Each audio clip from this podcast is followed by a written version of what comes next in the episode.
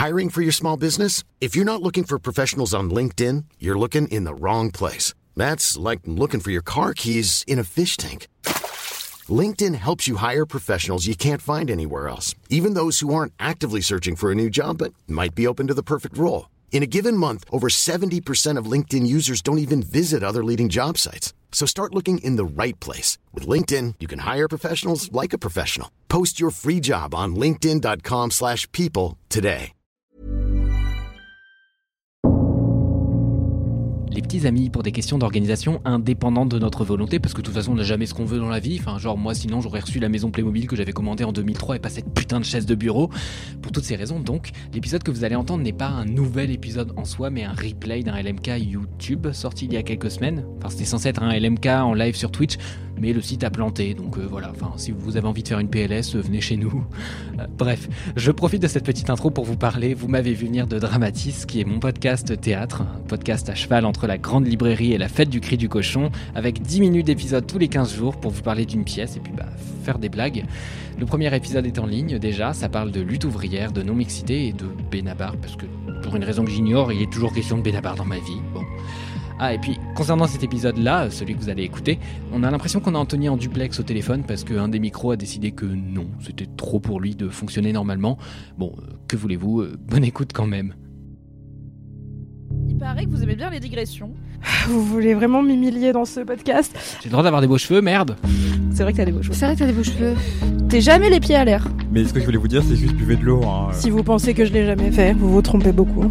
Je vais te parler comme ça dorénavant. Ah, c'est condescendant Personne te fait chier ici, on est Si, dans un safe si. space. Non It's drums time, bitch. Je me pleure.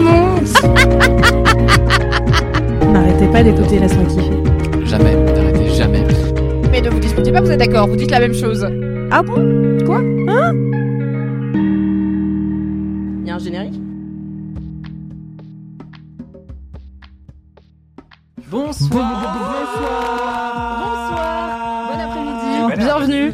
Internet, quel bel ensemble Oh là là c'est la première fois que je fais un live avec Cédric et on était très harmonieux. On était, ouais, on était, t'étais sur la quinte, non? Un unisson, ouais, quinte, mi mineur. Vous êtes Ah, en sup. un podcast musique, ma passion. J'ai appris que c'était que des quarts de ton. ça- Bref, Mm. J'espère que ce sera ton mini-kiff. Moi, j'ai Non, appris mais que ça le, le- pourrait. Ah mince, je suis trop bête, tu regardes. Oh non, Bah, je viens de tellement trigger de Anthony sur est-ce que je peux encore changer mes kiffs? Tu peux encore changer tes kiffs, tout est Mais possible. J'aime trop préparer mes kiffs, du coup, j'ai pas eu le temps de prendre des notes. C'est vrai que c'est la seule sur les personne quarts de ici ton. qui a des notes. Personnellement, j'ai vraiment genre une, vous le voyez pas, mais j'ai quatre lignes. Et Ouais, quatre c'est- lignes, c'est l'intégralité avec- du podcast. hein, avec faut pas beaucoup laisser de points pas d'interrogation. des notes, quoi. Oui. C'est vraiment un peu l'encyclopédie en universaliste des notes. Hein. Il y a Mais la vra- personne vraiment, est c'est pro. Très, la personne est très C'est préparée. Que dire d'autre? Alors, ok, Internet. Ceci est sur le papier. Un laisse-moi kiffer en live, car tous les derniers mercredis du mois, et non plus les derniers jeudis du mois, à 18h30 et non plus à 20h, laisse-moi kiffer est en live sur la chaîne Twitch de Mademoiselle. Ce premier dernier mercredi du mois à 18h30 où on fait le live à l'MK nouvelle édition, Twitch est down. C'est ça qui se passe. Twitch a décidé de ne pas fonctionner, de ne pas permettre aux gens de streamer des vidéos. Du coup, on s'est dit, on est quand même tous là, on va quand même faire un laisse-moi kiffer, on va quand même utiliser ce très beau setup, ces très belles lights, ces beaux micros. C'est clair, ce serait Et un grand merci à Camille alias Chakam qui gère la chaîne Twitch de Mademoiselle et qui est là dans l'espoir qu'on puisse streamer. Ça fait une demi-heure qu'elle est là. Vraiment, si c'est Twitch qui est down, on ne peut rien y faire. Et elle a raison, on ne peut rien y faire. Mais on fait quand même un laisse-moi kiffer avec vous en vidéo, juste pas en direct. Donc je peux, regardez, hop, fermer ça. Je n'aurai pas vos commentaires, c'est la seule chose qui va manquer dans cet épisode. Car, à part ça, on est sur un épisode déjà exceptionnel de Laisse-moi kiffer. Alors, c'est l'épisode 212, peut-être 211, 213, bref. Peut-être moins, peut-être plus. Ah, tout le monde n'est pas préparé comme Anthony. Hein. C'est pas qu'on n'est pas préparé, c'est qu'on numéro n'est pas sûr. que en fait, je sais pas ce que ça peut faire aux gens. Enfin, no offense les gens, mais comment vous faites pour vous connaître les numéros des épisodes par cœur et qu'est-ce que ça vous procure? Alors techniquement, je connais à peu près les épisodes, Mais euh, les numéros des épisodes par cœur parce que je les fais absolument. Le problème étant que là, il y a eu beaucoup de ah oui tel épisode est Oui. prêt depuis longtemps, tel autre épisode est passé Ah. devant, etc. Et du coup là, honnêtement, je ne sais plus en quelle année nous sommes. Je ne sais plus si nous sommes. Mais Donc euh, vraiment. stipulé dans l'épisode, regardez, c'est l'épisode temps. Est-ce que ça a un- une valeur pour le. Mais il y a des gens qui disent Ah, dans ouais. l'épisode 21, tu dis Oui, ça, c'est ou j'ai réécouté machin. I don't... Je vous Oui, le c'est dis. mon travail. c'est- Peut-être oui, que depuis vrai, le début, je vous le dis et ça sert à rien. C'est très possible. Ah bah, on arrête, hein. Peut-être que la fois- prochaine saison de Laisse-moi kiffer, on arrêtera de dire le Voilà. titre des épisodes. On de mettra des lettres à la place. Bien sûr, il y a des saisons Y. quoi hein, Ça s'arrête jamais, mais il y a des saisons. Incroyable. Dans les commentaires YouTube, du coup. Euh, Oui. Si ça vous sert. J'abandonne. Tout à fait. Ah. Dites-nous si vous voulez. Qu'on continue à vous informer du numéro de cet épisode, mais je trouve que ça aide à mesurer le chemin parcouru, tu vois. À chaque fois, je suis là à l'épisode 200, 208, 212, c'est 212 épisodes incroyable. pièce. 212 fois qu'on est là autour d'une table euh, à parler des choses qu'on aime dans la vie. Et je trouve, I think it's beautiful. Alright, quelques infos Tu avant de se lancer. à tout positiver, c'est ouf quoi. Mais je suis féministe hein. optimiste, tu le sais. C'est dans ma bio sur les internets. Quelques petites infos importantes pour vous avant de nous lancer dans cet épisode. Premièrement, bonjour, je suis Mimi, je suis toujours animatrice de Laisse-moi kiffer, vous me connaissez, mais si jamais vous venez d'arriver, welcome, euh, je suis créatrice de contenu sur les internets et animatrice de cet incroyable podcast qui réunit une équipe assez variée chez Mademoiselle. Et aujourd'hui, c'est le premier, je crois, Laisse-moi kiffer. C'est pas le plus Mademoiselle Corps. Mais si, bien sûr. Mademoiselle est un magazine euh, féminin, certes, mais ouvert d'esprit. Je pense que c'est le premier. Laisse-moi kiffer que j'aime à appeler Laisse-moi kiffer Schtroumpfette. Ah mais c'est C'est-à-dire pas qu'il le Boys Club là Ah merde, j'ai- que j'ai Coucou, pas c'est eu. Tu veux faire ça? On fait l'intro Non, mais tu l'as déjà fait. Tu l'as fait avec Yul, Mathis et moi. Ah, c'est le deuxième. Laisse-moi kiffer Ah, Schtroumpfette, c'est mais Mais c'est le premier en vidéo fois du qu'on coup. te le dit. C'est pas... Oui, non, mais je croyais qu'on était trois. Mais j'étais là en mode il y avait toi et Jules, mais j'avais oublié que Anthony était là. Bref, Bon, c'est un peu téléfoot. merci En à la team vidéo qui coupera ces bafouillages au montage car finalement on n'est pas en live. Donc, ah, c'est reposant. Ah, je viens de me rappeler qu'on n'est pas en live. C'est bien. Ok, on va la refaire. Non, on va pas la refaire. Non, on va pas la refaire, on va laisser pas le la chaos, laisser c'est pas la télé des années derrière. 80 Évidemment, là. c'est Laisse-moi kiffer. Du coup, c'est le deuxième Laisse-moi kiffer Schtroumpfette édition où je suis la seule femme de ce podcast. Mais c'est pas grave car je suis entourée d'une team qui n'est pas forcément genrée, qui est parfaite. Car je suis entourée de Mathis. Hi Mathis. Bonsoir. Bonsoir. Anthony Vincent. Bonsoir. Et le retour. Peut-être le retour du roi. Wesh Cédric. wesh, yo yo, ça va ou quoi? Bien la famille. Cédric is back. Et c'est Ah peut-être tu un spoiler de vous le dire, mais l'homme revient de Burning Man. On va en parler, probablement, j'espère. Je- J'ai vu Cédric samedi dernier, je lui ai dit si ton kiff c'est pas Spoil. Burning Man, je te lance une chaise. Donc j'espère C'est que vrai son que tu m'as kiff- dit gros ça. kiff c'est Burning Man. Ah, t'avais oublié Optimiste, optimiste a un- une certaine violence dans l'optimisme, ouais. Je sais pas si c'est incompatible avec l'optimisme le fait de te garantir une violence si ce que je ne veux n'arrive pas. Parce Ah, qu'il suffit que tu fasses le truc et ça va arriver Et du coup je ne te lancerai pas de chaise. Putain, ouais, tu crées chez les vous, menacez opportunités. les gens que vous aimez. À part ça, C'est horrible ce que tu dis. Quoi Hein C'est peut-être le moment de vous dire que je suis en syndrome prémenstruel. Ça va être un bel épisode. Du coup, euh, chez moi, le syndrome prémenstruel, ça crée de la tristesse. C'est-à-dire que si je fais tomber un stylo, je peux sangloter pendant 8 minutes. Euh, ça m'arrive dans la vie. Mais aussi une forme d'impatience. Donc peut-être je serai un petit peu... euh, N'hésitez pas à me dire si je suis sèche ou cassante pendant cet épisode. Et en même temps, on est à l'épisode 212. C'est pas mon premier syndrome prémenstruel dans Laisse-moi kiffer. Ça n'a pas empêché le podcast, je pense, d'être euh, agréable jusqu'ici. Donc je devrais bien me Ça l'a rendu plus edgy, acéré, tout ça, un hein, peu, tu vois. c'est hein. finalement le sel de la team sucré-salé de Laisse-moi kiffer à l'ancienne. Les gens qui étaient là Ah au ouais, début du podcast s'en souviennent. le il y a 18 ans. Tout à fait. que je suis l'oumami de ce podcast. Voilà. tu es bien sûr, c'est vrai que t'es un Ah peu ouais, c'est l'umami vrai, on de ce pourrait des podcast. saveurs. Et Cédric, c'est une saveur Acide. wild. Tu sais, genre, c'est de l'anis étoilé. Et il arrive et t'es là, quoi qu'il a invité Et en fait, c'est super. Moi, je suis Merci quoi Je suis une gaufre, Cédric. genre. C'est pas une épice, une gaufre chaton. Non, mais peut-être que t'es. euh, Tu vois, je t'ai dit, j'allais être salée. allez, on va s'emballer. Là, c'est factuel. Eh, je suis sur la seule meuf, je peux Mathis, les brosser un petit peu. Mais non, mais toi, t'es la mertume. Mathis, la cardamome de ce podcast. L'amertume, moi, je Je sais suis. pas si c'est. C'est la un mère- peu la C'est la mère mère de qui, la Karda? Je je comprends rien. Quoi? C'est pas C'est la grave. sœur Kardashian qu'on connaît pas, c'est la cardamome. La cardamome. Attends, est-ce que genre on aurait pu appeler la daronne Kardashian la cardamome Bah, Ces tout le monde, en années, fait. on l'a pas fait Ou alors on l'a fait et j'ai pas l'info. Famille, c'est Jenner. Oui, mais c'est la famille Kardashian, c'est pas Keeping Up with the Kardashian Jenner, tu vois. Hmm. Bon, anyway. Cardamome, it was right there. Énervé. Ok, on a une annonce quand même importante, Mathis, pour les gens qui aiment Laisse-moi kiffer. Est-ce qu'il se passe quelque chose Attends, focus. Pardon. Est-ce qu'il se passe quelque chose autour de Laisse-moi kiffer en cet automne euh, 2022 Ah, ok, moi, une annonce, euh, je suis bisexuel. C'est new information, quoi? Salut Twitch. Et oui, c'est le coming out de Mathis, le gros. Non, pas du tout. Encore un. Euh, non, euh, bah oui, euh, l'annonce c'est que je me barre euh, pendant le mois d'octobre et que en gros, euh, on a eu beaucoup de, de projets euh, pour euh, mon retour en, en novembre. Bravo. Voilà, donc le podcast a été enregistré en 2008. euh, voilà, faites semblant d'être surpris, je suis désolé. Pour Et- tous ces projets qui arrivent bientôt Mais sur il Mademoiselle qui revient au mois de novembre, hein, Voilà, juste, je ils reviens, juste oui. le mois d'octobre. Les gens, les gens savent que je reviens. Normalement, ça c'est acté. Donc je suis bel et bien CDisé en novembre. Tout ça, ça bouge pas. Sauf qu'il y a un mois de, de gap et que ça a été très compliqué de, de, de gérer tout ça puisque je rappelle que je suis tout seul au podcast. Et donc, euh, bah, ça vous fait une petite pause de LMK, mais c'est pour mieux nous retrouver par la suite et pour profiter de ce live qui n'en est pas un finalement, qui est le cadeau euh, raté. Non, c'est Ah un bon excellent cadeau, je pense. Parce que comme ça, tu sais, il n'y a pas de jalousie entre les gens qui peuvent être là pendant le live et les gens qui rattrapent en replay et qui sont C'est là. vrai. Ah non, moi j'ai pas pu interagir sur le chat. Ouais. C'est un peu un C'est ça la gauche. C'est une vidéo de l'égalité. Tout le monde a le seum, ça c'est la gauche et c'est bien parfait. C'est ça, vois. Ok, voilà. potentiel titre de cet épisode. Tout le monde a le seum, C'est c'est ça la phrase de gauche. droite. C'est. C'est une phrase de droite de ouf, Géo. Est-ce que c'est faux cependant Anyway, ce n'est pas la question. Du coup, pas d'épisode de Laisse-moi kiffer en octobre. Il y en aura peut-être, vu qu'on n'est pas sûr de quand sort quoi, peut-être qu'il y en aura un la première semaine qui sera diffusé. Ça vous fera 3-4 jeudis sans. Laisse-moi kiffer. Ok? Voici plein d'activités à faire. Les jeudis, vous n'avez pas Laisse-moi kiffer. Réécoutez d'anciens Laisse-moi kiffer. Écoutez le reste des podcasts de Mademoiselle, dont Mhm. par exemple Matière Première, de et avec Anthony Vincent, mais aussi une pléthore de créations comme Le seul avis qui compte, de et avec Kalindi Rampfel. Comment il s'appelle le podcast sur le rugby J'ai oublié. Et le podcast sur le rugby qui explique pourquoi j'ai été euh, pas mal débordé et que du coup c'est passé en priorité, c'est Humble et Engagé, euh, qui est un podcast en six épisodes, euh, qui est un documentaire, euh, 30 minutes à peu près chacun, pour apprendre à connaître euh, bah, les filles de l'équipe de France euh, de rugby euh, féminin du coup. Et voilà, c'est assez chouette. C'est animé par une journaliste qui s'appelle euh, Inès Irigoyen et qui est, qui est très chouette. Et voilà. Et du coup, il y a le premier épisode qui est déjà sorti au moment où on tourne Oh cette vidéo, qui God. sortira peut-être en 2027.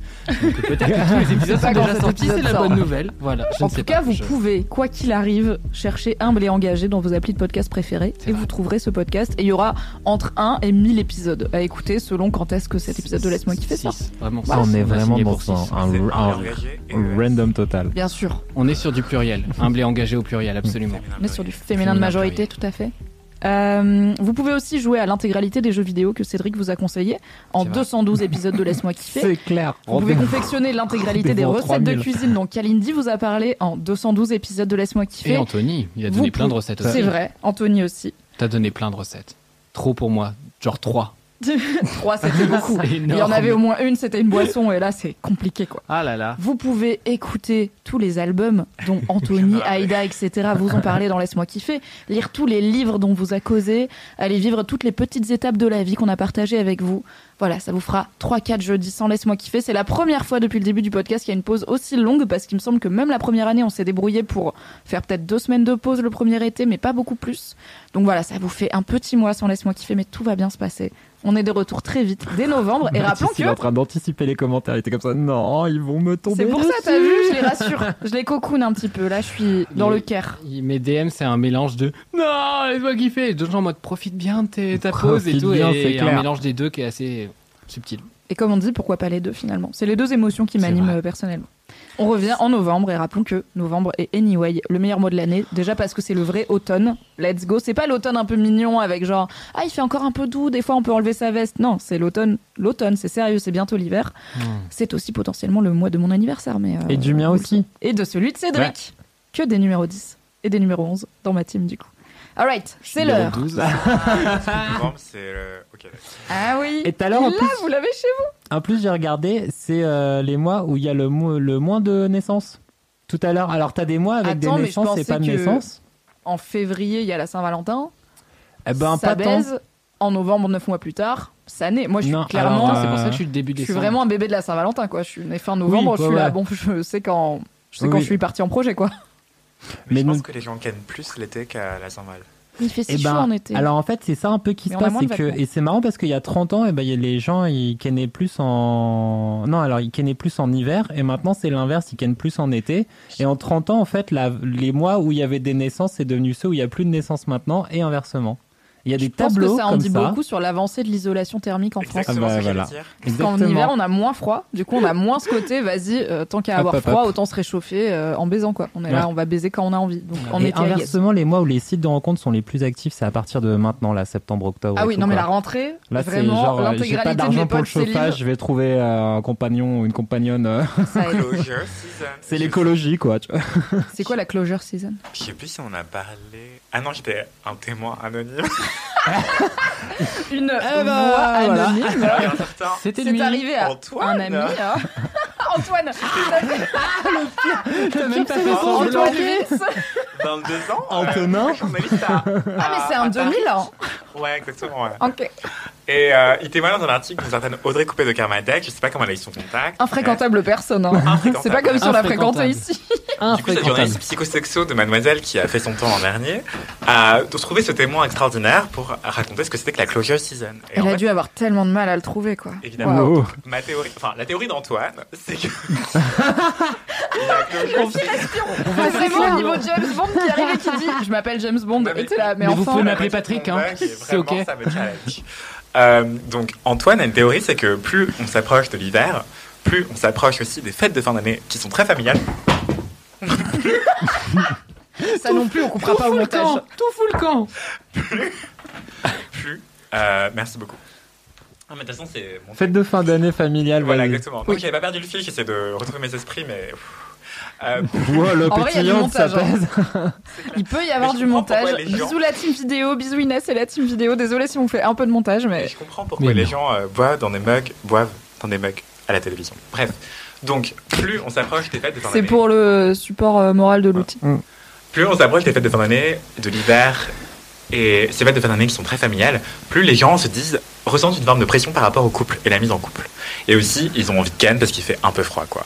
Et donc, t'as envie de, de réduire ta facture de, chau- de chauffage, t'as aussi envie de... Le romantisme sur Le romantisme Tu veux écologique. réduire ma facture de chauffage tout l'hiver, bébé? Purée, je vais grave envoyer ça, c'est archi stylé Rappelons que dans un récent Laisse-moi kiffer, ton kiff c'était être Ah oui, radin. c'est vrai. et parmi les astuces pour économiser de l'argent, mais trouver un plan cul régulier pour l'hiver et vous Ou aurez moins à chauffer votre couette. Un chien, ça chauffe les pieds. Moi, Ruby, ouais. elle, elle s'endort sur mes pieds. C'est assez pénible, mais Un euh, homme ça tient aussi, chaud. en vrai, hein.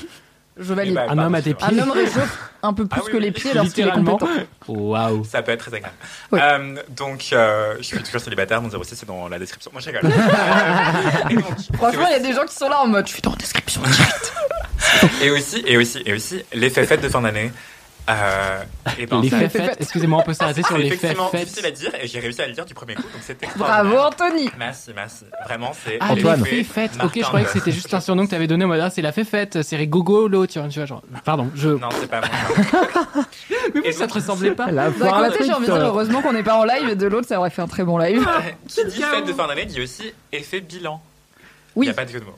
Et du coup, les gens qui n'ont pas trop ou pas bien ou pas assez euh, vécu des choses sentimentales ou sexuelles cette année-là sont là. Il me reste trois mois pour transformer l'essai. Exactement. C'est vrai. Closure season, c'est le moment où tu veux fermer les choses et essayer de bah, soit recontacter ton ex, soit euh, ce crush à qui t'as jamais osé parler, soit euh, cette amie avec qui t'as envie de passer à la vitesse autre, puisqu'elle n'est pas forcément supérieure. Vraiment, arrêtez de hiérarchiser.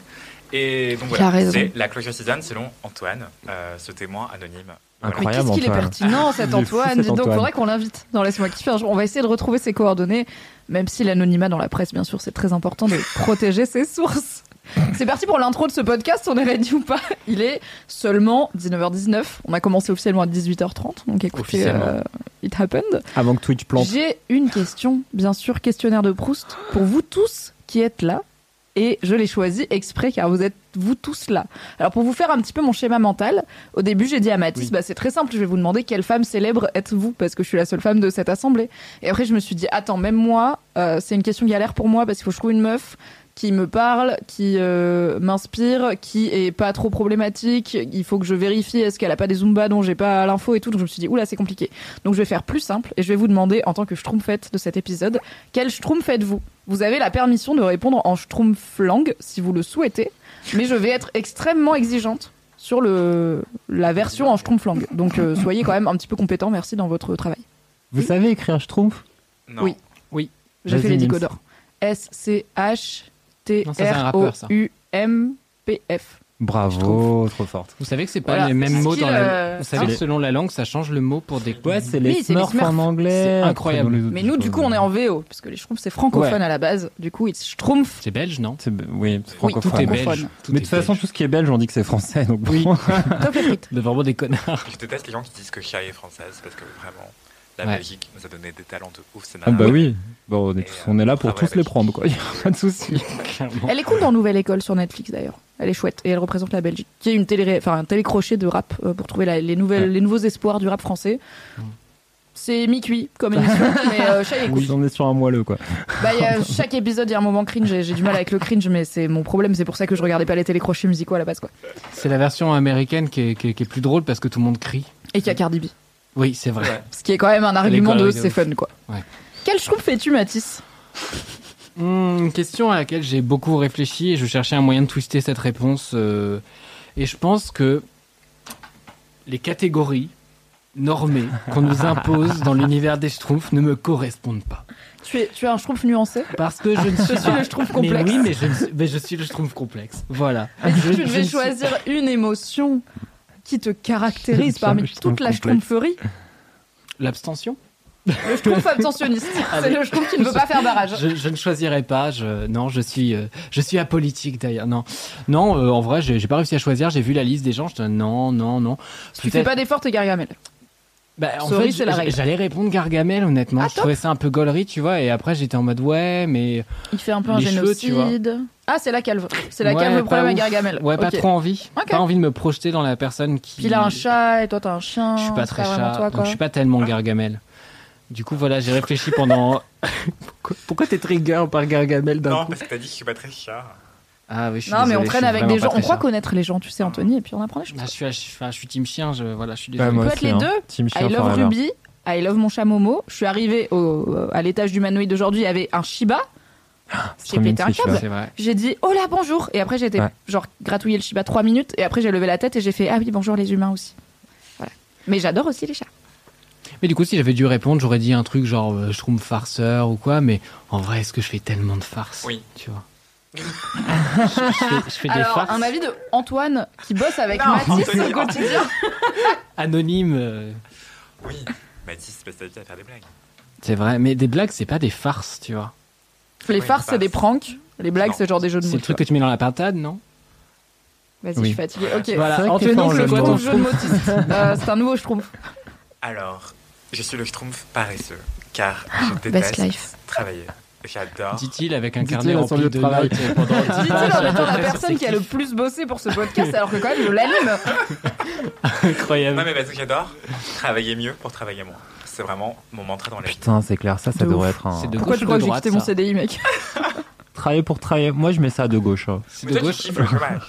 Moi, je. Non, je suis pas chômeuse, je suis créatrice de contenu et tout le. Enfin, je suis plus chômeuse. J'ai pris Oui. deux mois de. Je, suis, je me considère au chômage. Maintenant, je suis créatrice de contenu et j'ai un vrai côté.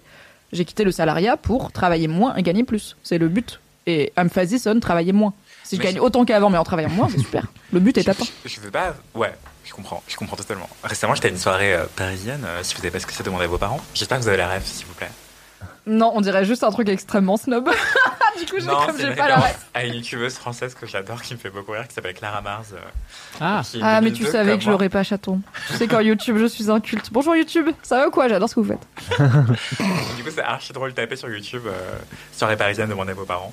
Euh, c'est aussi la meuf qui dit Mais t'es folle Oh, Mais elle est folle Non, bon, j'arrête. ok. Si, ça tu m'avais montré. Vraiment, j'ai l'impression d'être ma tante. Anyway, du coup, C'est je, qui Je vais pas vous expliquer TikTok, on va, Mm. n'en est pas là. Euh, en gros, j'étais à une soirée euh, parisienne avec euh, des gens, euh, le euh, je sais pas ce que je foutais là, vraiment, c'était erreur. Et donc, en gros, pendant la soirée, euh, tout le monde est là, genre, et toi, tu fais quoi dans la vie et tout, machin? Et moi, je dis, ouais, journaliste. Et la personne me répond, c'est tout Et je suis genre, Mais on est aux États-Unis, c'est quoi ça? Elle m'a dit, ah, d'accord. euh, C'est non, tout. mais c'est cool, c'est Mais cool. elle veut que les gens ils aient quatre jobs, c'est Mais quoi en fait, tout le- le monde avait genre 4 jobs et ouais, je suis réalisateur, et puis là, je suis sur mon deuxième long, mais en fait, j'ai re- rejoint une compagnie de danse, du coup, j'ai fait ci et ça et tout. Je travaille à Monop sur le side et tout. Mais le truc, c'est que c'est aussi un choix de comment tu choisis ton phrasing, tu vois. Parce que moi, je peux me présenter en disant je suis créatrice de contenu, c'est court et c'est un seul job, ou je peux faire la liste, tu vois. Je peux être là en mode, du coup, je suis streameuse, autrice. Ah, podcasteuse, euh, indépendante, Bah, le machin. Et d'un coup, ça fait genre une liste à puces, alors Ouais. que créatrice de contenu, ça veut dire la même chose, c'est juste que c'est un Ouais. résumé, tu vois. c'est contenu au pluriel a priori. Oui, voilà. Je crée un Je contenu. crée pas un seul contenu. Un. J'ai créé une fois un contenu. Depuis, j'en vis. J'aimerais bien, ça voudrait dire que j'aurais fait Staying Alive et que je peux vivre sur les royalties toute la vie. Je vais pas faire Staying Alive genre 2. Bientôt, All I want for Christmas. top du Putain, comment on dit Le hit mélomane. Du Mais- hit ah, en top des charts, c'est ça le. Mais il y a un mot- du, du hit, il y a un truc, le hit, le top 50. pas. Ah, Le hit machine en top mais là, c'est 50. ouf. Ouais. Bientôt, euh, une chanson, bien sûr, de Attends, Mimi, mais- car c'est vraiment ma passion. All I want for fall, et tu fais le. Tu dis, All I want for fall is fall. Oh, All Oui, c'est vrai. want for autumn this year, this- Bon, bref, je m'égare. Il y a une raison pour laquelle Anthony chante en vidéo et pas moi, c'est que je chante très faux, donc je ne vais pas faire de musique. J'ai appris que t'avais un problème de rythme aussi récemment. Mais bref, Ouais. je m'égare. c'est vrai. Non, je suis nulle en Sans vouloir te tout ce qui est shame, hein. musical, euh, je suis- Non, mais je l'ai dit, je l'ai dit. c'est- Elle l'a dit, euh, maintes Je suis transparente. Du coup, soirée parisienne, tout le monde a changé 50 jobs et tout machin. Et moi, je dis, je, je, je, je suis juste journaliste. Elle me shame à moitié en disant, ah, d'accord. Et du coup, je dis, non, mais en fait, euh, j'as- et en fait, j'étais bourré. Et du coup, je dis, j'aspire à une vie pépouze. Elle me dit, c'est hyper courageux de ta part de dire ça et tout. Mais attends, mais tu vas dans quelle soirée, mon mal. gars avec des gens qui sont là, C'est courageux de dire que t'as envie de kiffer la life. Et j'étais genre, non, mais j'ai pas envie d'avoir 50 jobs et tout. Me dit, non, mais franchement, si peut-tu oser dire ça à Paris euh, Mais c'était les hyperactifs Source. anonymes ta soirée en fait. Bah, en fait, je suis parti C'est une soirée workaholic, quoi. De waouh, il est courageux, il a dit qu'il voulait autre voulait vivre normalement, être tranquille. avoir une vie cool. Ah oui, genre, en fait, oui, j'ai un CDI et ça me suffit. anyway, du coup, voilà, le Schtroumpf paresseux, euh, je suis pas flemmard, je suis juste optimisateur. Genre, j'adore que les choses soient efficaces. Mais c'est un peu le. Tu sais, il y a un ton- dicton qui dit que. Je crois que c'est sur les ingénieurs. Qui dit que les ingénieurs, c'est les personnes qui vont passer 10 heures à développer, à créer un truc pour faire une tâche en 10 fois moins de temps. Et du coup, ils vont y passer beaucoup de temps pour juste optimiser le fait que plus tard, leur tâche, elle leur, elle leur coûte vrai. moins de temps. Et je pense qu'il y a beaucoup de gens qui fonctionnent comme ça, tu vois. De, le but, c'est de tout optimiser. Mais du coup, en fait, tu bosses tellement à optimiser tout qu'en fait, pour moi, t'es hyper bosseur, tu vois. T'as dit, Bah je, suis- je oui. trouve paresseux, j'étais à quoi Enfin, Bah, c'est ton ascendant fais quoi. plein T'es ascendant, d'articles, je trouve paresseux, tu vois, mais c'est quoi ton vrai signe ton signe solaire hein, et ton signe lunaire. Je C'est ça Je je sais Oui. pas, euh, du coup, ce serait le Schtroumpf. euh, je, trouve, je trouve travailleur. Il Je existe pense que t'es un mix entre le schtroumpf paresseux et le schtroumpf grognon. Un petit peu. Parce que Ah. bien. Mais non, moi je suis full schtroumpf grognon. Après, je suis en PMS donc euh, je vous l'ai je dit, euh, spoiler. Je me plains beaucoup. Genre, mais Je dirais pas que tu te plains, je dirais que t'as des opinions. je suis très catégorique. Oui. Mais euh, Non, c'est pas que tu te plains en mode tu râles, tu vois. Je C'est plus que t'as des opinions sur les trucs, tu vois. Voilà. vraiment. Mais y a pas le schtroumpf op- opinionated, tu vois, il existe pas. Mais du coup, c'est le, Ouais. le plus proche que j'ai eu. Vraiment, c'est ma phobie, c'est les gens qui n'arrivent pas à choisir ou trancher. J'adore trancher. Tu peux me poser n'importe quelle question, je peux trancher. Tu peux te reconvertir J'adore dans la trancher, boulangerie, c'est c'est clair. petit quoi. potentiel de cet épisode. Et du coup, ouais, l'indécision, ça me met hors de moi, ou les gens qui sont là en mode euh, les espaces liminaires ou qui bug et tout, ils sont là. On va manger, ouais, ils restent tous debout pendant 10 minutes. Et moi, je suis là, genre, Ah bah, ouais, on a genre, dit qu'on ah ouais. mangeait, du coup, je me casse. Et les gens sont là, Ah, mon Qui Dieu, même tu me suit, pas? ouais. Ça fait 10 minutes en fait. Genre, non, Le c'est bon, impatient c'est peut-être.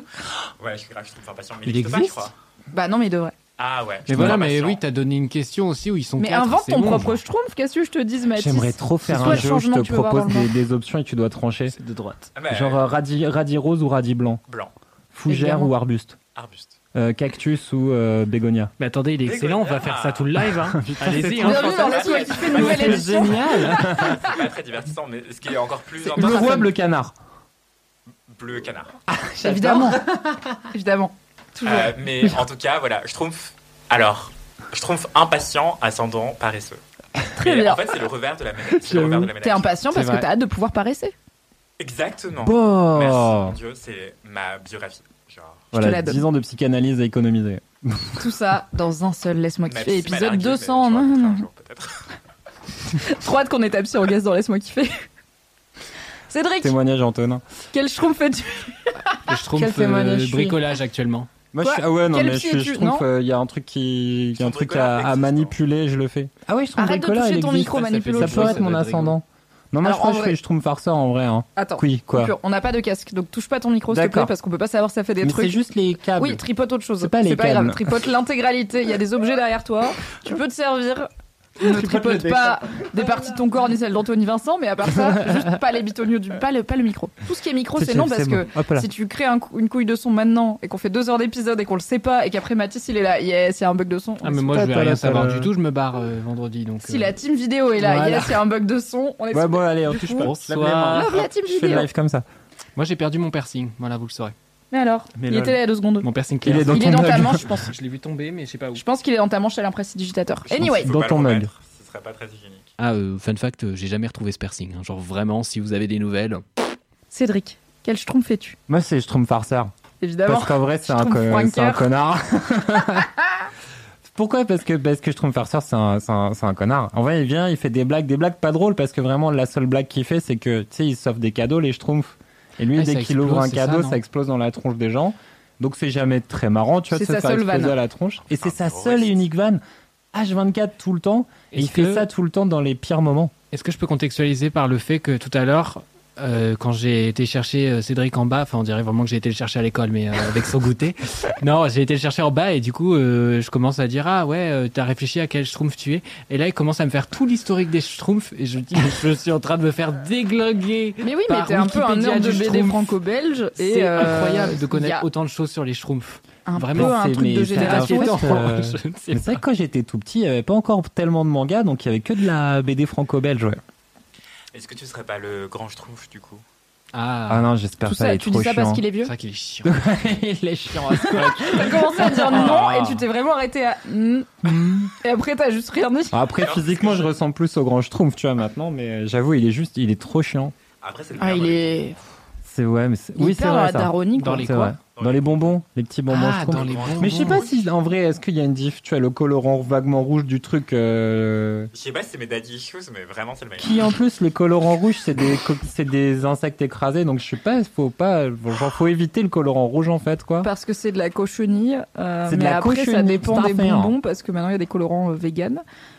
Je Ah, je crois. les bons vieux sont trucs. vegan, euh, Euh, les dragibus sont vegan. Ça c'est sûr. Peut-être pas tous les Haribo, mais les dragibus Ouais, oui. moi, je et dirais source inédite sur tous les Haribo sont vegan. C'est le No wokisme. shame, Haribo. Courez. Haribo, si vous voulez faire une collab, on est là. ah oui, n'hésitez pas. Si vous êtes voulez devenu nous faire un vegan, franchement, bah oui. Si vous Non, êtes devenu imagine. vegan, dites-le nous parce que et on fait une collab parce que sinon on va colporter le fait que. Oui, j'avoue. Maintenant qu'on l'a dit, j'espère que vous êtes vegan. euh, Sinon, Menacez les devenez-le, gens que vous car on aimez l'a pour dit que dans ça Laisse-moi voilà. Le Donc voilà le Schtroumpf, Schtroumpf farceur. Et en fait, euh, je pense que le Schtroumpf farceur, c'est en fait c'est Monsieur Chaussette, c'est un Schtroumpf, ce serait un Schtroumpf farceur. En fait, spoiler, Il Monsieur dit. Chaussette, c'est moi. Incroyable. Non, mais j'avoue que Monsieur Chaussette, c'est Ah le bah. Joker euh, On de n'avait pas la quoi. vidéo avant, donc ils savaient pas les gens depuis 200 épisodes. Oh là là, c'était lui depuis Oh là le là, début. c'est saison 8 de On LMK, c'est encore plus ouf que le Game of Thrones. Hein. Ah, qu'il y avait des saisons dans LMK. Bah il- non, parce que LMK s'est jamais mais vraiment oui. arrêté, mais des fois on non essaye c'est de comme se dire Glasgow, ah, ouais, LMK, il n'y a pas vraiment de saison. L'année elle passe. C'est mais comme Glasgow, il y a pas vraiment tout le temps. de Il fait saison. toujours 14 degrés, il pleut, c'est la même chose. J'aime bien parce que tu viens de Normandie, mais t'as quand même choisi d'allumer l'Écosse, tu vois. Alors que t'aurais pu le dire Normandie. Il y a des saisons. Normandie, je ne suis pas d'accord. Il y a, la pluie et il y a la pluie plus froide. Exactement. Ah bah. Alors que Glasgow, la pluie est froide tout le temps. Mais tu faisais une voix Ouais. différente pour faire la Chaussette Ah oui, quelle voix je faisais Fais-le. C'était un peu plus aigu, je dirais. Bonjour, c'est Monsieur Chaussette. Il y avait un truc un peu. Ah, euh, elle changeait un beaucoup un pendant peu- l'épisode, la voix. Hein. C'est faut Ouais, dire qu'il c'était est. un- euh. C'était peu fiable et ça, rend, ça a une capacité à rentrer dans ton cerveau et à te le vriller de façon euh, hostile. Donc, euh, bravo. Bonjour Bibi, ça fait longtemps qu'on n'a pas fait live ensemble. Ah, vraiment il m'a J'ai l'impression d'être tataillé quoi. oh putain, une ref, une ref archéologique là. Est-ce que c'est une ref à Tata Yo-Yo Non, Tataillé Ouais. Oh là là. Alors Tataillé, c'était un gars qui, tu sais, c'était une marionnette, mais Ah, genre vraiment qui date de de, Sagesse, je sais pas. de sacrées soirées. euh, Jean-Pierre Foucault. euh, Jean-Pierre Foucault avant. Avant, avant, c'est avant, clair. avant qu'il veut gagner des millions. Ah ouais. Dites-vous. Jean-Pierre Avant. Foucault, Attends, mais il y avant que rien avant. Sabatier C'est pas lance euh, un Il y truc avait sur rien France avant, 2 je suis pour être. Michel ouais. Foucault, c'est pas Jean-Pierre Foucault, c'est un autre Foucault qui. Ils font pas le même Mm. métier, je Ils dirais. sont pas coiffés pareil. Aussi. Est-ce que Michel Foucault est pas mort? Michel Foucault est mort. Michel Foucault, Ah, une il autre est mort, différence ouais. entre Michel et Jean-Pierre Foucault. L'un est décédé. Très, l'autre. mort. Ils sont L'autre pas est sur aussi TF1. fiables sur l'analyse sociologique les deux quoi. Est-ce que Jean-Pierre Foucault n'est pas mort finalement et en fait on Mais sait non, pas il est c'est- pas mort, Mais c'est comme sur TF1 il y a pas Bouteflika, on longtemps. sait pas. Ok, on va avancer dans cet épisode. Merci à vous pour vos schtroumpfs. Je suis, comme je l'ai spoilé, évidemment, le schtroumpf grognon. Pas seulement parce que je suis en syndrome prémenstruel, euh, mais parce que j'aime bien avoir des opinions et que c'est quand même un schtroumpf qui a beaucoup d'opinions et qui au moins est sincère dans sa démarche. C'est-à-dire qu'il dit ce qu'il aime pas. Il a un petit problème pour dire ce qu'il aime bien, mais il dit ce qu'il aime pas. Et en fait, mon strip préféré des schtroumpfs, donc j'ai pas mal, j'ai un peu lu les schtroumpfs en grandissant. C'était pas ma BD préf. J'étais très Gaston Lagaffe. On a une Gaston Lagaffe famille. Mais j'ai quand même pas mal lu les Schtroumpfs parce que ça faisait partie de ce qu'il y avait à la bibliothèque et c'est une BD franco-belge assez incontournable. Et euh, mon strip préféré des Schtroumpfs, c'est un 4 cases avec le Schtroumpf grognon qui il arrive, il marche, il trouve une fleur, il, il arrive, il marche et il dit moi j'aime rien. Et il voit une fleur et il dit j'aime bien les fleurs. Et il renifle la fleur, il est content. Et après il dit mais j'aime pas qu'on sache que j'aime les fleurs. Et il jette la fleur par terre et il la piétine parce qu'il veut pas qu'on sache qu'il aime les fleurs. Et en vrai, pour une personne qui a eu beaucoup de mal avec sa vulnérabilité dans la vie et qui a eu beaucoup de mal à être honnête avec ses émotions, ses parties un petit peu plus fragiles, un peu plus sensibles d'elle-même, je me suis beaucoup retrouvée, je pense, Ah, dans ce strip, en plus du fait qu'il est hilarant et que le Schtroumpf grognon, il est juste trop marrant parce qu'il râle tout le temps, quoi. C'est. Genre, j'adore Kalindi Rampfel, c'est pour une raison aussi, c'est que la personne râle, quoi. De Et ouf. moi aussi, je râle et j'ai des opinions. Du coup, je suis bien évidemment le Schtroumpf grognon. C'est le Schtroumpf grognon aussi. Et en vrai, j'aime bien les fleurs, Mais c'est magnifique les fleurs. bien sûr. Mais attends, tu trouves que je râle? Non, j'ai pas dit tu râles, j'ai dit t'as des opinions. C'est pas pareil. Ok. Il y a, Opinion je négative. suis pas toujours trop fan râlent, régulière mais t'as des opinions. Et t'as des opinions, genre arrêtez. Et comme j'ai dit, le Schtroumpf qui a des opinions n'est pas un Schtroumpf qui existe, tu vois. Mais tu serais le Schtroumpf. euh, En fait, t'es le Schtroumpf décidé. Comme tu dis, tu vois, quand les gens ils sont indécis, toi t'es là en mode let's go. Et quand il faut avoir une opinion, tu l'as. Alors que Jean-Pierre Foucault, c'est le Schtroumpf décédé. Vraiment, Nuance. Jean-Pierre Foucault est vivant Peut-être que d'ici à ce que cet épisode sorte, il sera décédé, mais c'est vraiment pas nous qui l'avons provoqué. Jinx. Jean-Pierre, j'espère que ça va. Parce que t'as dit que tu voulais euh, qu'on partait en live sur Twitch 3 minutes avant que ça tombe, et là Mais tu dis qu'il est vivant 3 minutes avant que C'est moi qui suis maudite. le corbeau, c'est clair. On peut faire sa nécro si vous voulez vite fait. Non, on va pas faire la nécro de Jean-Pierre Foucault. là. Ça deviendra On va avancer plutôt dans cette le intro. podcast le plus glauque de, France. podcast. Bonjour, on fait des nécros en avance et après, hop Vous êtes méga un peu de vaudou et- Genre, on sait jamais. on De sait quoi? jamais. Jean-Pierre ou C'est Micro mon futur beau-père, genre, t'en sais rien. Il y a peu de chance. Hmm, Et en même temps, on ne sait pas ce que la vie nous réserve. c'est clair. Merci pour vos schtroumpferries. C'est l'heure de passer aux commentaires. As-tu un commentaire, Mathis? Oui, bien sûr. Euh, alors j'ai décidé euh, que ce podcast tournait trop, euh, enfin que je faisais trop tourner mes commentaires autour de moi, donc je me suis dit que j'allais plutôt vous parler de commentaires que j'aime bien lire, qui sont pas du tout à propos de moi parce que j'en ai plus rien à foutre de la vie. Let's go. Euh, je vous ai Cool. parlé il y a quelques épisodes de Parigo, qui est une émission assez ratée de France 3 sur les transports euh, parisiens euh, et euh, en Ile-de-France en général, et qui me fascine parce qu'elle traite des sujets intéressants, mais à chaque fois, comme tu sens qu'ils ont beaucoup de coupes à faire, ils les font un peu comme, comme ils peuvent. Je pense qu'ils sont sur des logiques vraiment de flux tendu, ils font ça comme ils peuvent, et vraiment, bah, ça se voit. On dirait. Tu veux dire qu'un épisode par semaine depuis 212 semaines, ça donne un petit peu de chaos dans ce podcast? Moi, je n'y crois pas. Là, on pas est- cette on- théorie du tout. On est sur des interviews de gens qui sont vraiment en mode oui, on a été content de mettre en place tout ça avec la municipalité. Et voilà, ça se termine là-dessus, il passe sur autre chose. Mais, sur- mais on, on voit que la dame, elle allait dire autre chose. Mais bref, et du coup, donc depuis quelques semaines, depuis quelques mois, je vous avais parlé de Parigo parce que moi, je ris beaucoup devant les commentaires des gens sur YouTube parce que Parigo avant était une émission qui était diffusée en entièreté sur YouTube, c'est-à-dire euh, 17 minutes, ish. Et maintenant, ils mettent deux minutes d'extrait qui sont encore plus mal découpés que les épisodes d'avant pour dire c'est un allez running gag, voir le fait que sur ça soit France TV. Pas très bien monté. Exactement. Et donc, j'ai décidé de vous lire quelques commentaires sous la dernière vidéo parce que je me suis demandé. Attends, regarde- mon gars, tes commentaires de cet épisode de Laisse-moi kiffer, qui est, rappelons-le, ton dernier épisode avant que tu partes un mois en vacances et qu'il y ait plus de Laisse-moi kiffer, c'est des commentaires sur une vidéo YouTube random C'est pas une vidéo YouTube random, c'est sur Mais les premières rames automatiques de la ligne 4. Mais je vous lis mon chat Twitch si c'est comme ça, mais let's go drôle. Ok, bon bah, tu sais quoi, vas-y Mais c'est très exceptionnel. Donc il y a Arnaud l'étudiant qui dit remettez les émissions entières, sérieux, trois petits points. En plus de ça, la coupure finale est vraiment faite à l'arrache, point d'exclamation. En dessous, il y a euh, TM Olbes qui dit Parigo en entier, en majuscule. Et Ah ouais, mais il y a vraiment en une mobilisation. Il y a... Je sais pas. Attends, il y a Ah, c'est parfait. 47 likes sur le commentaire en caps lock qui dit Parigo en entier. Il y a vraiment genre une implication émotionnelle une du commu public. de quoi. niche, hein, surtout. hein. C'est incroyable. Alors il y a Maka aussi, et je vais terminer là-dessus, qui met pouce vers le bas en mettant un emoji pouce vers le bas pour celles et ceux qui doutent de ce qu'est un pouce Ouais. et de ce Vous qu'est un avez pouce l'audio vers le description. bas. Euh, Jusqu'au retour des émissions en entier, faites de même les amis pour chaque extrait posté. Emoji point. Vraiment, Ah ouais la lutte ne fait que Attends, mais ça commencer. Point d'exclamation. Bientôt, de Bastille à République à Paris, là, un cortège entier qui sera là, Parigo en entier sur YouTube, alors que ça a jamais été en entier, parce que ça a toujours été monté. Mais si ça a été en fait, mal monté. non mais ça a toujours été un peu mal monté, mais en entier, en c'est genre entier, mal monté, mais plus long. Les 17 Ouais. minutes en intégralité sur YouTube. Voilà. Plutôt que de renvoyer vers le site de France 3. Exactement. Alors que vous pouvez les voir sur le site de France 3 et vous apprenez de plein de choses. Mais... Et comme Mais ça, vous faites des imposée, vues au sûr, service public et pas à YouTube, sur lequel il y a aussi de la pub, on va pas se mentir, et qui appartient à des entreprises américaines qui ne payent pas leurs impôts en France, etc. Voilà, vous pouvez décider de faire un clic de plus pour aller sur le site de France 3, mais bon. Je n'ai pas d'action chez France 3. Tu me diras, les pubs sur France 3, elles sont moins ciblées que sur YouTube. Oui. C'est vrai. Du coup, vous pouvez découvrir des choses comme des montes escaliers, par exemple. Incroyable ou pas? Avec Valérie Pécresse. Merci pour ces commentaires, pas du tout euh, au sujet de Laisse-moi kiffer. mais non, mais faut pas faire ça parce qu'après, on va, Ah ouais, on va bien. générer une nouvelle méta où on va se dire bah tu sais quoi on a qu'à aller lire des commentaires de littéralement l'intégralité du web Non, Et mais c'était- c'est clair. est-ce que ce podcast est pas déjà assez long Dans Mathis trois mois, je vous lis des modes d'emploi, j'en ai plus rien à foutre. le mode d'emploi Ikea, mimé. je suis un malade, arrêtez-moi. je vais vous lire les effets secondaires de, de mes médocs Non, fais pas pour le c'est pas possible quoi pas pas ça. Il y a des pubs, il y a des commentaires pardon qui sont devenus des, des memes à part entière, tu vois, genre. euh, Mm. Tu veux dire des mèmes euh, Qui danse. J'ai dit quoi des memes Mims. C'est tu l'as dit à l'anglaise Ah, oui mais quand tu du coup moi j'entends memes genre trop memes tu vois Ah, moi je faisais les mimes, euh, le Ah oui, France, le mime le Marceau. baguette, Le oulala. Après, tu peux être Hi un YouTube this is the France please pay your impo in France hi Donc, Comment des mèmes C'était la Ah, pire séquence, je pense, de ce live. oui bah j'ai pas fait circasserie dans la vie hein. J'ai fait vraiment internet. Personne dit memes Ok. Et les anyway. Américains Et peut-être du coup, je regarde pas l'américain, ça me dégoûte. Euh, donc. Oh là là Des opinions tranchées. mais pourquoi vrai tu dis que couteau je le schtroumpf avec des opinions? Mais c'est je râlais pas, c'était un factuel. Non mais Il me personne dégoûte, les aime. je râle pas, grave. c'est un fait. Regardez-les cuisiner vraiment, oh là là. C'est vrai. C'est c'est vrai qu'il Ouais, se passe c'est des vrai. choses. Quoi. C'est horrible. J'avais- Les gros français, c'est vrai. Attends, attends, anecdote vrai, ils sont date pas. américain. Non, c'est trop long. Est-ce que tu veux nous parler de ton US boy? J'en ai déjà parlé ou pas? Non, c'est juste que j'ai envie de parler de US C'est pas très original, vous me direz.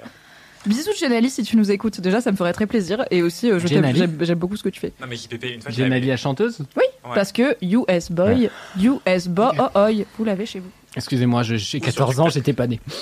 Bah toi, Anthony, qui est en 2002, tu es quand même bien au fait des, des chansons vintage de ton époque. Évidemment, vintage. euh, Elle est très populaire sur TikTok actuellement. Voilà, et les Comme l'adorent, comme moi. Et c'est tout ce qu'elle mérite et qu'on lui souhaite, bien sûr.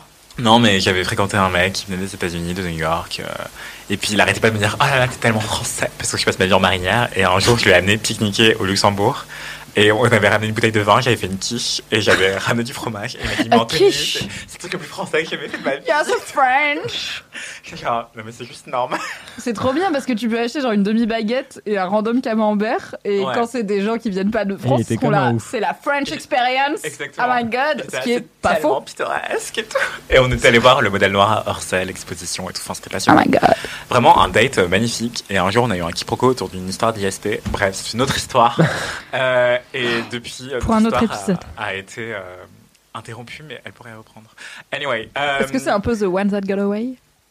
J'aime tellement cette chanson de Katy Perry. Moi aussi. Vraiment. Pour une fois qu'on a un point commun musical. Oh, bon, C'est pas la première fois. on fait un petit aparté avec On Anthony. Voilà, vous êtes là, aussi. mais. On est Quoi content d'être là, On nous. avait Taylor Swift aussi. On All compte les Well. points. Mais c'est grâce à toi que j'ai All Too Well. Et je suis désolée à mes meilleurs amis Fanny et Soraya qui sont vraiment fans de Taylor Swift depuis 15 ans. Et il a fallu que fucking Anthony Vincent ouais. m'explique l'histoire de All Too Well de Taylor Swift par rapport à Jake Gyllenhaal pour que je sois là en mode Hmm, je vais lancer une petite écoute. Et après, comme je suis une grosse émo, vraiment, pour la première fois de ma vie cette année, je vais avoir un Spotify euh, Wrapped. Le truc qui. Chaque année te dit euh, qu'est-ce que t'as le plus écouté. Avant, vous je avez écouté j'avais pas de 1h30 Spotify, de pas musique, on a suffisamment de data pour vous. Merci. Wrapped. Et vraiment, Spotify je pense que je vais pas le poster parce que ça va être juste Spotify qui me dit You good Vraiment Genre 98% de tes écoutes c'est All Too Well, qu'est-ce qui se passe? Et c'est même pas je la mets en boucle, c'est que je la lance juste tout le temps. Enfin bref.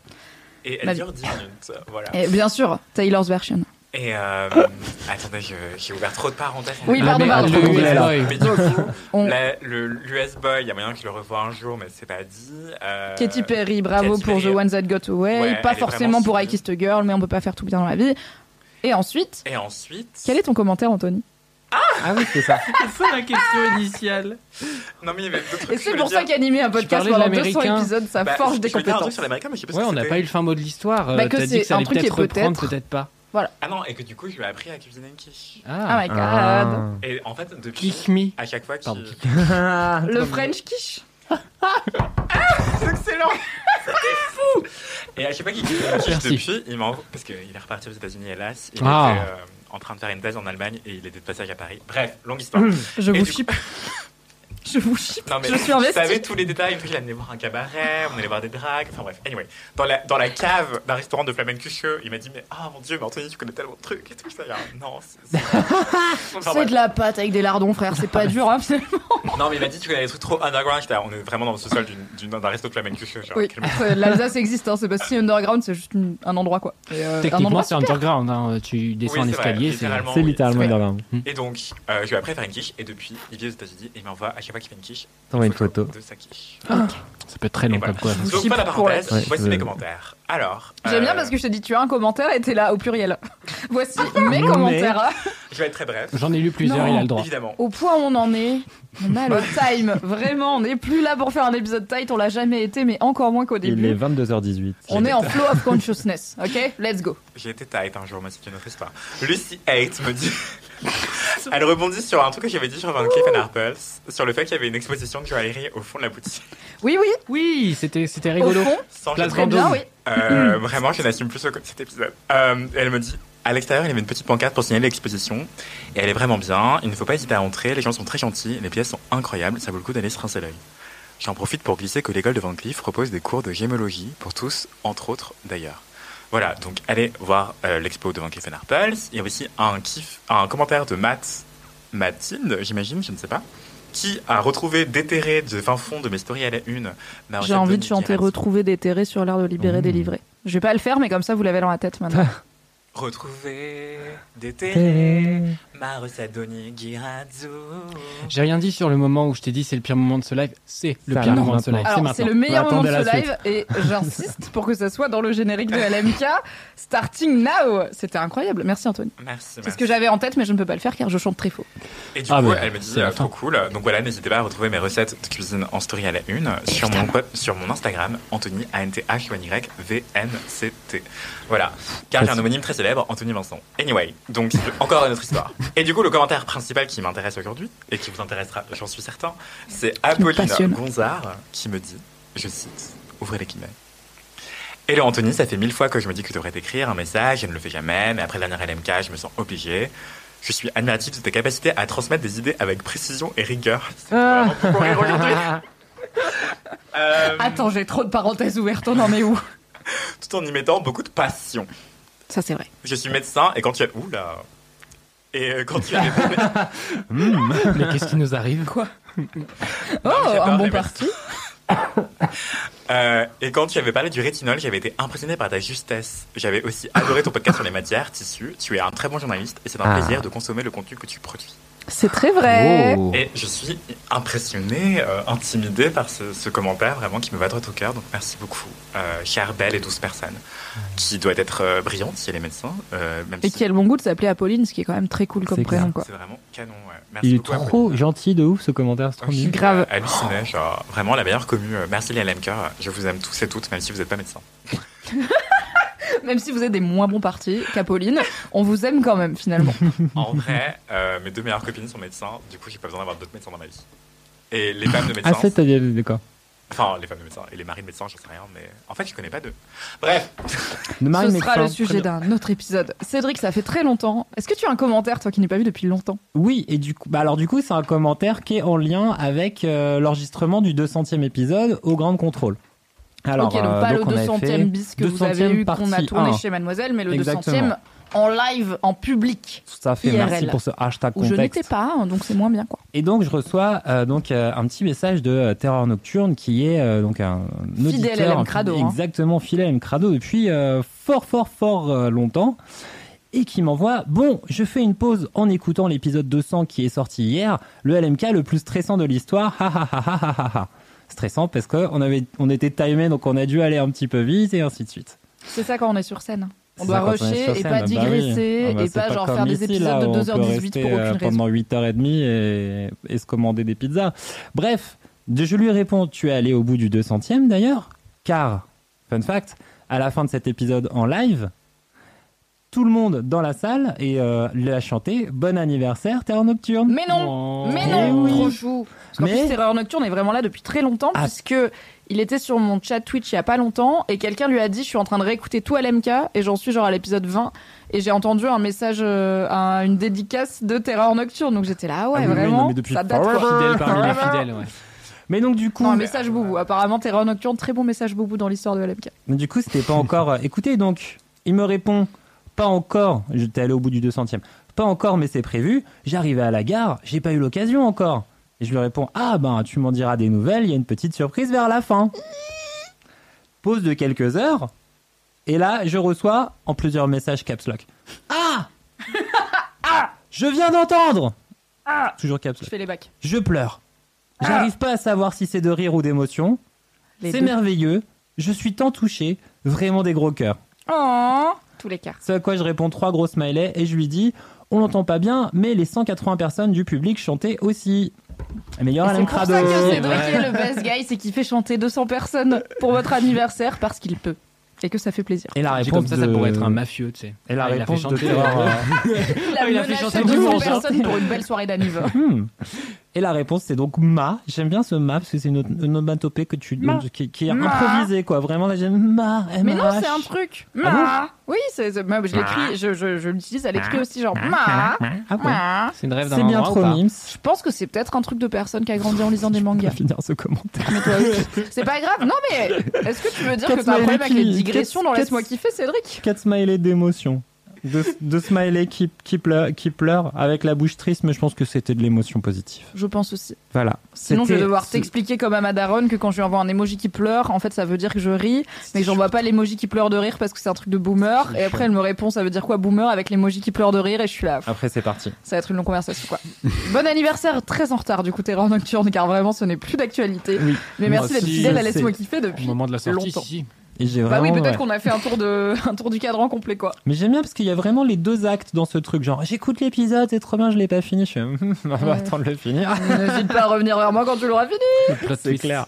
Comment vous savez que C'est Louise, euh, c'est Loulou Petrouchka qui, euh, qui le sait parce que Loulou Petrouchka, elle sait tout de, des gens avec. Elle parle à vrai. tout le monde sur Insta, c'est incroyable. Et Elle parce que niveau- Terreur Nocturne aussi est très actif à plein de niveaux Bien de, sûr. du Mademoiselle Extended Universe, donc chez Louise Petrouchka, sur sa chaîne Twitch aussi quand elle stream, sur mes clair. Twitch quand je stream et tout, donc on finit par savoir des choses quoi, sur les personnes qui nous Le. Mademoiselle Cinématique Universe.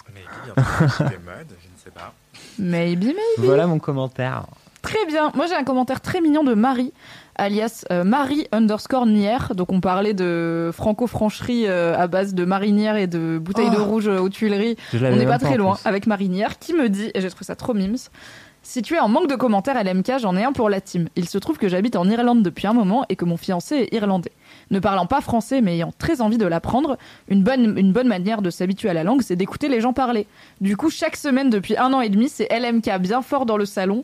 Et quel sentiment de joie et de victoire immense quand je, je l'ai entendu crier Merci Valentin après l'un de vos jingles. J'étais trop fière de lui, il m'en faut peu. Grosse bise à toute la team, restez comme vous êtes. J'ai envie qu'un jour, on fasse un épisode spécial où on invite que des gens pas francophones de base qui ont appris le français avec Laisse-moi kiffer. Et on voit comment ils parlent français parce que je pense qu'ils vont très mal parler français. On n'est pas Oui. dans la langue française extrêmement Molière, Académie française, mais on utilise des mots cool comme incre et aussi gros kiff qui Ouais. ne fait pas vraiment partie du dictionnaire mais qui fonctionne quoi. C'est Donc euh, Ça y est, bisous à toi euh, Marie et à ton kiffer, fiancé. Kiffer, ça y est comme verbe, mais pas le nom, euh, non, non kiff, ça pas encore. Ah je sais pas, j'ai pas vérifié, j'ai la moitié des infos enfin. Cédric. Il y a, il y a- rentré il y a 6 ans, un truc comme ça. La Kiffer, rousse. c'est rentré, potentiel titre d'épisode, mais qui vous fera attendre euh, autre chose. Alright, euh, pas d'anecdote, pas d'anecdote de star, pas de vie de bolos, Non, pas envie. pas de dédicace Rock parce qu'on est finalement, de, enfin de LMK Rock, de dédicace à LMK Rock est sur un parce mode que en départ. on n'est pas en barré. live. Euh, écoutez, en, en vrai, on a perdu 40 minutes de préparation à essayer de comprendre pourquoi on n'était pas en live. Est-ce que c'est Twitch qui bug? Est-ce que c'est nous? Donc on fait une intro un peu courte, dit-elle après 98 digressions. On va passer immédiatement, non pas au kiff, mais au mini kiff, puisqu'après il y aura les gros kiffs. Parce que c'est presque LMK en live. C'est donc l'heure du jingle mini kiff. Les kiffs, c'est fini. Et dire que c'était le podcast de mon premier amour. Les kiffs, c'est fini. Je ne crois pas que je les réécouterai un jour. j'espère. Et ben c'est bon, faut enchaîner avec ça maintenant. C'est quoi ton mini kiff, Mathis? Euh, alors mon mini kiff, euh, C'était ce jingle. Euh, ça pourrait. C'est tricher si à chaque fois le kiff c'est le jingle de Marine. Mais je- en plus, je suis le seul à le savoir en général. Enfin, vraiment, là, c'est parce que Oui, c'est un généralement, live. on l'entend pas, quoi. Vous, vous ne savez pas tout ce que les, les LM Crado, Mm. LM Crada ont en, tout, en, en durée. Bien sûr. Ouais, je vous crois tellement peu. Mm. Euh, non, mon kiff, euh, tout simplement, euh, je suis obligé de le twister un peu parce que c'était censé être sorti au moment où l'épisode sortait, mais en fait, pas trop. Enfin, c'est un peu Attends, mais toi, tu sais quand est-ce qu'il sort cet épisode? Parce que moi, je suis pas Bah, sûre. Je crois que t'es la non. personne qui décide quand cet épisode sort en vrai, Mathis. Modérément. Oui car non, parce qu'après demain, parce que le pas gars là, est oui, barré, donc quelqu'un décidera. Très modérément. Du coup, choisis ce qui te fait plaisir, j'ai envie de dire. Écoute, c'est pas grave. Soit c'est passé, soit c'est pas passé, soit c'est à venir. Fais tous les temps, tu vois. Dans le doute. L'amour à tous les temps. Attends, c'est qui ça? Ah bah celle-là, je l'ai pas. J'avais qu'appris, c'est fini. Mais l'amour. Mon futur à présent. Ah oui Mon demain- Ah là là. Souvent. L'amour à tous le les temps. Ok, c'est période Emmanuel Moire un peu. Un peu Mozart l'opéra rock. C'est cette temporalité de musique française, Je crois que c'est Emma Domas qui avait. C'est- ouais, ça ressemble à Emma Domas, ouais. mais qui en vrai a gagné la Starac. Mais il y a un peu un truc de beaucoup de numéro 2 des télécrochés musicaux sont devenus les stars. Tu vois, genre Amel Bent, elle a pas gagné. Jennifer, il me semble pas qu'elle ait Jennifer a gagné. Jennifer Ouais, a gagné. Ah ouais, Ouais. ok. Mais il me semble qu'Emma Domas aussi, elle a perdu. Il y a un truc Ça, de ça vaut le coup d'être numéro 2 aussi. Et elle avait été calquée sur euh, Avril Lavigne. Bref. Anyway. Oui, pardon. Euh, bah, écoutez, Mon mini-kiff, euh, c'était euh, censé être euh, Dramatis, donc le podcast théâtre. Mais je me suis dit, je vais le garder Le et je vais twister tout podcast, ça. théâtre. Alors, pourquoi ça s'appelle Dramatis? Tout le monde devine, merci. Ah, Voilà, super. Parce Ah, que je juste trompe chez le vous. jeu de vous mots l'avez à la maison. Non, Attends, je vais tenter un truc. La team vidéo, ça vous fait chier, vous coupez, vous coupez ça au montage. Je vais essayer de faire un indice chez vous. Et tu vois, la team vidéo, elle la met. Genre comme dans Question pour un champion. Et elles vont écrire genre parce qu'il s'appelle Mathis. Tu vois non, ce que je veux dire Elles vont juste se détester. Bonjour la team vidéo. Un indice chez vous. Et après, vous cuttez si ça vous fait chier, c'est pas grave. Donc, c'est quoi ton kiff? Dramatis? Mon Pas kiff, c'est dramatis? le montage. Euh,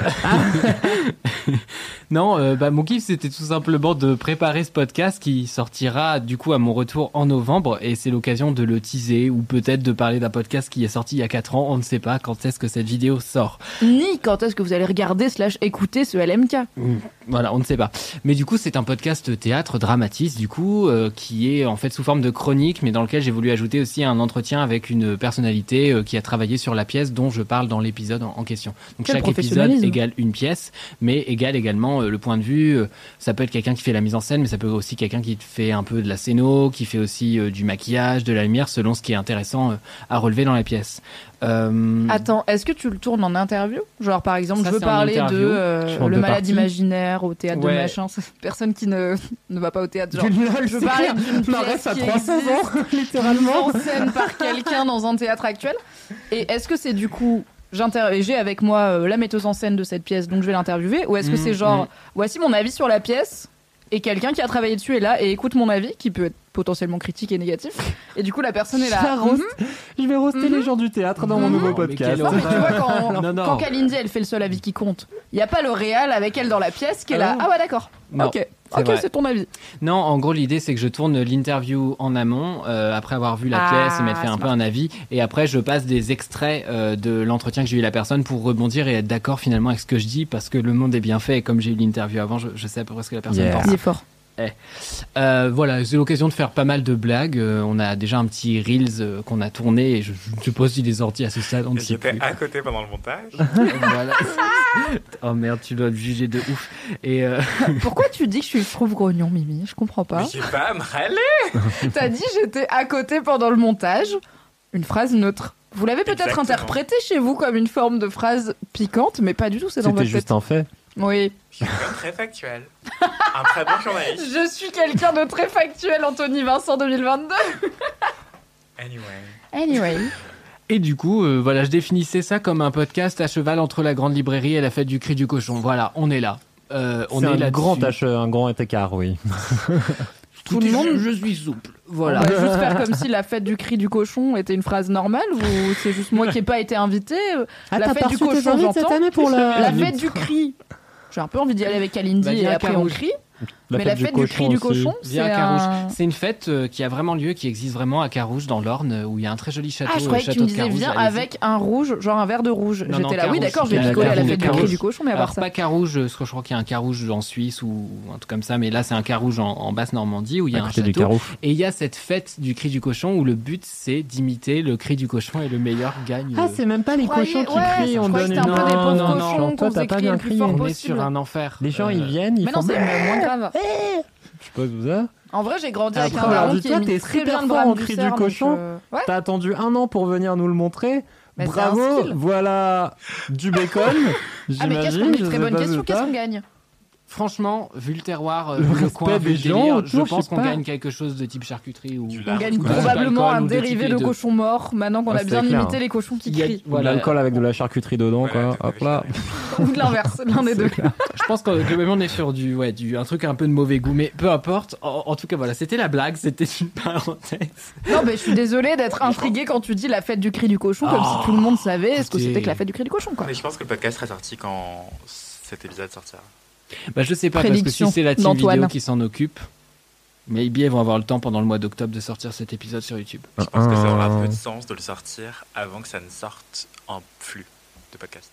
Mais Bah, le but c'est de le teaser, le but c'est d'en parler en disant voilà ce qui va venir, voilà pourquoi j'ai été aussi très occupé avant de partir. Ça, voilà. on- Non Dramatis. pas pour la fête du cri du cochon, suivez Non, un peu, rien à voir. mais Dramatis. parce que Dramatis, le Peut-être que je vais le podcast renommer théâtre la fête du cri du cochon finalement ce podcast. Est-ce que c'est pas le meilleur nom de podcast théâtre La fête du cri du cochon? En vrai, Vu que a la tout fête du cri du compris, cochon, Brand. on dirait un titre de roman français. mais c'est ça, tu le vois. cri du cochon, ça ferait un très bon titre de podcast. Et vraiment, vrai, euh, c'est tout le podcast c'est Un moi qui podcast fais. sur le X. on va brainstormer 40 minutes. Par semaine de Mathis qui fait le cri du cochon. On brainstorm, on brainstorm, on brainstorm, là ça fuse. Dramatis. J'avoue. Le podcast euh, de drama de J'aimerais Mathis. trop enregistrer un podcast érotique un jour dans ma vie. Je dis ça, je dis rien. Attends, il y a un Ok. rapport avec le cochon C'est la, la Ah cri de non. la- Allez, c'est le cri de la tu cochonne. au montage, il y, a eu un- il y a eu une side discussion en bac, tu Ouais, sais, je en pas, bac j'ai pas réussi à podcast. capter tout. Les gens qui ont des bons écouteurs l'auront, sinon Bravo. mettez des bons écouteurs et vous entendrez Anthony et moi qui avons une super idée de contenu. Je note Anthony Vincent. Peut-être qu'on s'appelle un de ces quatre. euh. Dans vos oreilles, entre autres. Du coup, abonnez-vous. Je vais arrêter d'avoir des kiffs. hein. On va dire, abonnez-vous d'ores et déjà Tu à Dramatis. des noms de a fêtes, euh, de- priori, de- euh, Whatever campagne. Happens, on peut s'abonner au flux au moment où cet épisode de Laisse-moi kiffer sort. Ou saboter le flux à ce stade. euh, Vous pouvez aussi. Abonnez-vous à minima à Dramatis et si jamais vous trouvez Oui. pas le podcast Dramatis, abonnez-vous à Mm, Matis ouais. sur Instagram comme ça il vous dira quand ça sort. I Je vais guess. Probablement parler Dramatis beaucoup. toutes les semaines jusqu'à ce que vous le trouviez. Ouais. Mais du coup, pourquoi c'est mon jours. mini kiff? C'est mon mini kiff parce que c'est l'occasion de parler de théâtre. Bah oui, parce qu'on me laisse pas finir ma phrase. Ah, je mais pensais que c'était finalement, un podcast sur les dramas. Mais et ce que n'est que seule phrase. Un petit podcast sur les dramas coréens. C'est clair. C'est vrai, je me disais, C'est le gossip girl de Mathis en fait. Ah non. 87% de ce mini kiff, c'est vous. C'est- c'est terrible. J'ai envie de dire, c'est pas un mauvais mini-kiff du coup, mais il est aussi bien avec beaucoup plus de toi. Parle-nous de Dramatis et de pourquoi c'est ton kiff et pourquoi le théâtre. En fait, c'était mon kiff dans le sens où ça fait très longtemps que bah, je serais, enfin, je suis contente aussi de renouer un peu avec l'écrit et le fait de d'écrire des chroniques, des choses comme ça, dans le sens où bah, c'est quelque chose que là récemment j'ai moins pu faire dans mon taf, qui a été beaucoup beaucoup beaucoup de montage, de réalisation et ce que j'aime aussi. Mais du coup, je suis content quand mon taf peut être fait de plein de trucs différents et le fait de pouvoir me lancer dans ce projet, ça a été l'occasion de recommencer à écrire, recommencer à bah aussi à revenir à mes premiers amours, parce que le théâtre c'est aussi euh, un, un de mes premiers amours euh, culturellement parlant. Euh, et du coup, voilà, ce- ce- ce- c'est un mini kiff dans le sens où bah, c'est un projet qui me tient à cœur, que je suis content de mener, même si bon, il a été retardé par rapport à ce que j'avais en tête initialement. Euh, mais euh, ça reste un, un mini kiff. Voilà, en fait, j'ai pas autant de choses à dire que ça dessus, donc c'est bien. t'es content de le lancer et coup, ça, ça, ça vient de loin. Voilà, c'est ça. c'est- Ça En vient vrai, de loin. Mathis lance son podcast sur le théâtre. Ouais. Est-ce qu'on peut mettre quand même un peu d'emphase Mathis lance son podcast sur le théâtre finally, c'est trop bien. C'est comme moi quand j'ai lancé mon podcast sur Game of Thrones, tu vois, c'était genre tout le monde savait vrai. que j'allais finir par le faire. Je l'ai fait, c'est super, donc bravo. Personne Mathis. sait que je vais le faire, personne m'attend. Tout le monde s'en doute, Mathis, ça ne surprend Ah, personne. Bah, j'en ai parlé, je l'ai évoqué, mais personne n'est en Non train mais de moi faire, j'ai pas l'info. Non mais je suis pas là en mode j'attends Dramatis, littéralement je savais pas que ce projet existait.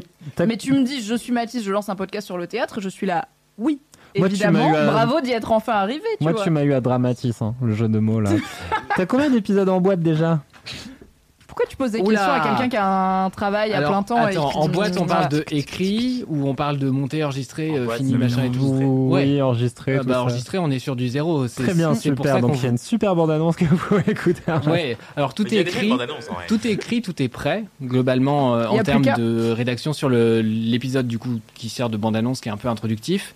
Euh, le premier épisode, il est quasiment terminé en termes d'écriture. J'ai déjà fait Tu nous l'interview. sur la pièce, euh, tu, Ouais. tu lâches le. Je peux, je peux teaser un peu la pièce parce que Ouais, j'en avais déjà raconte-nous. parlé en plus sur euh, Mademoiselle, parce qu'en gros ça avait tourné l'année dernière, c'était une pièce qui s'appelait 7 minutes euh, de Stefano Massini.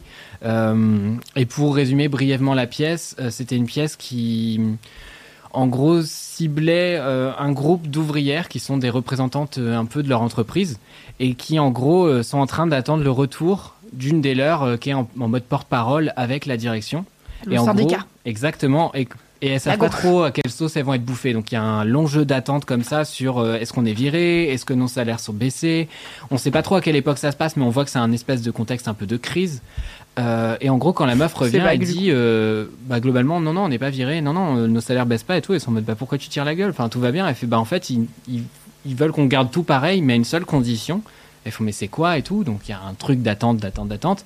Et là, je vous spoil pas parce que c'est le titre de la pièce. Le, le, le, le problème euh, qu'on qu'il y a en fait, c'est qu'on leur demande de retirer 7 minutes de leurs 14 minutes de pause hebdom- euh, hebdomadaire, quotidienne. Ouais.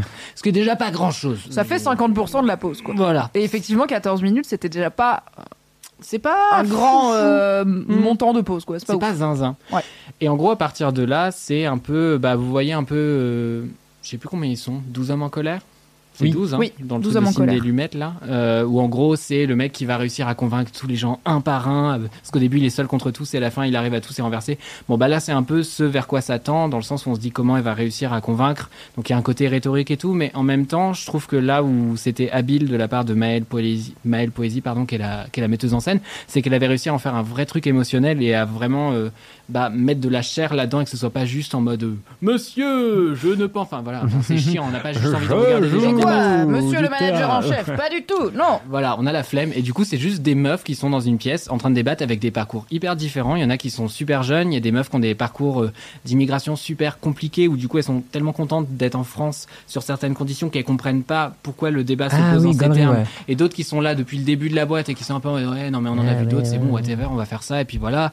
Et, et du coup voilà, il y a, y a plein de conflictualités de points de vue et c'était passionnant et du coup c'est le premier épisode de Dramatis qui sortira euh, en novembre, on est d'accord. Novembriche. Ouais, Novembriche. Novembriche, c'est beaucoup de choses de, Mm. de ma vie chez Mademoiselle actuellement, vous le saurez. Voilà. C'est aussi le meilleur mois de l'année, rappelez-vous. Oh. Ou pas. Qui est interviewé? Euh, bah, du coup, pour le coup, j'ai interviewé Maëlle Poésie euh, sur bien. cette pièce-là, donc la, la metteuse en scène. Et en gros, c'est une pièce a un qui a été reprise. Poésie ou pas du tout? Et bah, je pense pas. J'ai l'impression que non. En même temps, c'est un nom assez.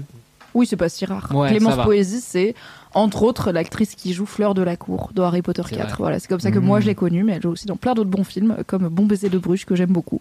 Donc je me suis demandé. Voilà. Voilà. Et qu'est-ce que je voulais rajouter? Bah, pas grand chose. Je crois qu'on est bon. Bah, que Bah, c'est elle du coup ton bien. invité de cet épisode. Oui, et que du coup, c'est elle, euh, mon invitée de Trop cet bien. épisode, euh, qui a été très sympa et super intéressante dans ses choix de mise en scène. Et du coup, voilà, la pièce euh, tourne pas mal en ce début d'année. Alors, je vais louper une partie de la tournée parce que l'épisode sort pas dans les conditions idéales que j'aurais voulu, évidemment. Mais il va passer euh, dans le coin de Paris au théâtre Gérard Philippe, à Saint-Denis. Euh, mais il, il passait aussi au théâtre de Dijon parce que c'est euh, le théâtre dont Maëlle Poésie euh, bah, assume la direction. Comme beaucoup de metteurs, metteuses en scène, Ouais. euh, c'est souvent des gens à la tête de, de CDN, donc de Centres Dramatiques Nationaux. Euh, et puis voilà, il va tourner aussi dans d'autres endroits en France et j'espère que cette pièce elle va avoir une jolie vie parce que quand elle est sortie à la Comédie Française euh, l'année dernière, euh, je l'avais trouvée vraiment super et je trouvais qu'elle démontait article pas mal top. avec. euh, Je m'en souviens. Merci beaucoup. Bah en tout cas voilà, il y a toujours l'article que vous pouvez lire euh, Bien euh, sûr. sur euh, cette, cette minute et pas cette femme. J'ai envie de dire cette femme à chaque fois alors qu'elles sont même pas 7. Non, elles sont 8. Donc euh, voilà, mais elles sont plus que 8, elles sont je sais plus 12, 13, 14. Ah, non, le Non, film je 8 crois que c'était une femmes. blague par rapport à François. J'avais pas Ah oui, 8 femmes, François Ozon, oui, tout ça. Oui. Je un vois. jour, j'en peut-être un Ardant, mais il faut que je vérifie, euh, faut que je le revoie dessus. Mais j'adore, j'adore 8 femmes. Merci Voilà. Mathis. Abonnez-vous à. Dramatis. Et bravo. Mathis. En vrai, c'est trop Bravo, cool Mathis. que tu lances Merci beaucoup. un nouveau podcast un peu plus à toi déjà et euh, qui parle au théâtre. Let's go. C'est trop cool. Congrats. Et qui a un jeu de mots dans le titre. Donc finalement, que Ah, demander de plus à la vie quand on est Mathis C'est un hein. bingo. C'est un bingo. Moi, je Il manque un petit chien dans un coin, mais on est pas mal. Un jour. Anthony, Euh, c'est quoi ton mini kiff Mon kiff, je pense que ça va être. euh, Le mec était encore en train de choisir. Le mec, je lui demande c'est quoi ton mini kiff? Ça fait 1h20 qu'on a commencé. Il est là. Je pense. Non, mais j'ai pas que ça Peut-être. probant, mais. euh, Mais non, vas-y. On peut aussi faire euh, des trucs pas trop rigolos. C'est un roman qui s'appelle Ainsi pleurent nos hommes de Dominique Sélis. Euh, Dominique Sélis, c'est une autrice. euh, Mais t'en avais parlé un peu dans LMK, tu l'avais teasé. En fait, je l'avais C'est pas grave, En fait, je l'avais mal sorti de mon sac. Enfin, je devais pas sortir ça de mon sac et il est sorti. Et du coup, on m'a dit, mais c'est quoi? Du coup, je dis, bon, bah, c'est ça, mais je l'ai pas encore lu. Et du coup, depuis, je l'ai lu. Euh, bah, du coup, c'était il y a pile un mois parce que c'était pendant le dernier live Twitch LMK. C'est vrai. Euh, Et donc, je l'ai lu fini là, à l'instant. euh, enfin, lundi pour mon book club. Bref.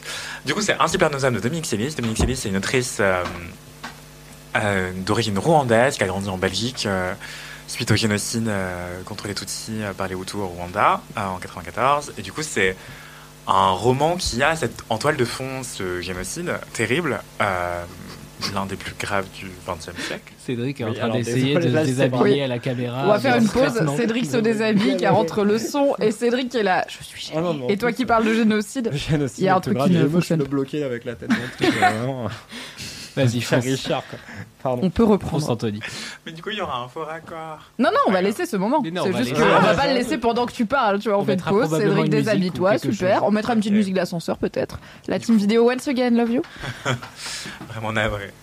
Euh, du coup, le, Dominique Sélis, c'est une intellectuelle euh, d'origine rwandaise qui a écrit ce roman qui a pour toile de fond le génocide, mais ça se passe pas du tout au moment du génocide, ça se passe en 2014 jusqu'à 2018 environ. Et en fait, c'est sous la forme d'un roman épistolaire, mais à sens unique. Donc, c'est l'histoire de Erika, une femme qui écrit à sa sœur.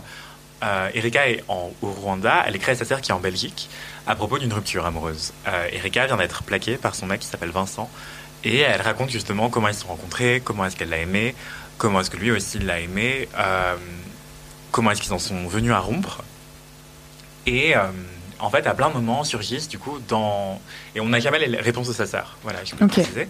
Et du coup, à plein de moments, en fait, on, on aperçoit ce qui se passe en toile de fond par rapport à bah, aujourd'hui au Rwanda comment c'est et euh, comment est-ce que les gens essaient de vivre avec ces cicatrices béantes, enfin ces, choses- ces plaies qui sont même pas forcément cicatrisées, du génocide, de- du fait d'avoir essayé de d'avoir une, d'une croissance économique, politique après ces- ce génocide terrible, et aussi euh, comment est-ce qu'on cohabite en fait entre Tutsi et Hutu.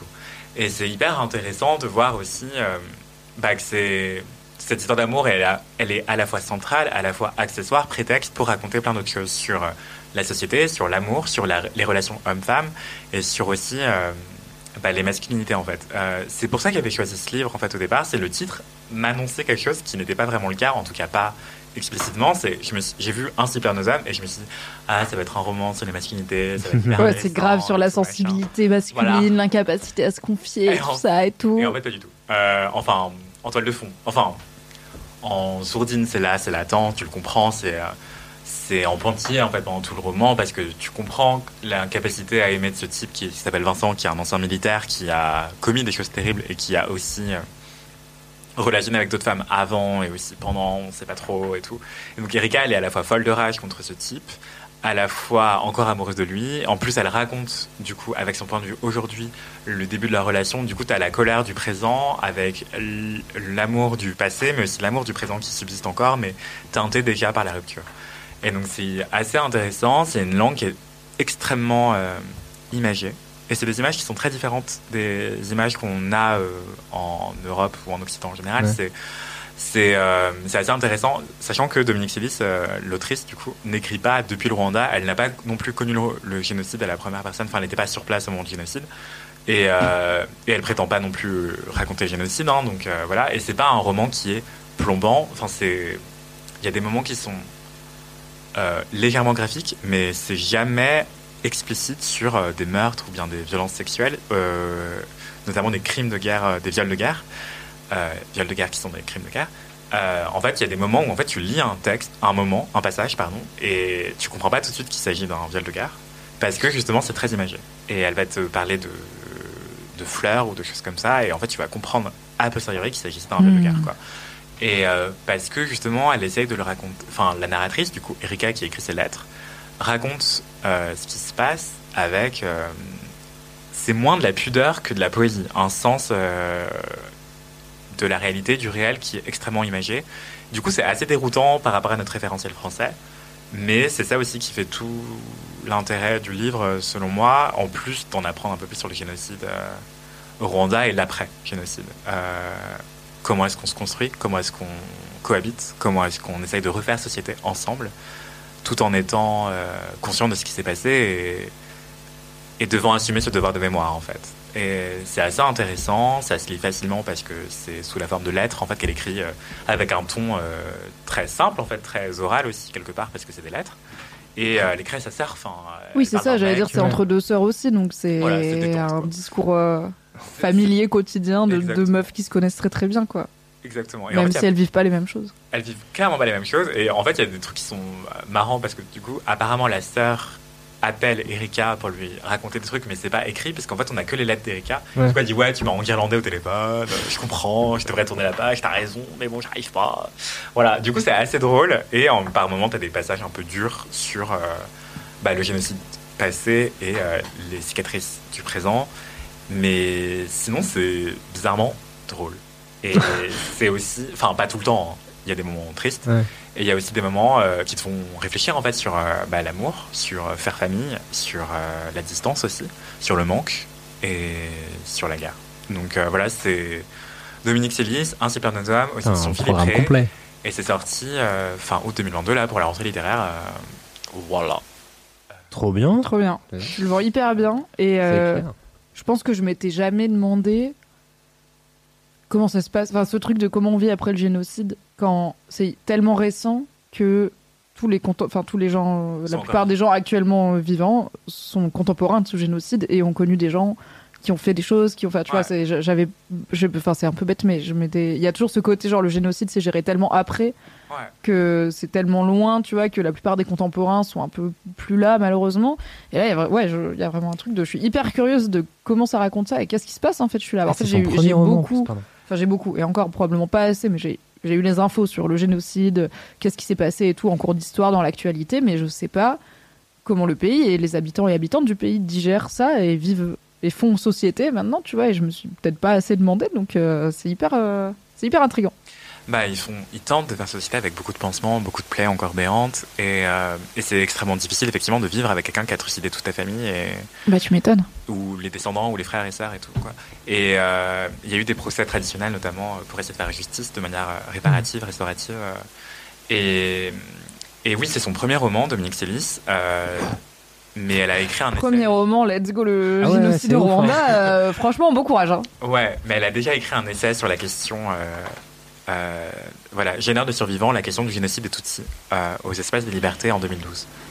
Euh, mais oui, effectivement, c'est euh, c'est un génocide qui a même pas 30 ans, quoi. Enfin, quand on y Ouais, pense, oui, oui, c'est ça, c'est que c'est hyper récent, Ah quoi. c'est- ouais, voilà. Ça, ça, ça me fait penser. euh, Enfin, c'est une question qui est difficile en vrai. Comment en parler quand il y a encore des gens euh, bah, pour le raconter, que tu- quand il y a encore des gens pour lesquels c'est aussi vif.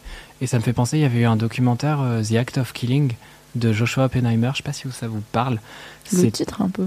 C'était un documentaire qui avait euh, fait pas mal parler de lui. Et en fait, moi, j'ai pas vu le documentaire, j'ai vu une adaptation en pièces.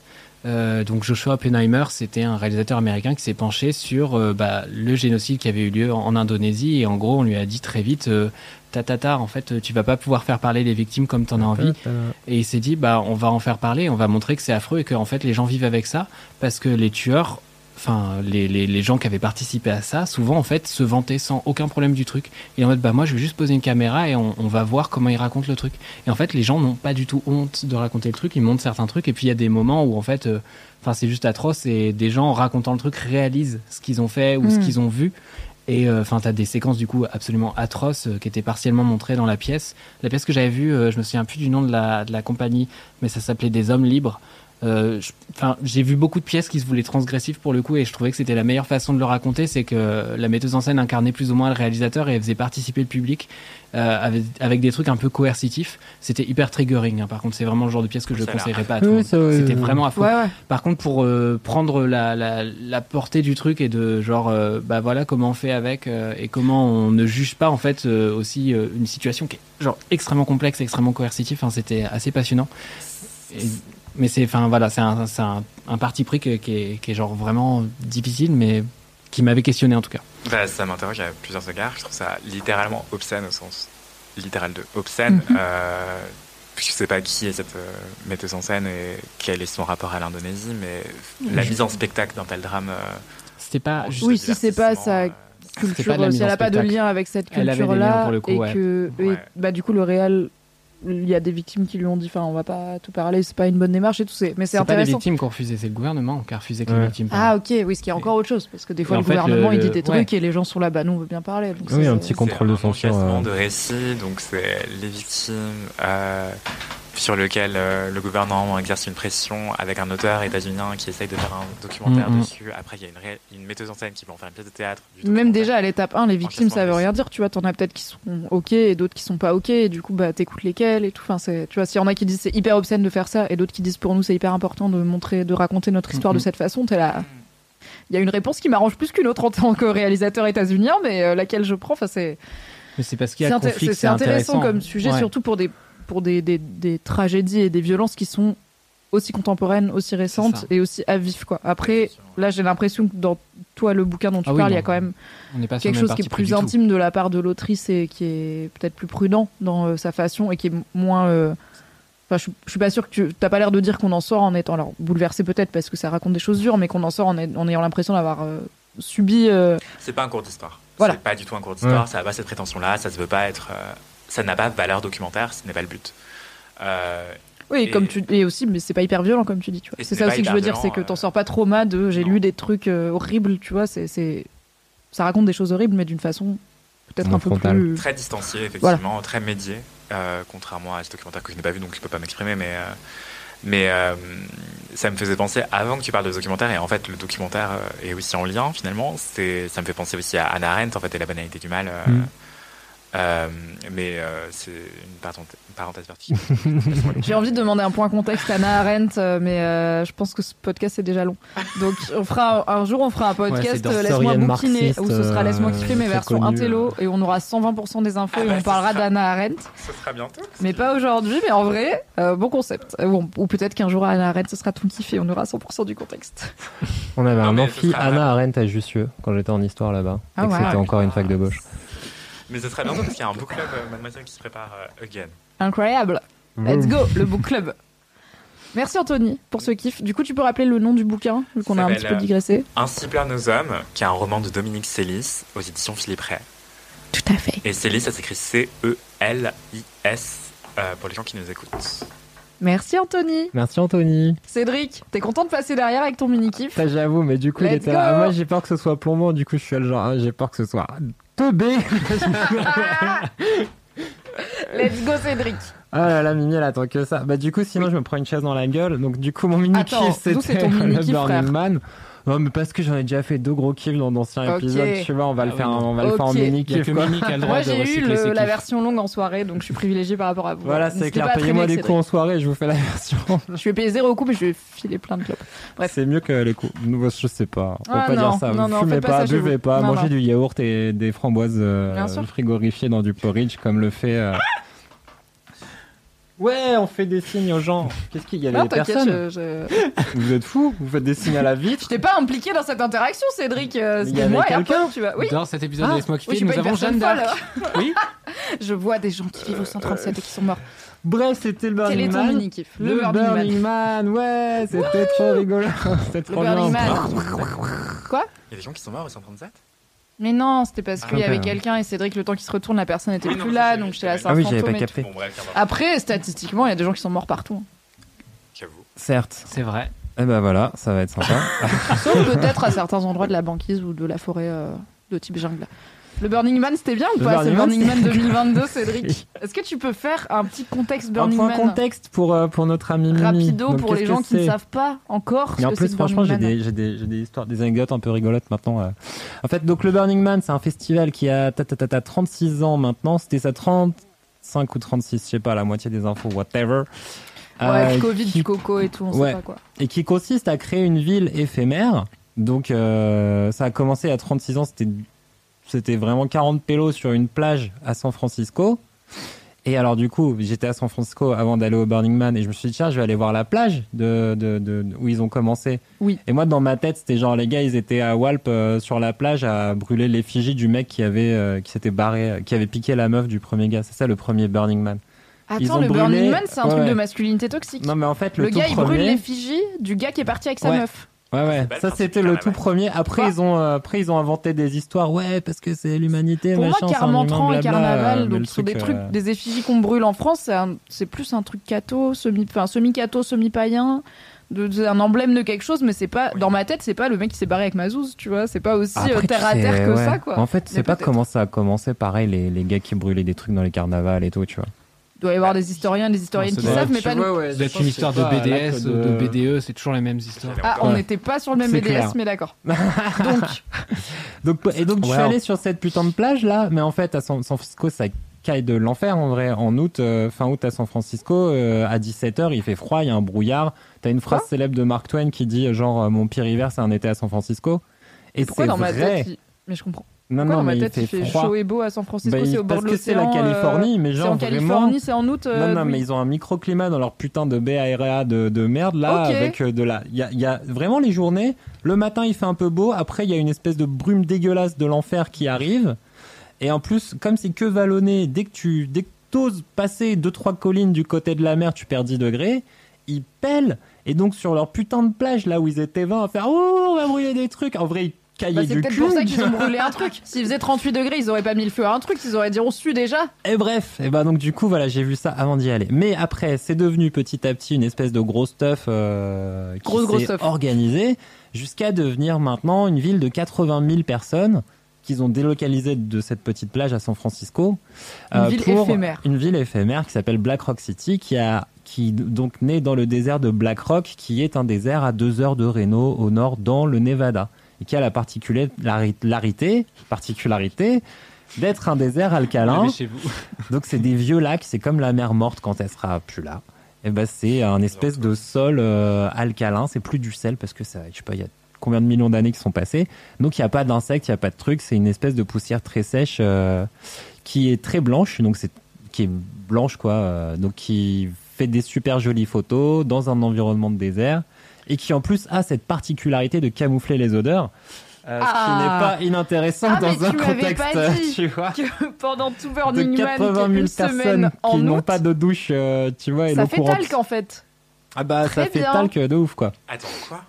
La gens, ils poussière du désert. Oui, donc en fait non, alors euh, après ils font Non, ce qu'ils ils veulent. peuvent, mais ils sont. Mais en gros t'as pas d'eau courante, quoi. tu vois, t'as- c'est le désert. Et donc euh, bah, la ville se crée. Il y, a des, il y a des trucs qui sont construits très avant, genre le fameux man au centre qui maintenant est une espèce de sculpture qui va mesurer 50 mètres, 60 mètres, 100 mètres, ça dépend un peu des années, qui est brûlé le samedi soir. Et les gens ils commencent à arriver du lundi au dimanche. Et donc cette ville donc euh, se monte au fur et à mesure. Quand les gens arrivent, ils commencent à monter la ville. Ils se posent dans des endroits qui sont plus ou moins réservés. Et personne ne crée de citerne, genre. Comment? Personne ne crée de citerne. Hiring for your small business? If you're not looking for professionals on LinkedIn, you're looking in the wrong place. That's like looking for your car keys in a fish tank.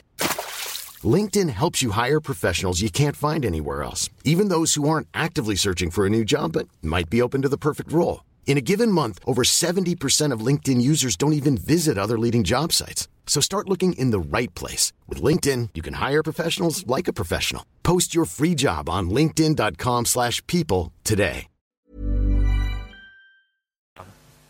Bah, non, mais en Anthony fait, il de y a des le gens. problème du Burning Man. Il est là, mais Alors en mettez fait, il y de a l'eau des dans gens, des ils viennent bon, avec quoi. de l'eau. Et donc, il y a des camps. Donc, des camps, c'est des groupements de personnes. Ça peut être quatre personnes qui font des frites. Il y a des Belges qui font des frites euh, dans le quartier gay du Burning. Man.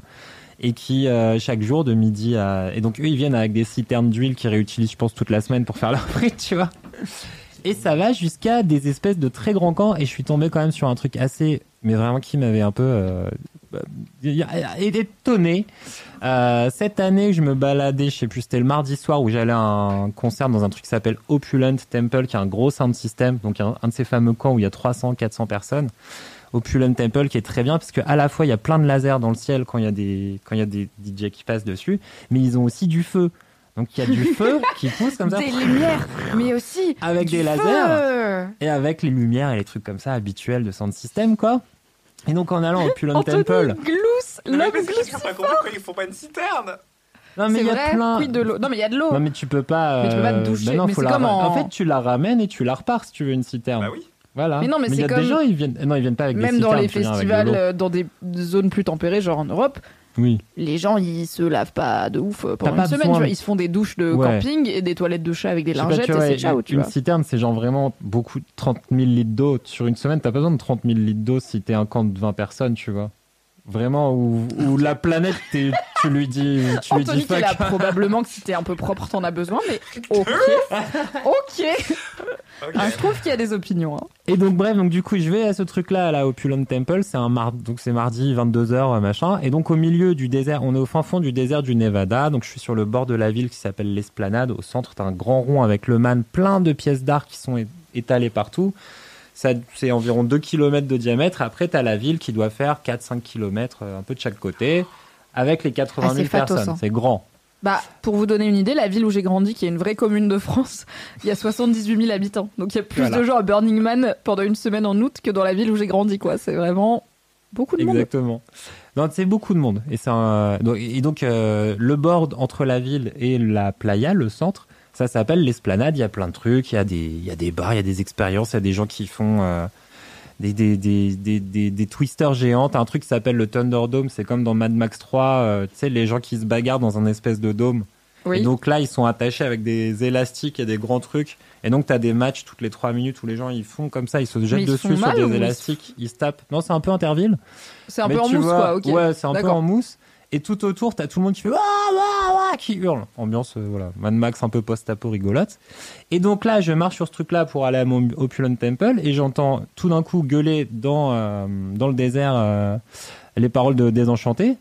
Et je me dis, oh, c'est cocasse, tu vois. je me dirigeais quand même J'ai vers un peu Mylène Farmer, tu vois, que ce qui tu est dises, j'ai globalement. entendu crier Cédric dans le désert avec la voix de Monsieur Chaussette et qu'il y ait des LM Cœur à Burning Man avec toi. Ça fait 4 ans que tu m'as laissé là Non, alors non, j'étais pas sur Monsieur Chaussette, tu l'as abandonné dans le Ah. désert et il est sous un rocher en train de dire Connard, je suis pas mort, je suis immortel C'était plus des LM, des LM Cœur et des LM Crado qui t'auraient reconnu à Burning Man et qui auraient été là, my god, Cédric à Burning Man, mais on ne sait pas s'il y a des LM Crado ou des LM Moi, je Cœur à Burning Man. Si vous y étiez, dit. dites-le nous.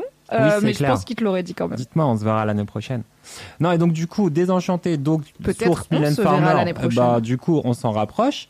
Et j'arrive sur une espèce de grand, euh, de grande tente où euh, donc avec des petits drapeaux français partout et dans l'air. Une petite odeur de fromage fondu. Mais qu'est-ce donc que cette histoire? Eh ben, Est-ce donc ça le paradis? Est-ce que je suis décédée et je suis rentrée à la maison? Et ben là, dans le putain de milieu du désert du Nevada, sur mon truc pour aller écouter de l'acide euh, techno, euh, j'étais pas, j'étais pas sobre quoi. Euh, du coup, dans ce moment-là, apparaît comme un mirage un espèce de camp de Français qui était en train de faire une raclette géante avec des gars qui faisaient ça. Nous on fait les, les patates, nous on fait le fromage fondu, nous on a de la viande de grison machin.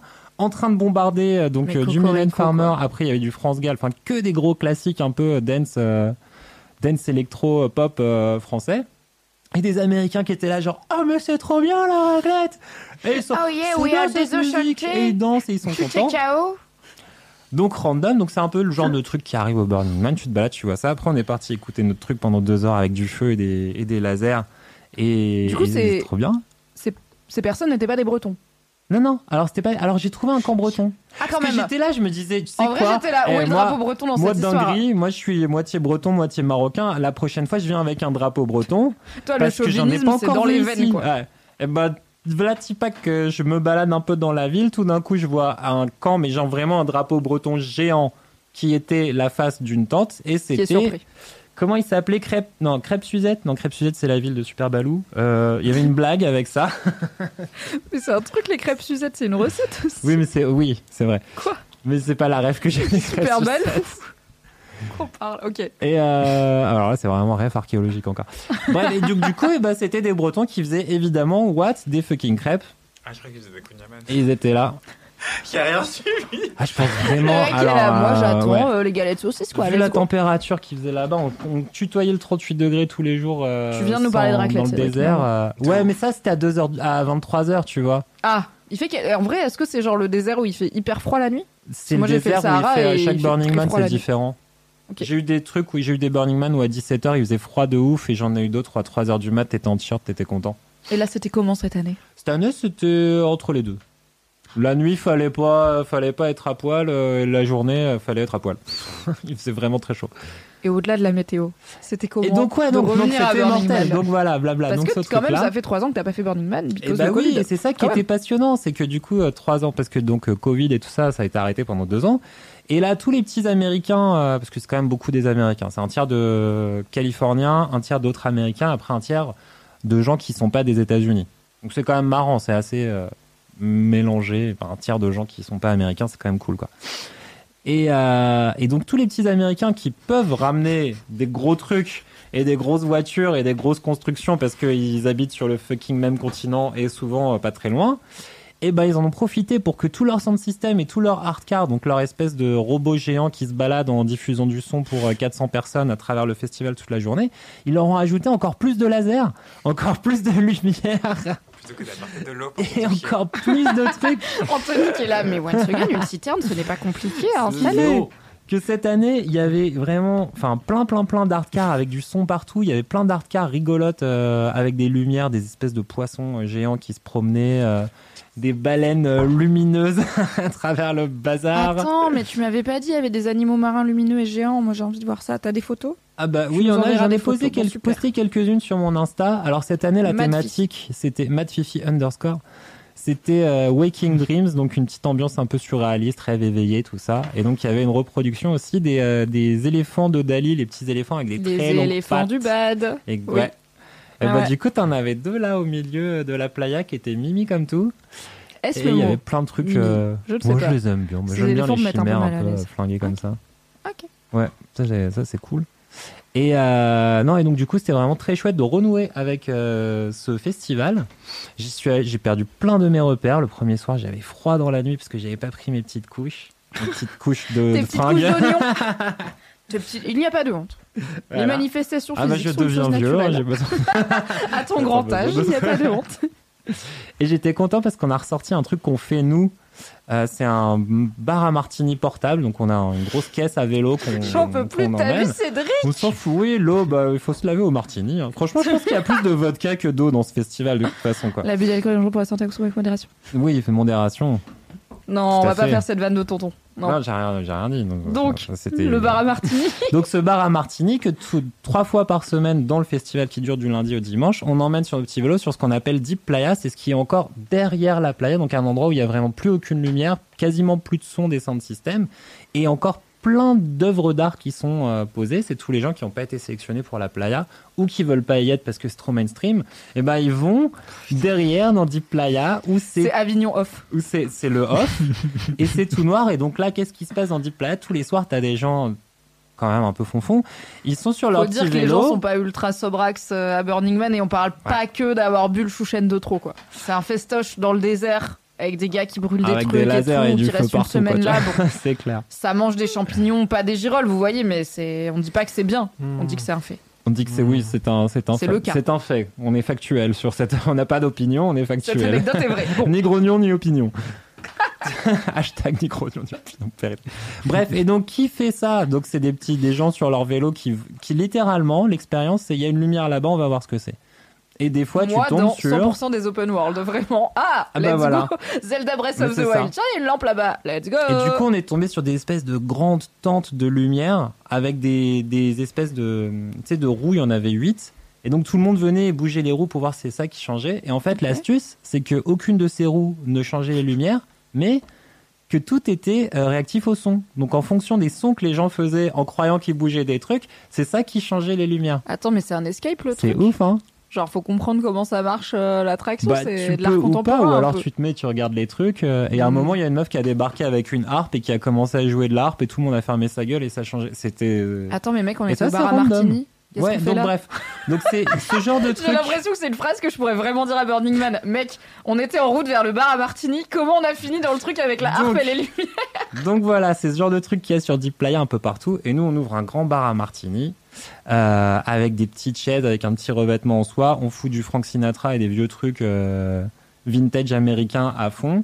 On a des petits verres à martini, tu vois, qui s'illuminent et on leur sert des cocktails fancy pendant deux heures. Et donc, c'est tous T'imagines les gens gars qui sur passent. Terre 8 depuis 5, jours Oui. dans le désert, qui ont pas de citerne, qui se sont pas lavés, qui ont pas mangé de légumes depuis deux semaines et qui juste arrivent dans un bar à martini lounge Voilà, tout à où il y a un Cédric en costard, Et on mieux habillé que dans fancy. 100% des LMK Alors, en je suis pas live, qui est là en costard, mode mais j'ai une petite, Would you want to buy j'ai a une, martini j'ai une, euh, une cravate à tête de mort qui pour Évidemment. le côté fancy et on Very les euh, assoit. De Sherlock. Ouais.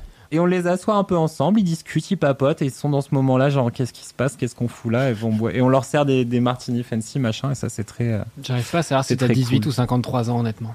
C'est difficile Cédric. parce que ni pas, grognon, âge ni physique, âge mental, c'est tout ça est très Cédric difficile. est, tu vois, une forme de suspendu dans le temps, quoi. Une forme d'é- d'éternelle évidence, quoi. C'est Cédric est là. Peut-être Cédric que est. Cédric est l'épisode 214. Je pense que Cédric On ne sait est. pas. Attends, et je raconte pour finir l'anecdote. Donc il y a ça, et il y a ça fois 1000. Vraiment, c'est un festival où il se passe ça fois 1000 tous les jours. Tu, tu ne peux pas en faire le tour, tu ne peux pas oui, tout tu faire. en Faut quartier. laisser ton et- FOMO à l'entrée parce que sinon t'es mal barré, Tu tu, peux pas vas faire toutes angoisser les pendant 7 side jours. quests de Burning Man. Et le voilà, ouais. Et le, et le samedi, le man brûle. Il y a tout, tout- tous les, les, les centaines de sound systems qui sont là en même temps. Il y a du feu, c'est le bordel partout.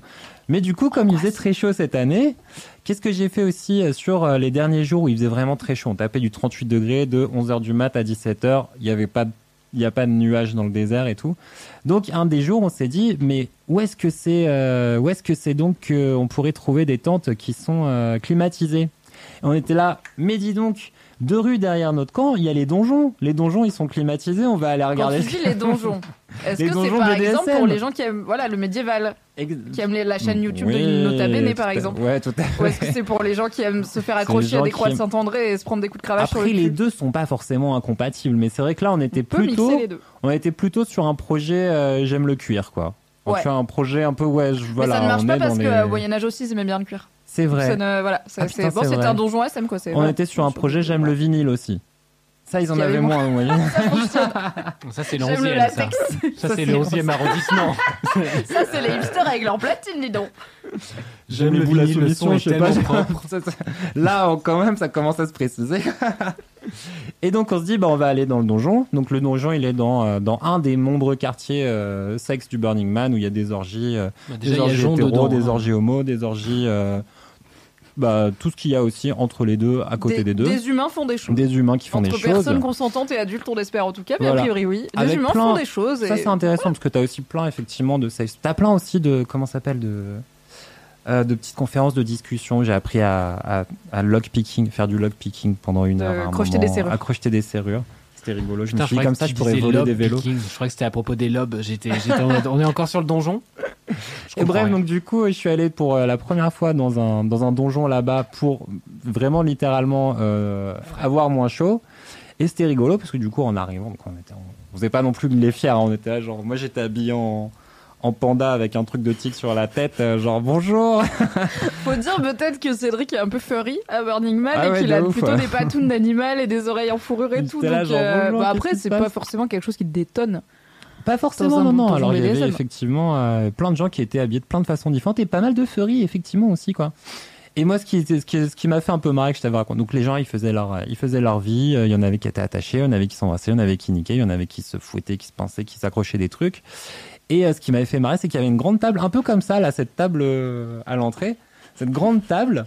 Mettez-vous en situation, c'était un peu comme là, la quoi. même. On arrive et elle était remplie donc de plein d'instruments. Il y avait des cravaches, il y avait des, des- il y avait des trucs. Donc vraiment, je sais pas les mots, je savais pas les trucs, des Ouais. trucs pointus, des trucs avec des arrondis, des trucs qui roulent. Et dedans, j'ai trouvé une rouleuse à pizza. Non, c'est pas une Non mais un découpe pizza rond. Je te jure, je te jure, Mimi, c'est sûr que c'était un découpe pizza rond. Cédric m'a raconté ça et je lui ai posé une question très importante pour dit, savoir de que quel objet on parle. Je lui ai dit est-ce qu'il y a des pointes ou des picots sur la partie ronde de la roulette à pizza? Je fais des guillemets avec mes doigts. Il m'a dit oui.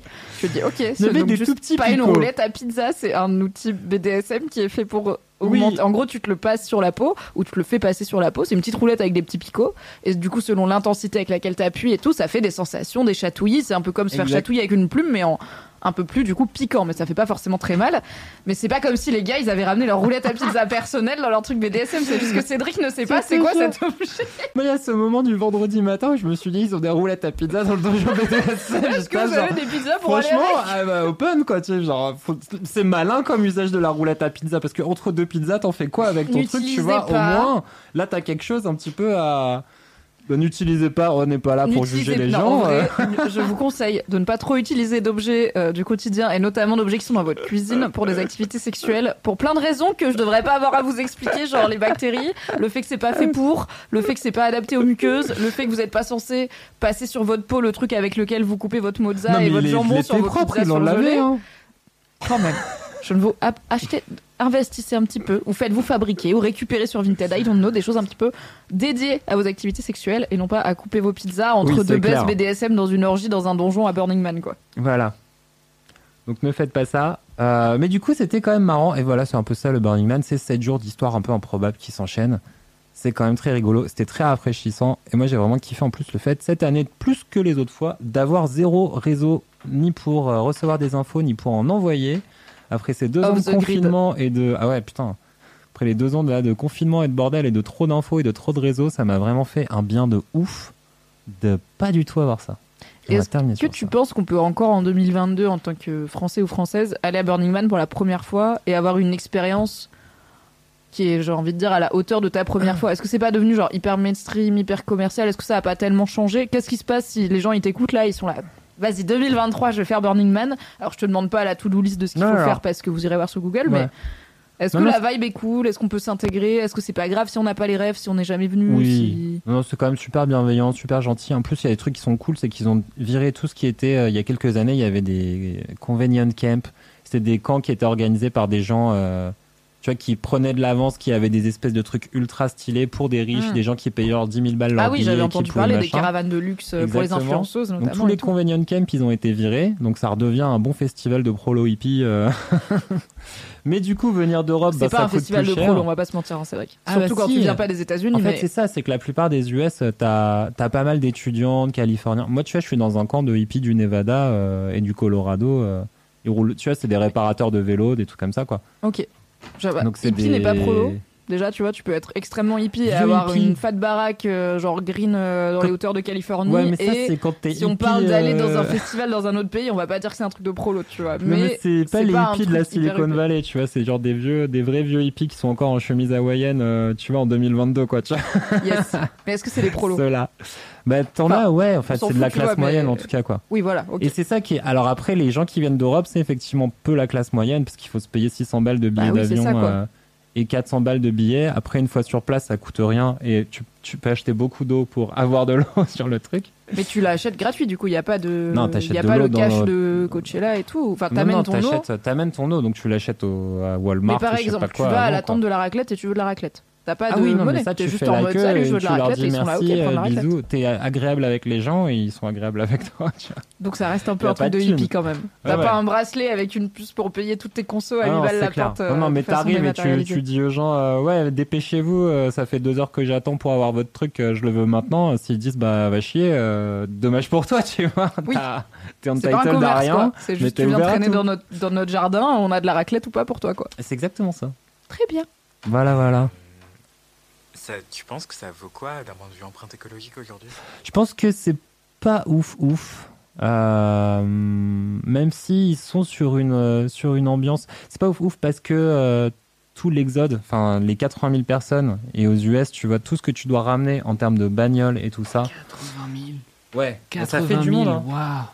Donc ça fait effectivement plus tout le matos pour monter les camps et tout ça. Je pense qu'en termes Bah, d'impact. ça fait du monde, mais je me rends pas compte, mais genre, le Stade de France, c'est d'énergie combien de gens? fossile, C'est bon. c'est pas dingo du tout. Puis euh, en vrai, euh, tu, tu viens d'Europe. Moi, la moitié de. J'ai fait le test là de l'empreinte écologique. les- J'ai fait 5 tonnes et la moitié, ça vient du voyage en avion, quoi. Après, ce qui est intéressant, c'est que là-bas sur place, ils sont en train de pousser euh, pour euh, passer en mode un peu full énergie solaire, que les camps qui passent que en énergie solaire pour leurs activités et tout ça, ils soient un peu mieux placés pour les motiver, pour motiver tout le monde à passer en full énergie solaire. Après le transport pour aller là-bas, avant que ce soit Oui, bah avant surtout que tout en soit venant de voiture Paris quoi. électrique et tout Pour le bazar, en- euh, c'est pas encore gagné. hein. Pour y aller en train, c'est compliqué quoi. Mais après, je pense qu'on peut pas déplacer 80 000 personnes pour une semaine de kiff et que ça soit écologiquement neutre. Ouais, tu vois, ouais. c'est genre forcément une une dépense d'énergie et une production de pollution qu'on aurait pu ne pas avoir si chacun était resté chez soi. Mais après, Après, Après, par rapport de à d'autres festivals, il y a aussi ce truc-là, c'est que par rapport à d'autres festivals, euh, je pense que par contre, c'est au, au prorata, euh, c'est plus écolo. C'est qu'il y a quand même une vision là-bas euh, de zéro déchet, de laisser euh, la playa euh, propre, Oui. d'autosuffisance. Donc du coup, tu as beaucoup, beaucoup moins de gâchis aussi dans les bouts, dans tout ce que tu peux ramener. Euh, donc euh, effectivement, tu as aussi une empreinte, je pense, sur place qui est plus light qu'un festival type Eurokéenne ou whatever, pour ne pas les citer. oui, genre Avec de la même ampleur, mais avec moins une volonté un peu alternative tout, de base quoi. Mais effectivement, le départ et l'arrivée, à mon avis, sont bien fat en termes de, de relâche carbone Ouais, dans l'atmosphère. un petit pic sur les, sur les stats. Merci Ouais. Cédric de nous avoir reparlé de Burning Man. Merci. euh, Ça, écoute, je, me permets, alors je suis un tyran et je suis l'animatrice, donc je t'ai obligé de parler, à parler de Burning Man, mais je me permets de prendre les devants et de dire je pense que les LM Cœur et les LM Crado ne sont pas fâchés que tu aies reparlé de Burning Man. Je pense pas que les gens sont là. Oh, on n'en peut plus de Cédric qui nous parle de Burning Man. Quand est-ce que tu vas s'arrêter En plus, ça fait 45 longtemps. minutes sur Elden Ring, hein, mais ça, je sais que j'aurais abusé de votre patience. Alors il reste un gros kiff. Tout peut vous arriver. Mais d'abord, c'est l'heure de mon mini kiff à moi. Je vais essayer d'aller vite. Normalement, je vais pouvoir aller vite. C'est potentiellement un truc dont je vous ai déjà parlé dans Laisse-moi kiffer car ça commence à faire 212 épisodes qu'on traîne ensemble. mais il n'est jamais trop tard pour regarder des bonnes séries. Du coup, mon mini kiff, c'est une série télé et c'est une série comique. Et je trouve, enfin, c'est une sitcom vraiment. South une- Non. Euh, vraiment Jamais séries mal décidées, c'est non. Mais euh, je trouve qu'on manque un peu, ou alors dites, envoyez des DM, envoyez-moi des DM si vous avez des recos, mais on manque un peu de bonnes séries comiques en ce moment. Ça fait un peu longtemps qu'o- qu'on n'a pas eu une série euh, comédie que je trouve un peu genre La facile bande à à regarder. Picsou, hein, moi, à chaque fois, je dis qu'il faut regarder la bande à Picsou, euh, c'est vraiment trop Oui, drôle. alors il y a Duckstale, donc la bande à Picsou, mais c'est de l'animation et c'est Picsou quoi. C'est en gros, je veux un truc genre, alors pas Friends parce que j'aime pas trop Friends, mais Ah, tu vois, il y a eu The Office, il y a eu Arrested Development, il y a eu Ouais. Modern Family, là il y Good a Place. Hein The Good Place. The Good Place qui marchait bien. Mm. Il y a euh, Superstore qui est pas mal du tout et qui est dispo sur Netflix et qui se passe dans un grand supermarché américain. Donc il y a aussi des propos intéressants sur la, les classes populaires et les gens qui ont un job pas très reconnu Ouais. dans la société. Euh, mais il y a plus, je, je sais pas, actuellement j'ai un peu du mal à trouver des comédies. Et heureusement j'ai pu forcer slash inciter slash permettre grâce à ma générosité à mon mec de découvrir la meilleure série comique américaine de tous les temps selon moi, à savoir Parks and Recreation Parks and Rec, qui est dispo en intégralité sur Prime Video, alors que pendant longtemps elle était compliquée à trouver en légal en France. Et c'est trop bien. On en est, on vient de finir la saison 2. Il y a six saisons, si je dis pas de bêtises, à Parks and Rec. Et c'est la meilleure, c'est ma sitcom préférée de tellement loin, alors qu'elle s'inspire. De la sitcom connue qui marche le moins sur moi, à savoir The Office, qui est une série culte euh, britannique à la base, adaptée en version américaine avec notamment Steve Carell dans le rôle titre. Ah, mais si t'aimes pas le cringe, The Office, Mais ça ne ça, peut pas The marcher, Office. ouais. Alors c'est mon genre de comédie préféré qui est un mockumentary, donc c'est un faux documentaire où les gens parlent face caméra, ils font des regards caméra et c'est filmé euh, très euh, réel caméra au point. Donc ça j'aime bien, mais The Office c'est du cringe et c'est un chef qui est gênant à tous les niveaux, qui horrible. est incarné par Steve Carell, mais qui est gênant, genre il fait vraiment des trucs sexistes, des trucs racistes. Et alors c'est Ouais. pas montré en mode euh, c'est fun, il est marrant, c'est montré en mode il est con. Mais du Ça coup dépend tous les gens sont en Alors, mode ouais. il est con. Et moi, bah, The Office j'ai jamais pu finir une saison quoi. Je suis vraiment genre Ah, pas j'ai envie de soulever le, lino ou la moquette, Ouais. de m'allonger extrêmement plate par terre et de remettre le lino sur moi pour qu'on ignore que je suis Ouais. dans cette situation. Mais c'est suis les vraiment très premières mal. saisons de The Office, elles sont basées sur la série anglaise où, Qui est encore où plus Ricky. Gervais, il a Ouais. pas de limite au cringe. Non, très peu. Et après, la, saison- la série américaine a réussi à faire quelque chose de ses personnages au fur et à mesure. je pense qu'elle les devient plus euh, touchante, C'est super touchant, plus, comme on dit wholesome de- en anglais. Donc ouais, il y a un truc de ça fait du bien, ça réchauffe de l'intérieur. Et Parks and Rec, en fait, à la base, ça devait être un spin-off de The Office. Et du coup, je pense que Parks and Recreation a gardé ce côté un peu plus réconfortant, euh, feel good et vivre ensemble de The Office sur la fin, qui est pas, qui est moins le côté gênant du début. Donc Parks and Recreation, euh, disponible en intégralité sur Prime Video, c'est une série qui a été créée par les showrunners de The Office qui ont fini par aller faire The Good Place par exemple derrière. Donc voilà, tout est un C'est cercle. bien. Et euh, c'est une série qui a un personnage principal féminin, ce qui change aussi par rapport à The Office, qui est aussi une chef d'équipe un petit peu cringe, mais beaucoup moins que Michael Scott et qui surtout est rarement problématique, contrairement à Michael Scott. Ou alors euh, vraiment c'est pas montré comme euh, elle fait partie de sa vie. Euh, elle est donc elle s'appelle Leslie Knope, l'héroïne. Elle est incarnée par Amy Poehler, une, comédienne euh, notamment de stand-up américaine qui s'est fait beaucoup connaître via le Saturday Night Live, une émission qui a révélé beaucoup beaucoup de grands noms de la comédie. Et elle joue donc Leslie Knope, qui est gestionnaire d'équipe dans une administration d'une petite ville de l'Indiana aux États-Unis. Donc on est dans le rural États-Unis. C'est une ville qui n'existe pas vraiment, la ville euh, Pawnee où se passe euh, l'intrigue. Et elle gère le, département parc et euh, aire de jeu du coup. C'est ça, c'est pour la municipalité. Et c'est trop. Et du coup, bah, la série, c'est six saisons de elle et son équipe et ses potes et leur vie et leur petite vie de cette petite équipe dans cette ville de Pawnee et euh, comment ces personnages évoluent euh, à travers des années euh, de vie et euh, de monde qui évolue aussi. Et c'est vraiment trop bien. Ça fait, j'en suis un peu au point où j'ai assez oublié une partie des épisodes pour les redécouvrir. Ouais, et pas juste être en mode ah oui c'est tel épisode je l'aime trop même si franchement deux épisodes sur trois je regarde le titre et je fais Ah, c'est celui-là. Et vraiment, mon mec, il me regarde, tu sais que tu fais ça à chaque épisode, tu dis c'est mon préféré. Et je suis là, oui, c'est tous mes préférés. Ou alors je suis là, c'est là où il y a mon préf qui arrive, c'est là où il y a ma blague préf et tout. C'est vraiment trop. Et genre, je ris aux éclats à voix haute devant ma télé alors que je connais les vannes et je connais la série et je connais les persos et je sais que- qu'est-ce qui se passe mais je suis vraiment en mode c'est c'est trop bien écrit c'est trop marrant. Il y a des persos complètement barrés et en même temps qui ont toujours un petit fond de ah oui je les connais. Genre je connais cette Ouais. personne c'est juste que là ils ont poussé les potards un peu au max Euh, il y a pas trop de blagues voilà qui avec le recul parce que c'est quand même une série qui a 15 ans je, je dirais 10-15 ans maintenant bah qui a, com- ouais, qui a commencé elle se déroule en l'intrigue se déroule en 2000 entre 2005 et 2008 Ouais. je dirais pour les premières saisons du coup euh, ça a été écrit euh, en 2008 de- enfin ça a été diffusé en 2008-2009 et euh, il y a quelque chose qui ont un peu mal vieilli, on va pas se mentir. Il y a aussi euh, deux trois dynamiques de perso où je suis là. Probablement que si on faisait Parks and Rec en 2022 saison 1, on ferait pas cette vanne là, mais Is OK, c'est quand même beaucoup moins compliqué que The Office par exemple. Et c'est tellement drôle. Et il y a C'est des une série qui arrive très bien mais un peu comme The Good Place après et comme The Office le faisait aussi à faire des blagues de des, des blagues filées mais sans y mettre des gros sabots quoi. T'as juste des Mm. vannes qui restent et notamment le fait que cette petite ville qu'ils ont inventée a une histoire complètement barrée a des habitants qui sont complètement barrés et il y a notamment des scènes hyper cultes où c'est du coup bah, des forums publics où les gens de la commune euh, peuvent venir parler à la municipalité et ils disent tout le temps des trucs qui ont pas de sens genre j'ai trouvé un sandwich par terre dans un parc il y avait pas de mayonnaise dedans. Ils sont là oui.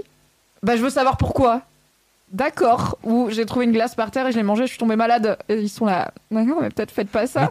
Mais t'as un truc, des fois, ça me fait penser aux Simpsons, mais en série filmée, tu Ouais, il y a un côté les Simpsons dans ce côté, côté euh, v- petite ville profonde, mais sans mépris, tu vois. C'est pas genre ces Oui, gens ils sont débiles parce que c'est des rednecks ou et de toute façon tous les personnages positifs ou négatifs viennent de la même ville et ont à peu près le même niveau de vie et tout. Et il y a, y a pas trop de riches et les riches ils sont méprisés parce que c'est les riches de la ville d'à côté qui ont une cuillère en argent dans la bouche et pareil, c'est les potards sont poussés au max. Enfin, je crois que genre à un moment ils font un rendez-vous municipal des deux municipalités et la ville d'à côté elle leur file des gift bags avec genre des iPads, des iPhones et tout et ils sont là mais enfin c'est juste un mardi donc voilà il y a aussi des vannes sur les différences de classe sociale Euh, mais c'est hyper feel good et en fait c'est rare d'avoir quelque chose qui est à la fois extrêmement drôle et extrêmement feel good je trouve que le bah, l'humour euh, marche souvent sur se moquer d'autrui et je- sans le faire à 100%, Parks and Rec essaye au maximum de pas se moquer d'autrui, de rire avec et pas de rire d'eux. C'est un peu d'absurde, mais pas trop pour moi, parce que moi, quand c'est trop absurde, je suis là. Ouais. Je comprends pas la blague. Ça n'a pas de sens. Et après, j'en dis Mimi, t'es trop cartésienne. Je fais oui. Et donc, je comprends toujours pas la blague. Donc, c'est le bon niveau. Euh, juste au cas où vous vous lancez dans Parks and Rec pour la première fois, la saison 1 est pas ouf parce que la saison l'a- 1 cherchait ouais. encore son ton et justement était plus dans l'esprit The Office. Donc on est un peu plus sur c'est qui cette meuf, elle est bizarre et je sais pas si j'ai envie de traîner avec du coup bah, Leslie Knope l'héroïne. En vrai, vous pouvez la squeezer ou au pire, c'est 6 épisodes de 20 minutes. Donc Oh, mais ça va. Ouais, c'est comme un The Good Place. c'est Oui, quand même c'est fun. 20 minutes Tu les épisodes de, Oui. de, de Parks and Rec, ouais. ah oui, c'est du 20 minutes, Super ça va rapide. hyper Ouais, vite, c'est bam bam, c'est du Brooklyn Nine-Nine quoi. Et il y a 6 saisons.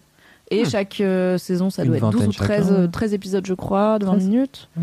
Euh, je crois. Je crois que c'était déjà plus la période des saisons de 25 épisodes. Hmm. Donc, euh, et c'est le rythme Brooklyn Nine-Nine où chaque épisode, il y a un cold open, donc il y a une petite vanne, ensuite générique, ensuite l'intrigue de l'épisode, et à la fin, une vanne finale qui peut être une autre intrigue. Donc c'est aussi ce genre de série qu'on fait plus forcément trop euh, à l'époque des plateformes de streaming qui produisent des séries avec une autre temporalité que le rythme télé.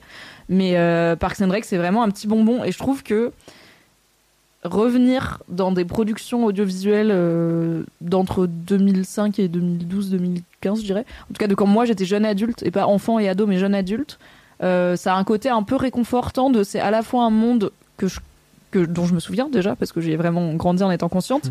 qui a plein d'aspects technologiques proches d'une autre. Enfin, il y a Internet, il y a des smartphones, il, y a de la- il parle Oui. d'Amazon, etc. Il y a des Il y a wagons deux, et trois tout. téléphones à clapet, mais bon, tu te projettes encore, quoi, tu vois. Ouais, c'est on est, mais c'est assez familier sans être vintage Ouais. et en même temps il y a un côté, mais c'est les lunettes roses de la nostalgie, mais de le monde avait l'air un peu plus simple à l'époque, tu vois. Genre, je sais pas, dans Parks and Rec, il y a pas genre le Covid et la guerre en Ukraine. Alors évidemment, il y a déjà le racisme, le patriarcat, euh, les inégalités diverses et variées. Donc je dis pas que tout est rose, mais il y a un côté, on est moins connecté à à l'intégralité du monde. Ces personnages-là, ils sont dans une temporalité et dans une époque où ils sont plus plongés dans leur quotidien que dans le monde avec un grand M et l'actualité avec un grand A où en fait moi je me lève le matin je sais ce qui se passe en Ukraine immédiatement je sais ce qui se passe Ouais. partout dans le monde et j'ai tous les en fait il n'y a pas de différence au niveau de lecture je me lève le matin j'ouvre par exemple Twitter ou Instagram je vais avoir à la fois ah euh, ma cousine euh, est en train de, enfin ma cousine a accouché, euh, ma pote a adopté un nouveau chat et il y a eu tant de morts en Ukraine et un énième féminicide en France quoi. Il y a pas de, il y a pas de ah là j'écoute les infos donc je vais avoir l'info et là j'appelle ma copine donc je vais avoir les infos personnelles de ma copine. C'est tout est mélangé et je trouve qu'il y a un truc du coup un peu rassurant, un peu semi presque vintage, cosy à voir des intrigues qui se passent dans une période où les gens sont un peu moins connectés au monde avec un grand M et qui du coup parlent en- enfin parle évidemment de la société, mais en se focalisant sur un cercle un peu plus restreint, euh, et en essayant pas forcément de, de jouer sur tous les tableaux et tout. C'est une histoire assez simple, Parks and Rec, mais tellement Mm. drôle. Du coup, regardez and En plus, où chaque bien. personnage a un développement, un arc intéressant et satisfaisant à la fin. Donc ça, c'est aussi Oui. cool quand une Sauf série Mark personnages. Brendanawicz, qui n'a pas d'arc Oui. intéressant à la fin. Les, vous saurez quand vous aurez regardé Vous tout. Parks and Rec pourquoi on se moque de Mark. Mais c'est vraiment très cool. Regardez Parks and Rec. Regardez Parks and Rec. ASMR Parks and Rec. C'est l'heure. Non. Des gros kiffs. Et donc du jingle. Est-ce que c'est le jingle de Cédric Est-ce que tu veux le chanter en même temps que toi? Je m'en souviens plus. je m'en souviens plus. Il y a tout le temps des gens qui disent Ouais, faut que tu fasses le jingle en live. Je suis là, genre, je me souviens plus des accords, j'ai plus les paroles, j'ai plus rien de ce que j'ai fait. Et ben on Bon, se la met- chanson existe aussi. hein, On se met là du coup.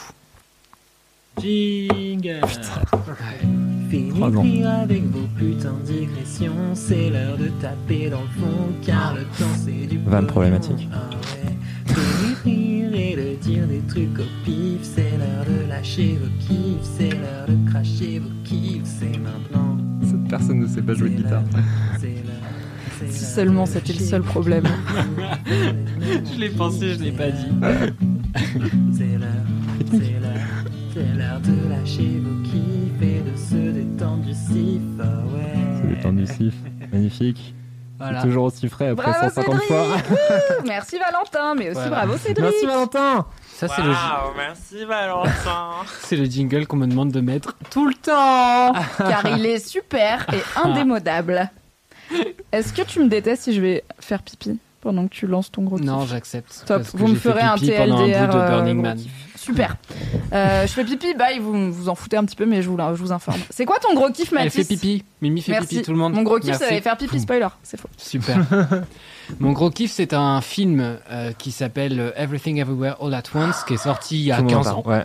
globalement. Alors, je suis ravie d'aller faire pipi parce que j'ai trop envie de le voir et j'aime pas savoir des trucs sur des films que j'ai envie de voir. Du coup, je vais rien écouter et pas réagir. Ouais, c'est Bye. clair. Reviens au moment où on est sur les gros spoils, quoi. J'ai- tenu à le faire euh, pendant ce live Twitch qui n'est pas un live Twitch parce que justement euh, il est sorti il y a déjà quelques semaines et que j'ai pas eu le temps de. Enfin bref, euh, tous les épisodes qui sont sortis de LMK récemment étaient tournés euh, pas mal de temps avant donc c'était compliqué de garder des trucs avec une temporalité euh, restreinte quoi. Donc normalement quand cet épisode sort, vous pouvez peut-être le trouver dans une salle quelque part ou sur des plateformes de vidéo, voire même en DVD. Peut-être que les DVD n'existent plus à l'époque où vous nous regardez. C'est revenu. Toujours est-il que c'est un film assez dingue de deux réalisateurs qu'on surnomme The Daniels parce que personne n'a envie d'apprendre leur nom de famille. D'ailleurs, je ne l'ai pas. Euh, euh, qui est un de duo de réalisateurs qui avait déjà euh, fait le film Swiss Army Man, je crois, avec Daniel Radcliffe, Oui. qui était complètement barré et que je n'ai pas vu. Donc, je ne vais pas vous en parler. Everything Everywhere All at Once, c'est l'histoire un peu barrée d'une meuf qui est partie de Chine avec l'amour de sa vie à l'époque pour construire une nouvelle vie aux États-Unis. Et en fait, cette nouvelle vie s'est avérée euh, super décevante parce qu'ils se retrouvent à ouvrir une laverie et bah après ils sont juste dans une vie un peu boring avec cette laverie qui donne sur un parking. Dans en fait, une vie dans laquelle ils se font chier, ils sont tous les deux pleins de déceptions et enfin surtout elle en vrai parce que lui il est plutôt positif, il essaie de s'accrocher au moindre petit truc. Euh, typiquement, il met tout le temps des petits euh, Google Eyes sur les choses, donc des petits des petits yeux, vous savez les, les petites comment on explique ça en français, des petites gommettes là, euh, mais enfin c'est pas des Un gommettes. filtre Instagram, tu veux dire? Mais non, mais nous, les vieilles personnes, voilà, c'est les trucs où, si vous faisiez du loisir créatif, par exemple, parce que vous êtes madaronne, sait-on jamais, eh ben, vous mettiez deux petits yeux comme ça, et il y a les petits yeux qui bougent, des petites billes et tout. Enfin, c'est très clair dans ma Ah tête. oui, d'accord, ok, ouais. Peu importe, c'est un personnage positif, c'était mon point. Voilà pour cette digression d'une demi-heure pour rien. Et en gros, euh, en fait, euh, elle se retrouve euh, dans l'ascenseur avec son mari et son père en train d'avoir un espèce de rendez-vous administratif parce que du coup la, la laverie va mal en fait euh, d'un point de vue euh, bah, euh, Économique. financière, euh, économique. Ouais, c'est enfin c'est vraiment la merde et ils ont fait un peu n'importe quoi. Ils sont super désorganisés et tout et ils sont face à une une meuf, euh, bah, une agente fédérale ou je sais pas quoi, une meuf un peu administrative qui est vraiment en mode ça va pas, ça va pas bien se passer du tout, du tout, du tout. Et en fait, euh, son mari, il a un espèce de flash dans l'ascenseur, il la regarde en mode euh, t'es en grand danger, euh, il faut absolument que t'ailles à tel endroit, euh, tel truc à tel moment, euh, et que tu fasses tel truc absurde, je te donne une liste de choses à faire, et, voilà. Et juste après, il redevient normal, et Ah, rapide cet ascenseur. Et à partir de là, on dit quoi? Du coup, pendant une demi-seconde, on a un espèce de film d'action qui se dessine, et tu sais pas trop d'où ça sort, et on te le hint comme ça. Et à partir de là, c'est à peu près tout ce que je vais dire de l'intrigue. Ça devient complètement barjot. Voilà.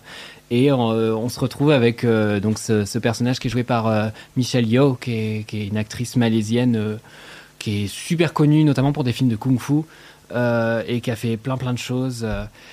plein plein de films et du coup qui se retrouve dans ce rôle de meuf qui a la cinquantaine qui en fait se retrouve à devenir une espèce de super héroïne ça n'a aucun sens dans plusieurs plusieurs dimensions c'est hilarant et en même temps c'est quand même touchant Euh, voilà il y a énormément de choses qui font rire parce qu'il y a énormément de décalage partout qui est apporté l'écriture est vraiment brillante et ça reste très très cohérent alors que ça pourrait être très confus et euh, ça permet en fait de parler en filigrane de plein de thématiques euh, intéressantes, notamment cette question de l'immigration et surtout des générations d'immigration, parce qu'il y a son père donc qui lui ne parle que chinois, qui se retrouve aux États-Unis et que ça fait royalement chier et qui tire une gueule de six pieds de long globalement tout le film. Il y a elle et son mari qui de leur côté bah, un peu euh, l'anglais euh, américain et euh, le chinois. Et leur fille qui elle en chie à se rappeler des trucs de chinois qui est vraiment putain, comment on dit ça et tout parce qu'elle elle en chie à communiquer avec son grand-père qui est un peu en mode Fr- vraiment t'as oublié même ça tu vois. Et, euh, et de son côté la fille justement est, est lesbienne. Et euh, il y a tout ce truc euh, pareil de génération et tout. Et il y a un vrai problème de communication entre la mère la fille qui ont toutes les deux à leur façon l'impression d'être des échecs et qui du coup bah, vivent pas très bien leur relation dans le sens où ça les renvoie l'une et l'autre à leurs propres euh, bah, leurs propres échecs à leurs propres déceptions et c'est justement les déceptions qui vont en faire des personnages super intéressants dans le film. Et c'est tout ce que je dis de l'intrigue. Donc, voilà, Mimi, elle arrive au bon moment. En plus, elle arrive avec de l'eau, ce qui est incroyable. Ah oui, on avait une bouteille dans le frigo. C'est mieux que Burning Man, Hmm. Qu'est-ce qui s'est passé qui n'a pas d'eau. Ah, Il y a de l'eau, mais pas pour doucher. La, c'est la goutte d'eau. Qui les fait déborder. C'est la goutte d'eau. I'm back. Euh, Et c'est tout ce qu'on dira au sujet de l'intrigue. Et c'est tout ce qu'on dira au sujet de l'intrigue, exactement. Euh, c'est brillant. C'est en vrai, ça fait longtemps que j'ai pas eu un film. C'était mon reste de d'eau pétillante. Wink wink. Euh, et cette eau est plate.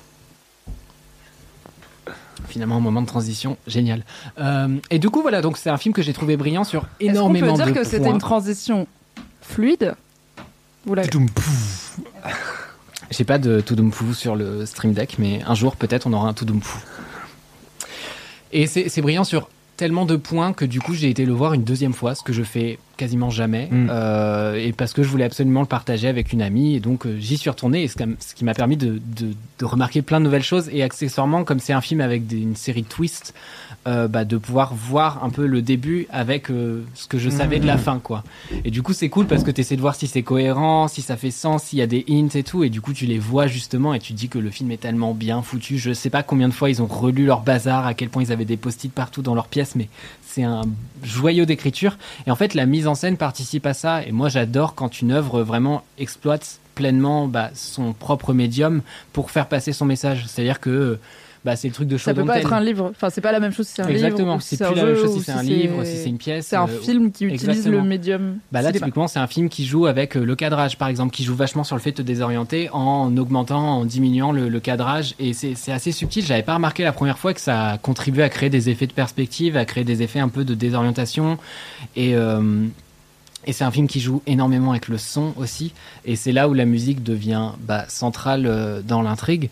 Euh, la musique, c'est, elle a été faite par euh, Sonlux, qui est un trio américain euh, que j'adore, qui fait de la musique difficile à décrire, un peu électro, mais un peu expérimentale. C'est des gens qui ont travaillé avec Woodkid notamment, et qui, bah, là, sur la BO, pour le coup de Everything Everywhere All at Once, ont travaillé avec Anna Ben, aussi avec Moses Sumney, que j'aime beaucoup. Donc il y y a plein d'artistes qui se retrouvent dans ce truc-là, et c'est, et c'est une musique qui va chercher dans le bruitage, qui va chercher dans le glitch, qui va chercher dans le truc pas propre, le le truc un peu instable et ça va parfaitement au film en fait Mhm. parce que du coup tu es vraiment à cheval entre le sound design et la musique de film ce que je trouve passionnant. Et s'il y avait un groupe qui pouvait faire ça c'était vraiment eux. Et ça m'a donné envie de réécouter du ce que, ce que je ne fais pas assez dans ma vie parce qu'ils sont tellement difficiles à classer que moi qui fonctionne par playlist je suis souvent un peu dans la merde ah merde j'adore ce titre mais je ne sais pas du tout où le mettre parce que ça ne correspond à rien parce Ça qu'il y a va pas dans. euh, ça vous va la température hein Ah, eh ben jamais non ça- Très peu. mais c'est en fait c'est ouais c'est des musiques qui sont très intenses en général et qui ont vraiment plein d'histoires euh, dans la même histoire. Enfin c'est et le film est un peu pareil de ce point de vue-là et du coup je trouvais que ça se répondait assez bien. Et euh, accessoirement c'est un film où moi j'ai été le voir euh, comme comme je vais souvent au cinéma, euh, c'est-à-dire sans rien savoir quasiment. Et ce qui me rend assez heureux. J'avais pas vu la bande-annonce et j'étais très heureux de pas l'avoir vu. Ne la regardez Oui, pas. bah moi Euh, du coup je n'aime rien savoir, mais j'ai Ah vu oui, la bande-annonce en allant voir Nope et autant quand je suis Mm. chez moi, les bandes-annonces je peux ne pas les regarder, autant quand au, Ouais, au au cinéma, même en fermant les yeux, c'est compliqué de ne pas entendre. Euh, mais après j'avais une petite, euh, j'avais quand même deux trois, deux trois bails, je, je savais glo- deux trois grandes lignes du film, donc j'étais là. Essayé de pas trop spoiler même quand t'étais pas là, tu vois. T'as dit qu'il y avait euh, des twists, ça m'énerve. Moi, c'est le film de la rentrée qui. C'est un twist de dire c'est qu'il y a un le twist, film de la rentrée qui, que C'est j'ai le plus envie de voir, Everything Everywhere All at Once. Go go go C'est celui qui me, tardez pas trop. le plus, quoi. mais enfin tarde pas trop et il tardez pas trop parce que c'est pas le film le plus bankable de la c'est rentrée. L'organisation, Ça c'est l'a quand j'ai été une libre, je suis là, quoi. Mais a même aux États-Unis, c'était une surprise. Oui, personne s'y attendait. Et il y avait un truc de le ciné un peu indépendant, le ciné un peu exigeant, le Ouais. ciné aussi avec des personnages principaux qui sont pas blancs, qui sont le personnage beaucoup principal, c'est Michel une femme racisée, etc. C'est Michelle Yeoh qui est une, en plus une femme d'un certain âge où dans le cinéma Mhm. euh, grand public blockbuster américain on lui donne pas forcément des premiers rôles donc il y a plein de Mhm. bonnes raisons de soutenir Everything Everywhere All at Once et c'est pour ça que c'était très une très bonne nouvelle que ça soit la telle bonne surprise euh, en termes d'audience de ce début d'année Bah ouais. euh, aux États-Unis, enfin de ce, cette, c'est- cette mi-2022, ce début de rentrée aux États-Unis et en France parce que c'était pas garanti quoi. Bah ouais, c'est propulsé par, je crois, c'est Original Factory. C'est pas un gros truc, c'est pas une grosse boîte de, de production. Et pourtant, on a une espèce de mélange de films d'action, un peu SF, un peu Matrix, mais 2022, quoi. Enfin, c'est, c'est assez génial. Et euh, c'était aussi l'occasion de revoir une actrice que j'aime beaucoup, euh, Stéphanie Chou. Euh, Stéphanie Chou, que vous avez peut-être vu si vous avez vu The Marvelous Mrs. Maisel, parce que vous écoutez mes kiffs et du coup, vous regardez les séries après. Euh, qui T'as de joue- qui jouait euh, bah, qui jouait justement dans la série à partir de la saison 2 ou 3 je crois mais pareil je veux pas trop spoiler la série mais qui joue la partenaire d'un des personnages et qui est une meuf euh, avec un caractère de ouf et qui jouait déjà un personnage euh, qui jonglait entre les, les deux langues entre euh, l'anglais et euh, le chinois et, euh, et s'est beaucoup exprimé là-dessus sur le fait que c'était une vraie chance de pouvoir mobiliser les deux parce que c'était Ouais. vraiment deux parties de son identité qu'elle était contente de, de mobiliser dans, Mm. dans le cinéma et pareil c'est pas euh, comment dire, c'est pas une actrice euh, pile dans la norme, euh, au-delà du fait que qu'elle soit euh, du coup d'origine chinoise, elle a accessoirement pas un corps dans la norme, ce qui pour le coup est un sujet dans Everything Everywhere All at Once, ce qui n'en est pas du tout un dans The Marvelous Mrs. Maisel, ce qui fait du bien aussi. Les deux se défendent. Oui, c'est bien de pouvoir faire les deux et qu'on lui Exactement. permette de faire les deux. quoi. en vrai, de pouvoir avoir les deux dans le sens où genre tu peux en parler parce que c'est encore un sujet dans nos sociétés et en même temps bah, des fois c'est cool de pas réduire les gens à ça. De jouer autre chose. Exactement. Et voilà, du coup, je trouve que c'est un film qui coche énormément de cases pour être un, un très bon film, qui peut être un peu intense, qui peut être beaucoup. Du coup, euh, voilà, n'y allez pas en disant ah, je vais me vider la tête ou quoi, parce que ça va vraiment un peu vous péter à la goule. Euh, voilà. Euh, mais euh, j'ai trouvé que c'était un film incroyable et c'est pour ça que je l'ai vu deux fois et je voulais absolument en parler ici. Et j'en ai parlé vite fait avec DLM Kratos que quand je l'ai Trop vu j'ai partagé l'affiche après on en a parlé. Et mode, mais pourquoi t'en parles pas dans l'MK parce que c'est compliqué c'est- il y a des dates c'est on ne sait pas. Voilà. Ça, tu m'as triple convaincu. trop bien. Merci Mathis. Merci, Mathis. J'avais envie de le voir, j'ai encore plus envie de le voir. je vous en prie. Anthony, c'est quoi ton gros kiff? Euh, mon gros kiff n'est pas disponible encore très longtemps. C'est une pièce de théâtre qui s'appelle Sachant qu'on sait pas quand cet épisode va sortir. C'est ça. Ta-da-da-da. Son kiff parlait. a été disponible pendant un moment en 2022. FOMO Ça fait vraiment très longtemps que j'essaie d'en parler dans l'MK, mais à chaque fois c'est compliqué. Euh, et là, justement, je l'avais prévu exprès parce qu'on devait être en live, euh, mais du coup, c'est, euh, on va arrêter d'être méta par rapport à la programmation. Ouais. Du coup, c'est Tom à l'affaire, une pièce de théâtre qui est jouée à la Manufacture des Abeilles jusqu'au 8 octobre 2022. Euh, Il y a moyen que ce soit prolongé ou recréé ailleurs, je ne sais pas. Mais en tout cas, euh, c'est une pièce qui reste euh, intéressante et accessible par d'autres moyens, puisque c'est une pièce que vous connaissez peut-être, car elle a été adaptée au cinéma par Xavier Dolan euh, en 2013. Donc voilà, c'est là où je mobilise mes notes, car j'ai aucune mémoire des chiffres. Euh, donc c'est une pièce de théâtre qui a été 2013, écrite initialement en 2009 par... euh, Attends, mais c'est quel film de J'ai Dolan dit quoi Bah, Tom Tom à la ferme. du coup Tom à la ferme. titre. Ah, il y a un film de Dolan qui s'appelle Tom à la ferme. Ouais, oui. Pardon. Moi, j'ai vu zéro Dolan dans ma vie et je pensais que savais. euh, Bah, Qui est mais très ça cool, j'en ai la vu zéro, je sais pas. Je pensais que je savais Bah. le titre des films de Dolan qui existent, mais je, je savais pas qu'il y avait un Tom à la ferme. Ouais, Très bien. Ça s'appelle pas Maman. Voilà, c'est la cinéphilie, un métier. À la plage, Tom à la ferme, toute la filmographie de Dolan. Go quoi. En gros, du coup, Tom à la ferme, c'est une pièce de théâtre qui a été écrite en 2009 par un Québécois qui s'appelle euh, Michael Marc Bochard, qui est euh, une pointure euh, du théâtre contemporain euh, au Canada, mais aussi euh, ailleurs dans le monde, parce qu'il est aussi très traduit. Euh, cette pièce avait, à sa création en 2011, euh, puisque ça a été créé en 2009, ça a été créé en 2011, elle avait reçu le prix de la dramaturgie francophone de la SACD. Donc ça, a vraiment cartonné au moment où c'est sorti. hein. Ça a été reconnu aussi à, cette époque-là. Et du coup, quand Xavier Dolan adapte en 2013, euh, ça permet d'apporter encore plus de popularité à cette pièce et à son intrigue qui est hyper intéressante. Et qui, c'est marrant que tu aies dit euh, que tu trouvais le film très cool, Cédric, parce que moi, je me rappelle l'avoir vu et avoir été complètement dérouté. Euh, et je crois qu'en sortant de la salle, j'étais énervé. Mais genre, Ah ouais vraiment, j'étais genre, Mais parce Mais que tu connaissais la pièce, Non, pas parce que je connaissais la pièce, mais parce que j'étais. euh, c'était pas genre, c'était mieux dans le livre. Non. Je suis pas genre de, de, de Ma vie. euh. Je suis cette choupe cette choumpette, vraiment. Mais euh, non, mais en fait, c'était à l'époque où. Bon, je suis pas tout à fait en 2002, mais moi, j'étais. Euh, Quoi? au, au- Tu vois J'étais vraiment un Tumblr boy, genre j'étais au taquet sur tout ce qui passait sur Tumblr, et je sais plus pourquoi, mais c'est comme ça que j'ai découvert Xavier Dolan avec J'ai tué ma mère, qui n'était pas encore adapté, euh, enfin diffusé pardon en France. Genre Et, la scène euh, de peinture. T'avais la scène de peinture sur ton Tumblr en boucle. ouais, et du coup je l'ai regardé très rapidement. coco. euh, et euh, non mais pas la scène de peinture.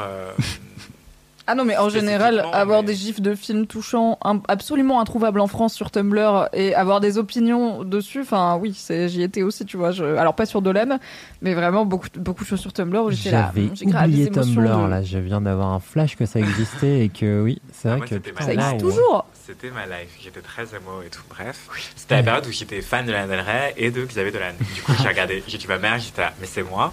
Après, j'ai regardé Les Amours imaginaires et c'était vraiment moi et ma meilleure pote. Genre, on tombait tout le temps amoureux des mêmes mecs euh, et ils, se jouaient de nous euh, tous les deux.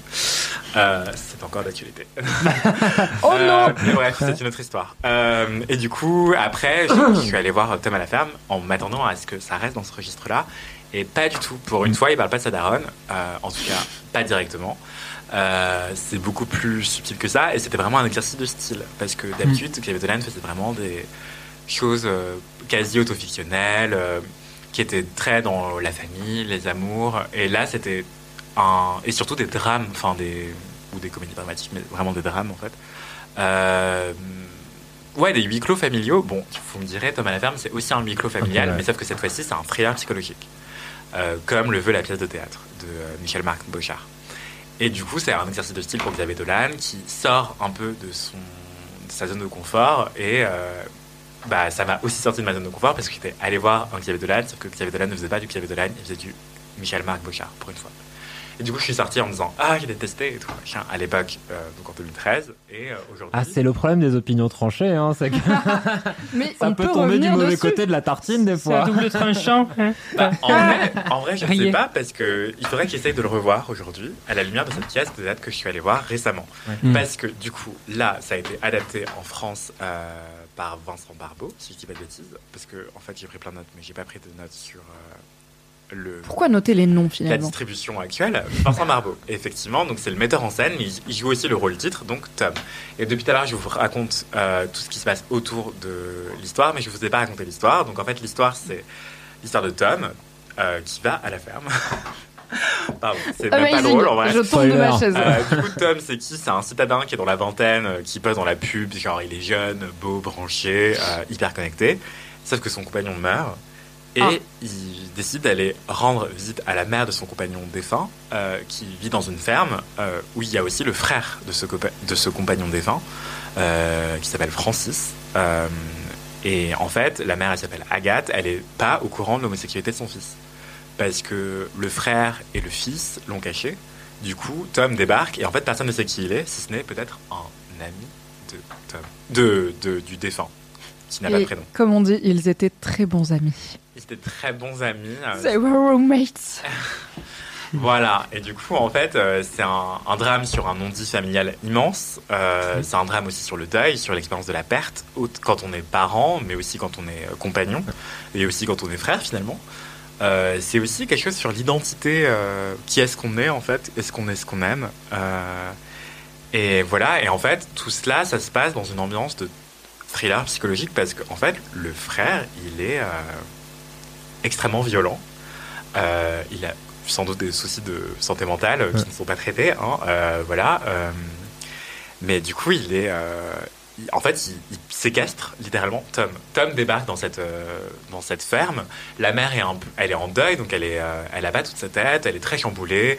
Elle arrête pas de parler de son fils. Elle essaye de faire vivre son fils à travers Francis, euh, donc le frère très violent, et Tom, qui débarque comme un ami. Et en fait, la mère est à la fois étonnée, à la fois émue, qui est ce- cet ami de son fils qui débarque. Elle se dit Raconte-moi des souvenirs de lui, j'ai envie de savoir, j'ai envie que tu me racontes le plus de choses, euh, afin qu'il perdure en fait à travers nos mémoires. Et, euh, et en fait, Tom se retrouve à devoir euh, filer le mensonge qu'on lui impose et qui le nie.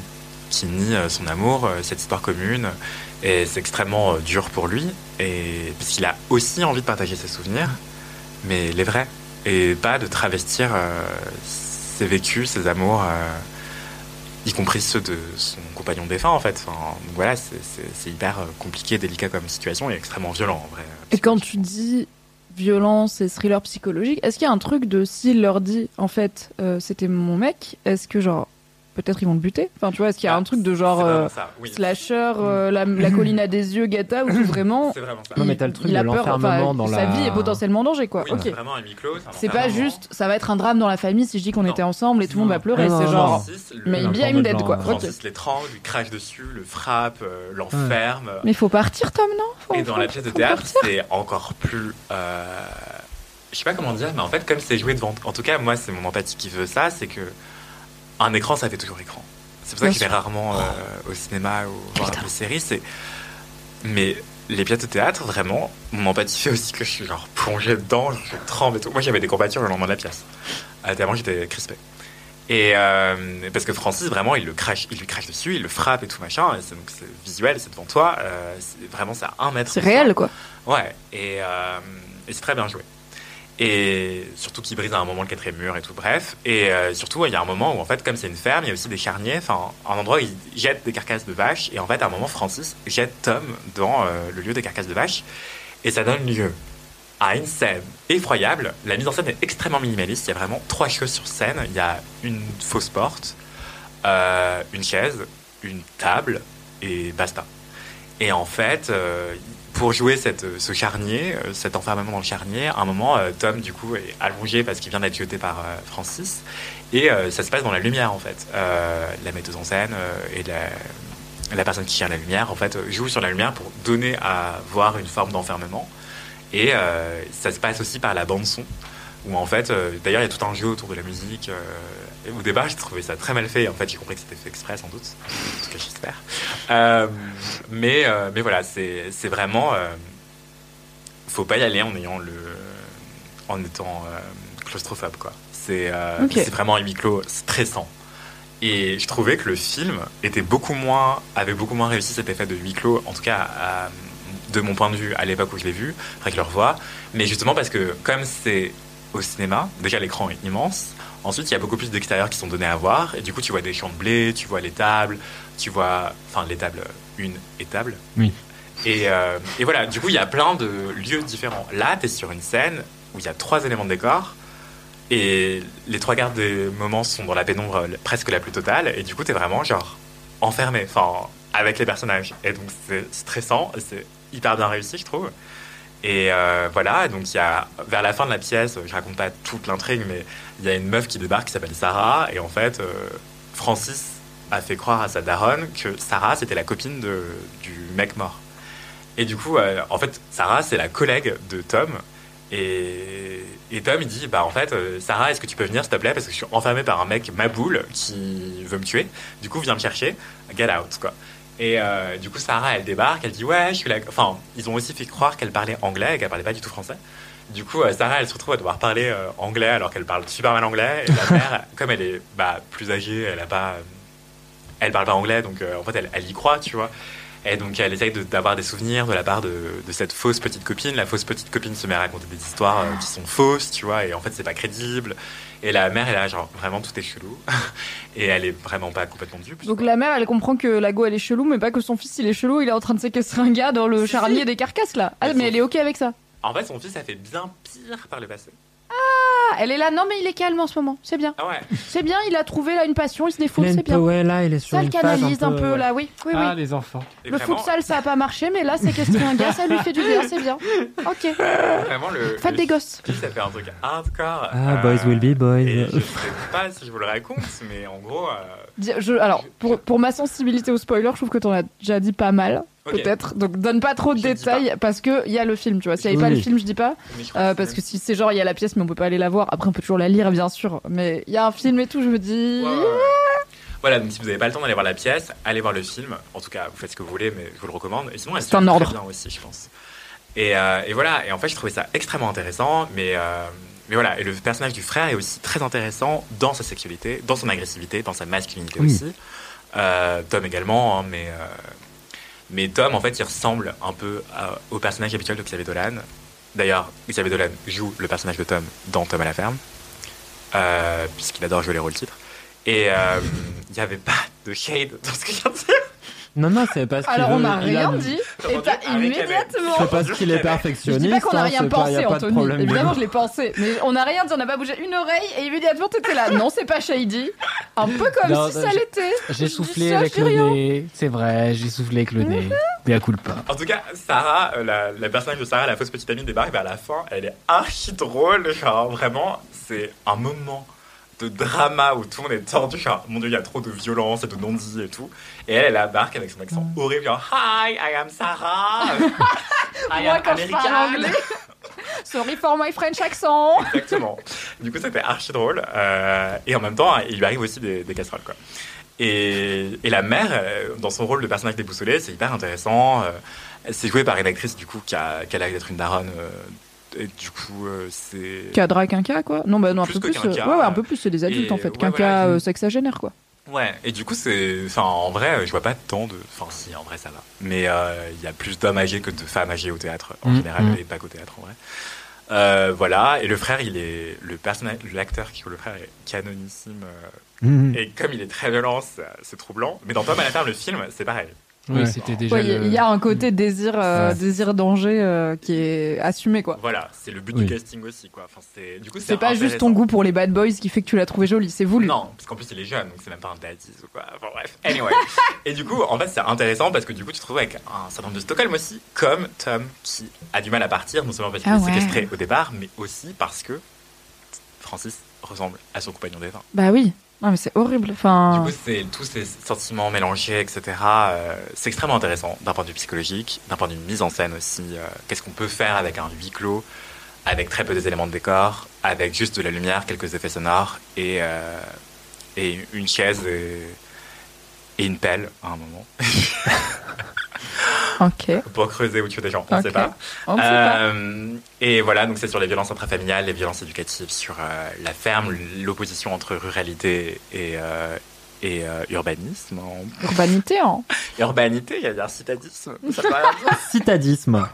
Tout ce qui est vilisme. Et Voilà. Et Michel-Marc Beauchard, c'est quelqu'un de- d'extrêmement euh, reconnu dans la profession. Euh, il est né en 58. Voilà, donc il est plus tout jeune, mais toujours aussi talentueux.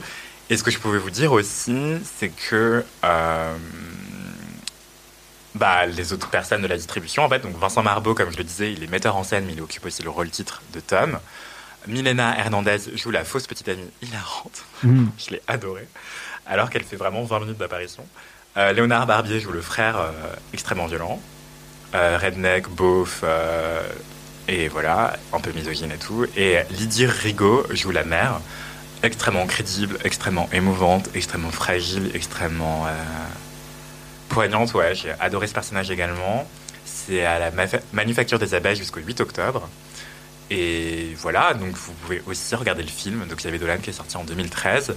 Mais il m'a pas du tout fait le même effet. et J'ai hâte de le revoir. euh, Peut-être que je vous en reparlerai, mais ce que je voulais vous dire aussi, c'est que j'ai oublié de le dire en fait, c'est que je suis aussi allé le voir en tant qu'homme gay, certes, mais euh, au-delà de ma propre sexualité, en fait, ça dit aussi quelque chose des secrets de famille et des secrets dans la famille. Et surtout des secrets sentimentaux. Je suis pas clair. Ce que je veux dire par là, c'est que ça me rappelle un truc que m'avait dit euh, Kid Smile euh, récemment, c'est. euh, il parlait de sa sexualité et en fait il disait euh, ce qui fait peur aux gens ce n'est pas qui vous êtes c'est l'inconnu et en fait parfois on a des parents qui peuvent réagir mal à un coming out par exemple mais ça peut être pour un autre truc par exemple un changement de carrière ou, ou, ou un amour euh, même un changement de look, tu vois, Un euh, un look, peu oui, radical, quoi. Quand je suis arrivée chez ma daronne avec les cheveux à la garçonne vert, elle était là, ah, bon, qu'est-ce qui se passe? Qu'est-ce qu'on va faire là? C'est chiant. Et voilà, et en fait, euh, des parents qui réagissent mal à un coming out, par exemple, c'est pas forcément euh, qu'ils vous aiment plus ou quoi, ça peut être aussi parce qu'ils ont peur de l'inconnu, en fait. Mm. Et c'est pour ça que c'est hyper important, dans la mesure du possible, évidemment, et ça vous met pas en danger, évidemment, et je suis pas dans- en train d'obliger à faire des coming out. Bien sûr. Euh, mais de, de se parler, en fait, de communiquer. Là, ce qui ronge cette famille et ce qui la tue à petit feu, c'est les noms. Les noms de Dans Thomas Oui, parce que en soi, il y a l'inconnu de peut-être tu sais pas ce que ça va être la vie d'une personne homosexuelle ou la vie d'une personne en tout cas qui est pas hétéro, donc tu peux pas forcément te projeter dans la vie de bah ton enfant, euh, ça va être quoi.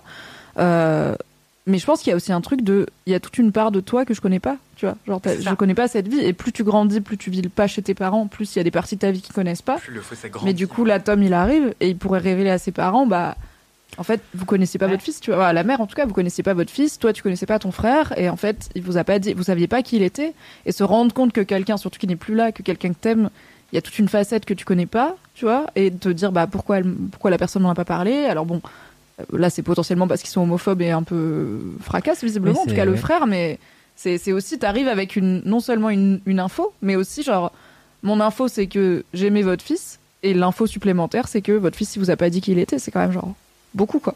Ouais, c'est énorme. Après, enfin, ce côté non dit dans les familles, t'as aussi, si, si tu peux, si t'oses pas dire quelque chose, c'est qu'aussi, dans- en grandissant, t'as rarement eu l'espace pour avoir l'impression que tu puisses le dire. Carrément. C'est que c'est pas tant, euh, je vais faire premier Ah bah, poids, à la je vais fin, bousculer c'est- les trucs, c'est que la peur, elle vient du fait que, en fait, si ça a jamais été un sujet, que ça a jamais parlé. Et Oui, on toi, nous a fait coup, quoi. Ouais. Si tu peux pas dire un truc à tes Tu parents, ton- c'est à la base parce que peut-être qu'ils t'ont parents, pas appris à le dire ou, à- ou que tu Ou peux le dire ou qu'ils vont pas te juger ou ils t'ont pas créé le contexte où tu peux le dire voilà, en tout cas. Oui, un climat de confiance, d'écoute euh, et de réassurance, Donc, évidemment. parents, Euh, parlez aussi à vos enfants. C'est à vos enfants de, leur, de vous révéler juste qui ils sont. Bien sûr. Bien sûr. Et à vos proches en général, parce que là, il y a aussi des histoires de fraternité, de, c'est pas que des rapports euh, enfants-parents, quoi. C'est aussi. euh, Bah, dans la violence, en fait, pour ne pas spoiler, euh, dans la violence du, enfin la violence du frère Francis, qui est encore vivant là, euh, cette violence explique beaucoup du silence du défunt. Ok. Euh, c'est hyper cryptique dit comme ça. Mais vous, vous savez, ceux qui savent savent, ceux et celles qui ne savent pas encore sauront, soit en allant voir Tom à la ferme à la manufacture des tabacs jusqu'au 8 octobre. Les abbesses. Les. 8 octobre. Zut J'y étais presque, putain, c'était soit c'est Lyon, tout la manufacture Ah des là là, j'avais pas pris Franchement, de notes. c'était pro, hein, t'étais belle. Soit en allant voir Tom à la ferme à la manufacture des abbesses jusqu'au 8 octobre, soit en regardant le film de Dolan, ou en lisant la pièce, qui est aussi une possibilité, ou en regardant si elle n'est pas un de ces quatre adapté par une troupe près de chez vous. Car c'est une chose qui se fait dans le théâtre. C'est hein, on peut adapté près de regarder. chez vous, Oui. un nouveau film. Il y a, il y a un annuaire, quelque... vous avez un allociné, un allo-théâtre, bon, vous regardez dessus, puis peut-être ça passe près de chez vous. Aux gens qui regardent du théâtre, Cédric, moi non. Et, euh, et en fait, il y en a Ah, une allô, révélation en en parlant. euh, c'est, mais juste avant ça, euh, du coup, ouais, voilà, c'est, du coup, euh, c'est, en fait, tu peux pas vivre ta vie sentimentale d'un côté et ta vie familiale de l'autre euh, de manière complètement étanche, sans que ça ait un jour Oui. des conséquences. Euh, après, tu peux vouloir les porter ces conséquences-là, évidemment. euh, Donc, aucune injonction, vous faites ce que vous voulez, hein, évidemment. Mais en fait, là, c'est flagrant euh, le fossé que ça peut créer, quoi. Euh, et euh, c'est extrêmement dur. Et moi, j'avoue que c'est un peu la trajectoire que j'ai commencé à prendre dans ma vie, à compartimenter ma vie familiale et ma vie amicale, Ouais. sentimentale, euh, et même sexuelle. Euh, c'est qu'en fait, pour moi, c'était deux mondes séparés. Et ma daronne, par exemple, n'avait pas besoin de savoir avec qui je fréquentais, qui j'aimais ou quoi que ce soit. Et en fait, je me dis, euh, en grandissant, que déjà c'est dommage, et aussi que plus je cultive ça, moins elle me connaîtra. Mm. Et que- Oui, au bout d'un moment, qu'est-ce qu'elle sait de toi si ce fossé il se creuse, tu vois, genre Ouais. quelle chose, de quelle chose tu vas pas lui parler, qui en plus, en fait, au début d'une relation avec quelqu'un, tu sais pas à quel point cette personne va être importante, donc tu peux dire je vais pas en parler à ma daronne parce qu'on sait pas le temps que ça va durer, que ça soit un ami ou plus qu'une personne, enfin une relation amicale euh, ou amoureuse ou sexuelle. Mais si t'en parles pas, plus t'en parles pas, plus ça va être bizarre un jour d'en parler en disant ah oui au fait ça fait six mois que je fréquente euh, telle personne ou j'ai tel meilleur ami.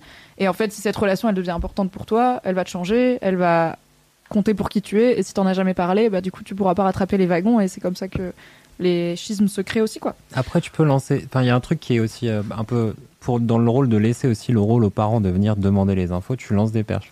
J'ai rencontré quelqu'un. Tu vois qu'est-ce qui se passe comme question. Si les parents ils s'en battent les couilles, bon, bah, dommage, mais tu vois. Oui, il y a aussi, euh, Si, soyez curieux et les- C'est ça. des gens quoi. que vous aimez. Faut que les gens s'intéressent. euh, Ah, aussi. bien sûr. Façon, les- Et du coup, lancer des perches, ça permet d'être un peu entre le je dis rien, je lance une perche, je vois où ça passe, et peut-être que ça, ça peut amener à une discussion, ça prenne d'une façon un peu plus facile. Cas, euh, moins, ouais, Un peu smooth. moins engageante, un peu plus smooth de- d'essayer de déclencher des discussions euh, plus importantes. Oui, oui, c'est vrai, c'est vrai. Les, les responsabilités sont, sont multiples euh, et on peut s'aider les uns les autres. On- les- la balle n'est pas pas forcément dans un seul camp. Ouais, oui, Bien c'est- sûr. ouais. Et, Il faut, euh, faut, ouais, faut pas se stresser parce que toi, tu connectes pas avec tes parents si en face, t'as pas.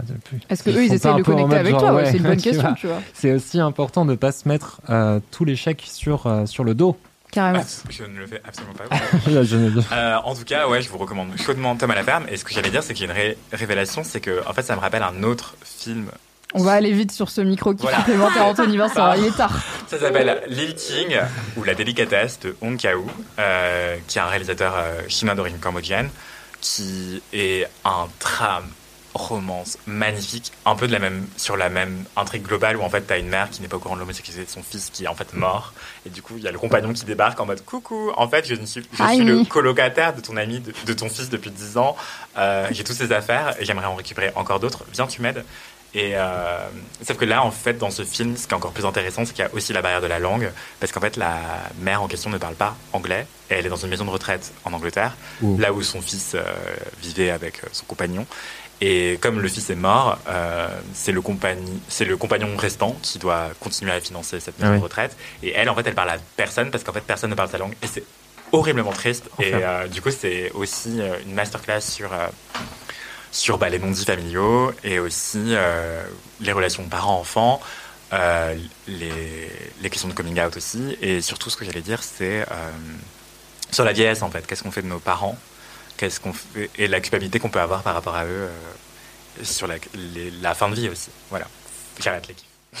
Merci Anthony. En vrai, c'était trop bien. Merci pour Ah, ce gros kiff. Je pense que c'est la fois où j'ai eu le plus envie de voir un truc de Xavier Dolan dans ma vie. Ce qui est pas mal parce qu'en vrai, Hmm. si j'avais envie de voir des trucs de Dolan, on est en 2022, j'en aurais vu.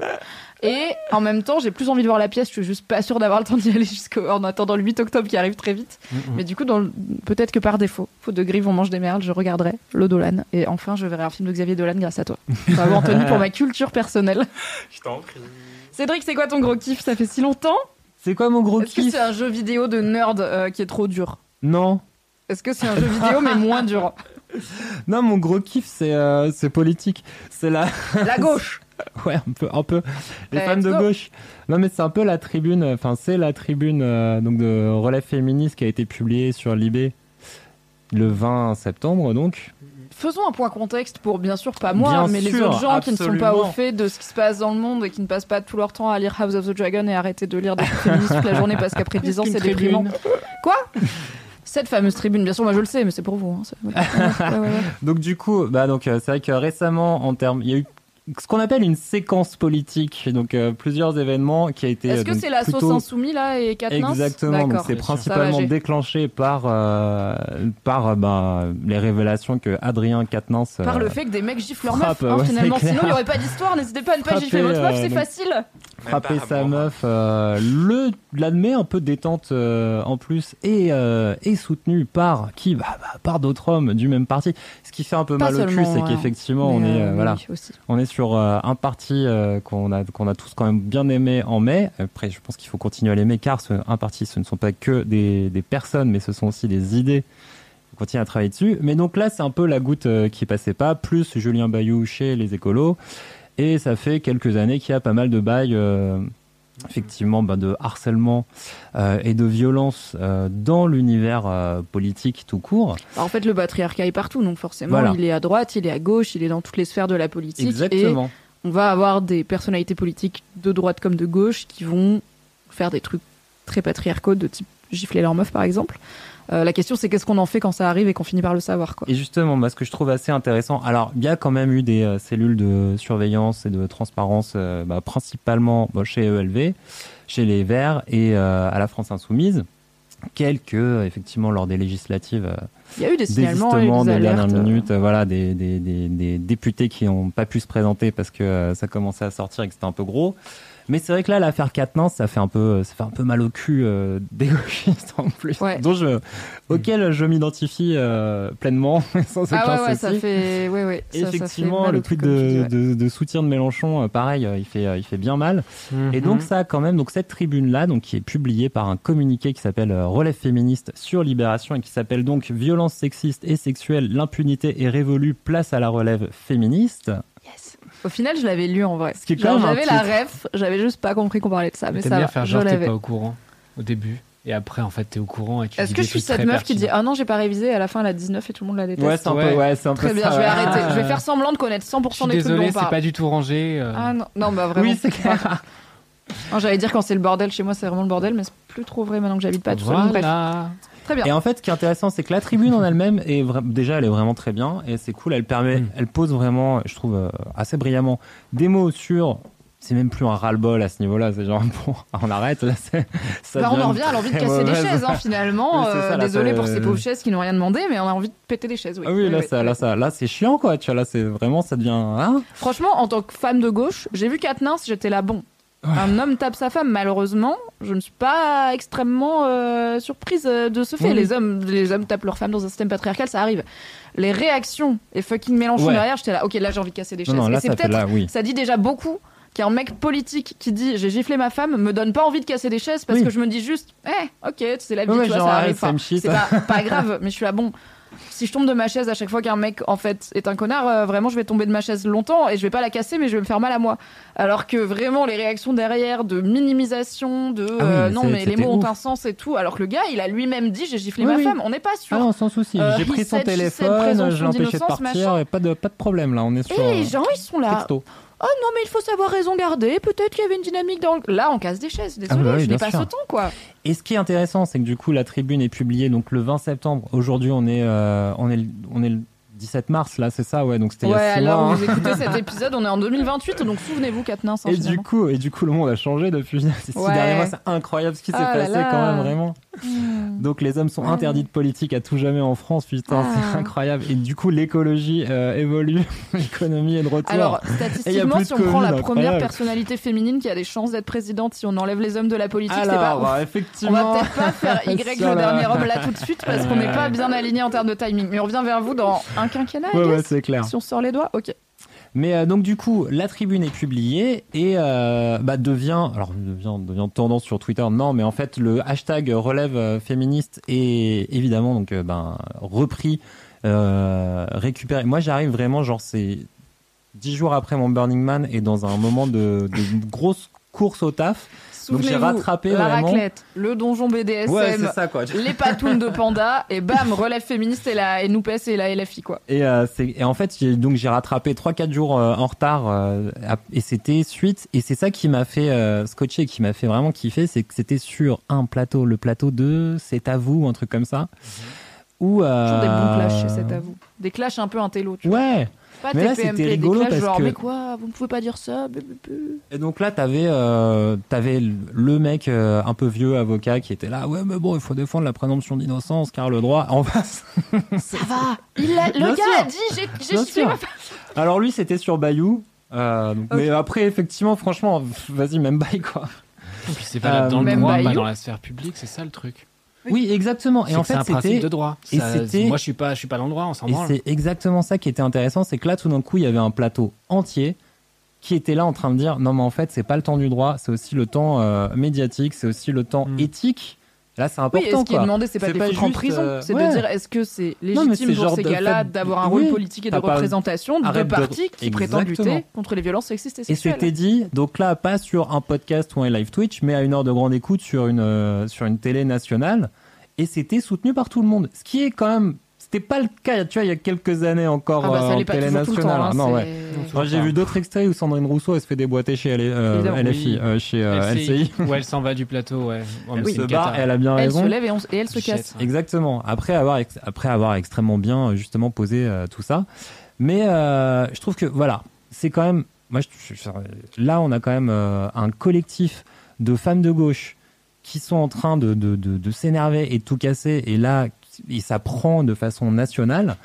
Et puis ça touche aussi plein de gens. Là, j'ai vu euh, des, des tweets d'Alexandra Lamy, qui est une actrice très cool, mais qui, a- qui est un peu engagée, mais qui, qui est euh, aussi voilà. réalisatrice puisqu'elle vient réal, c'est vrai. je fais un petit Absolument, moment raison. promo pour quelqu'un que j'aime beaucoup et qui a beaucoup de talent Alexandra Lamy vient de réaliser son premier film c'est un téléfilm qui s'appelle Touché qui est passé sur TF1 vraiment récemment donc je pense qu'il est dispo en replay Euh, c'est un téléfilm qui parle de euh, de- d'ateliers d'escrime pour des personnes, des- enfin pour des femmes qui ont été victimes de violences sexuelles et qui du coup se reconstruisent en partie grâce à de la thérapie par l'escrime. C'est un vrai truc qui existe dans la vraie vie.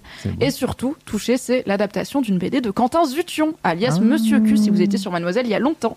Quentin Zution qui fait des BD extrêmement touchantes et qui avait fait Touché euh, après avoir du coup, bah, évidemment en collaboration avec des personnes qui organisent et qui participent à ces ateliers. Du coup, voilà, petite fierté de voir sa BD ad- adaptée sur TF1 quand même par Alexandra Lamy. Euh, voilà. Vu que tu l'as name droppé, j'étais là, oh, je vais Bah oui, t'as raison, maintenant, faut faire les liens, quoi. Il faut. Et euh, donc du coup, bah non, mais c'est voilà, moi je trouve que ce qui, alors là, on est quoi là? En vrai, ouais, la date où on enregistre, on est le 27, 28 septembre. Ça fait une semaine que donc c'est tout sorti. ça euh, a une semaine. Enfin, la tribune. le- La tribune a été publiée a une semaine. Euh, elle n'était pas foncièrement dédiée à soulever. euh, Enfin, je pense pas que quand elle a été écrite et publiée, les, les- le collectif est en train de se dire alors là, ça va devenir trend sur Twitter et ça va partir en vrille, quoi. Bah, surtout, par contre, ça malheureusement, il y en a eu beaucoup des tribunes féministes euh, à Attends, différents niveaux paquet. qui ne Il y a eu quoi comme action pas toutes, euh, depuis cette tribune? Non, mais du coup, en fait, là, t'as Oh, vraiment une une, semaine, prise. quoi. Ouais, là, ça fait une court. semaine, mais t'as. Il n'y a pas encore d'actions concrètes qui ont été prises. Bah, Julien Bayou est sorti. Donc Julien Bayou, il est a sorti, démissionné de ses voilà. fonctions euh, dans la semaine. depuis Katnins, la il est toujours en retrait, mais là on est, là en fait on est quand même sur aussi des collectifs de meufs de gauche qui s'expriment, qui euh, gueulent publiquement et qui s'élèvent aussi. euh, Il y a un aspect euh, symbolique en fait, voilà. je pense. Il y a un à aspect ça. symbolique et il y a un aspect, allez merci. Chez LFI, allez maintenant Mélenchon, faut laisser sa place. Katnins, il a rien à foutre là, il revient pas. euh, il a, il a pas le droit d'être député et nous représenter après ça.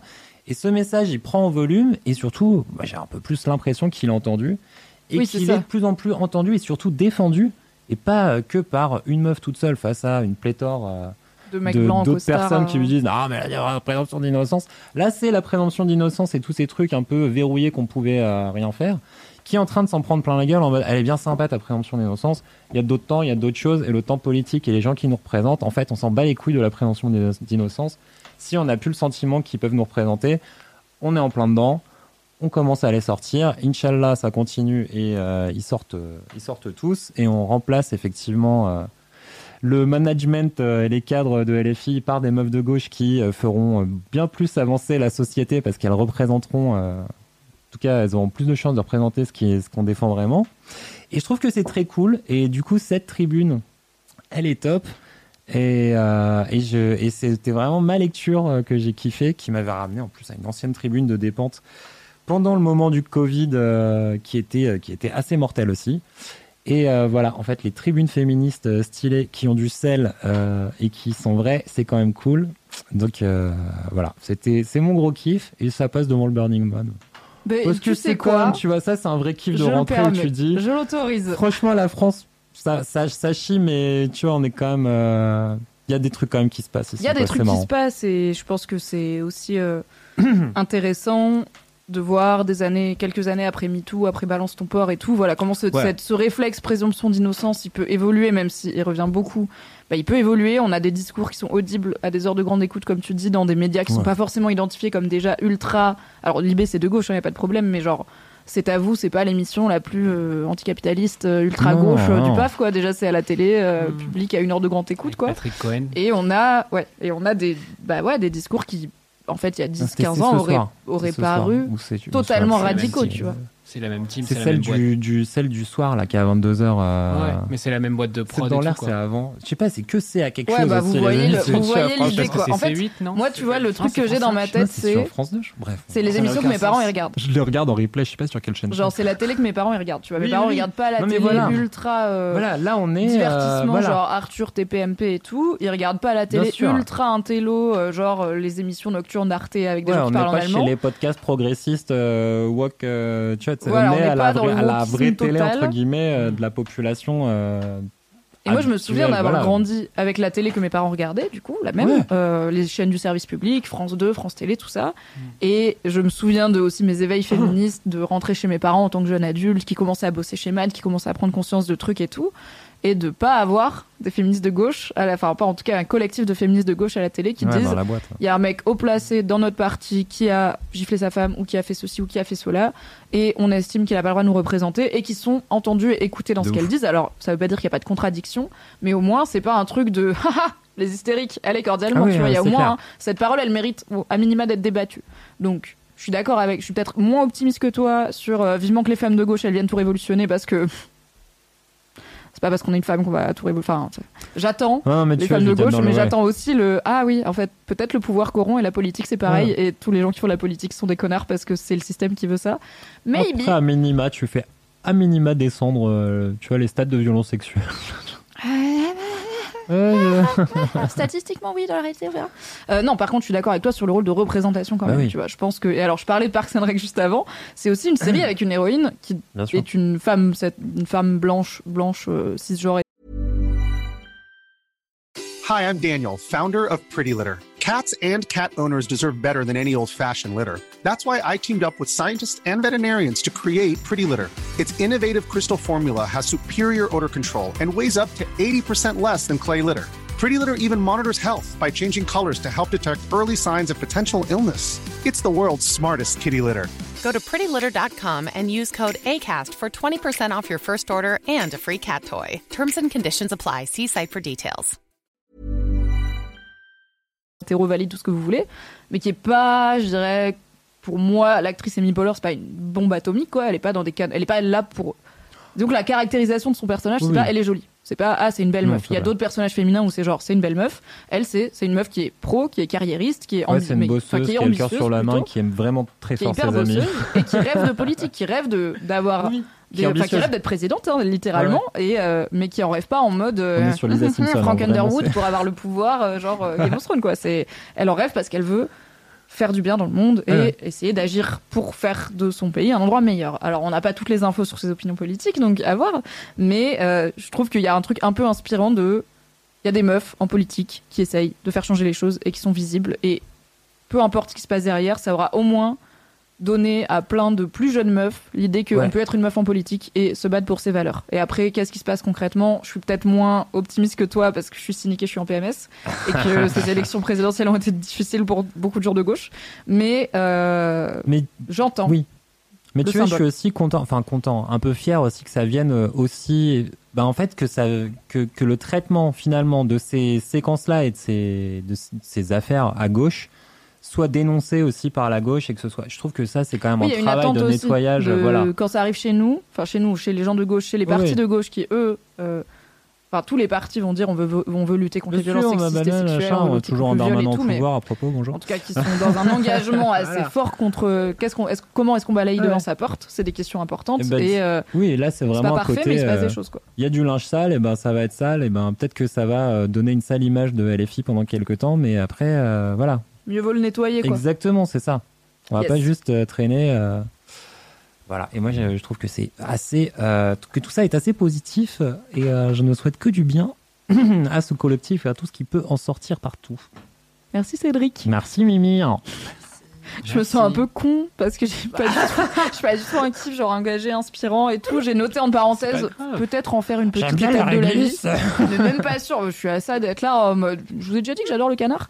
Non quand même pas mais euh, bon écoutez on va finir sur une note peut-être un peu plus light euh, puisque mon kiff bon c'est quand même la culture et c'est de la culture de grosse nerd car euh, c'est le jeu de rôle. Mais pas le jeu de rôle Game of Roll que vous connaissez puisqu'il y a jeu eu une de édition. rôle, pas le jeu de rôle. Pas le jeu pas faire du jeu de rôle c'est une- vraie question. Attends Euh, quoi Ah oui, le jeu Oui, de rôle. et- oui, non. oui, pardon. Non, Non, non, pas le jeu je- amusant, Comme ça, beaucoup de jeux le sont. mais le jeu de rôle, role playing game, Le genre JDR. Donjons et Dragons, le truc où- auquel il joue dans Stranger Things au début, euh, le truc auquel on joue dans Game of Roll, Mademoiselle, qui a quand même existé et qui revient très bientôt, ou qui est peut-être déjà revenu, on sait pas. Ça dépend quand est-ce que cet épisode y sort. Ceci est un teasing ou un spoiler en retard. Bref. Euh, qui revient sous une autre version, mais qui revient. Anyway. Euh, donc le jeu de rôle, c'est, pour vous donner une idée, le jeu de rôle, c'est un mix entre de l'impro et euh, de la narration, puisqu'on a une personne qui est maître de jeu ou maîtresse de jeu, qui lui a un guide, enfin une histoire à raconter, qui raconte son histoire et place ses joueurs et ses joueuses dans une situation qui jouent chacun et chacune un personnage avec des compétences différentes dans une situation. Par exemple, vous arrivez dans cette nouvelle ville, vous êtes sur la place du marché, il y a euh, un magasin qui vend des armes, un magasin qui vend des provisions, un mec louche dans une allée sombre qui vous fait signe de venir, et un petit enfant qui court Vous après. êtes à Paris. euh, oui, vous êtes à Gare du Nord. hein. Et un petit enfant qui court après son ballon qui lui a échappé. Et la fameuse question que faites-vous Et là, c'est au- aux joueurs et aux joueuses d'incarner leur, pers- leur personnage et de faire ce que leur personnage ferait. Donc il y a un aspect, c'est pour ça qu'on parle de jeu de rôle, c'est que c'est du roleplay, littéralement, on joue la comédie. Moi, j'ai découvert le jeu de rôle avec Game of Roll, que j'ai d'abord découvert en auditrice, en ne connaissant absolument rien à l'univers du jeu. Je savais pas comment on jouait, Ouais. je savais pas ce qui allait se passer, j'avais jamais réussi à comprendre c'était quoi cette histoire de donjons et dragons, parce que genre quand je regardais, j'étais là, attends, il y a un gars qui dit des trucs et d'autres gars qui lancent des dés Des et ils jouent des trucs, il y avait beaucoup de combats, et moi je suis là, oulala, c'est pas... Je suis pas assez nerd pour ces histoires, bon. Life Lol. finds a way, comme on dit. Du coup, j'ai eu la chance d'écouter Game of Roll puis de participer à Game of Roll. Et maintenant, je partie pour la première fois à un jeu de rôle 100% pour le plaisir. Trop bien. Parce qu'il n'est pas enregistré nulle part, il n'est pas disponible, il n'est pas capté, c'est juste C'est pas une pour le création de contenu, tu veux dire Ce n'est pas une création de contenu, c'est juste un loisir. Incroyable ou pas On peut faire des choses par passion. Et c'est la première fois que je fais un jeu de rôle qui ne se passe pas dans un univers médiéval fantasy, qui sont évidemment Mm. mes préférés, puisque donc c'est mon copain Mathias Alcaraz que j'embrasse et qui a notamment, qui avait notamment, qui a co-créé un super podcast qui s'appelle Le Bureau des Mystères que vous pouvez encore écouter même si c'est fini si vous aimez les légendes urbaines, les mystères, les petites choses où on ne sait pas s'il y a du surnaturel ou pas, bref tout ça. Et il nous a proposé à mon compagnon, euh, à un ami à lui et moi de nous faire le maître de s'initier à être maître du jeu et de nous créer une campagne de jeu de rôle dans laquelle on joue. Du coup, on est trois joueurs et un maître du jeu. Et euh, il aime beaucoup tout ce qui est occulte, horreur, slasher. Euh, Il avait aussi un podcast qui s'appelle qui s'appelait Inspiré de faits réels sur les films d'horreur inspirés de faits réels. Du coup, où il comparait la vraie histoire et le- la version romancée. Et du coup, il aime beaucoup la série Supernatural, qu'on est en train de re-regarder avec mon mec, euh, qui est une série avec deux frères qui sont en road trip à travers les États-Unis pour chasser des créatures surnaturelles, diverses et variées, des vampires, des loups-garous, des Wendigo, des trucs que vous Ouais, voulez. série des années 2000 en ce moment chez toi. hein, Ultra de- 2005. mais oui, mais qu'est-ce qu'on regarde en ce moment? Je ne sais pas. Écoute, tout est genre déprimant ou un peu trop léché. Euh, Apparaît House of the Dragon, c'est très bien. Euh, du coup, on regarde les Supernatural et il a dit bah écoutez, il y a un jeu de rôle qui est inspiré directement de Supernatural qui s'appelle Monsters of the Week parce que Supernatural, le format dans les premières saisons, c'est un épisode, une créature. Ouais. C'était vraiment une série hebdomadaire euh, à l'ancienne. Et du coup, un épisode, une créature et une histoire filée qui se développe petit à petit. Comme chair de poule. Tout à fait Oh, y a comme chair de poule. filée. non, Ah, il n'y a, pas viens de comme- y a pas trop d'histoire euh, filée. Comme euh, C'était gaulerie. X-Files plutôt, à l'époque. Mais c'est vrai que Mmh, Supernatural, c'était plus proche de X-Files que de notre temps d'aujourd'hui. Et pourtant, ça a duré 15 ans et ça a fini à seulement vache. quelques années. C'est une Oh, série vraiment très longue. Bref. J'ai un coup de vieux dans la du coup, Monsters of the Week, c'est une inspi su- supernaturelle, puisque du coup, à chaque partie de jeu de rôle qu'on fait, on essaye d'en faire une fois par mois, et on y arrive pour l'instant, ça fait que trois fois, mais on y arrive. Euh, on va rencontrer une créature euh, surnaturelle, et le twist que Mathias a mis dessus, c'est qu'il fait ça en France et en Europe. Du coup, on a fait un épisode euh, en Ardèche, là, on a fait un épisode en, à Saint-Malo en Bretagne, et le prochain est en Alsace, mon pays euh, Ah. natal. du coup, j'ai hâte de voir les. En plus, je connais pas les légendes alsaciennes, et c'est des vraies légendes. Il y a un vrai côté.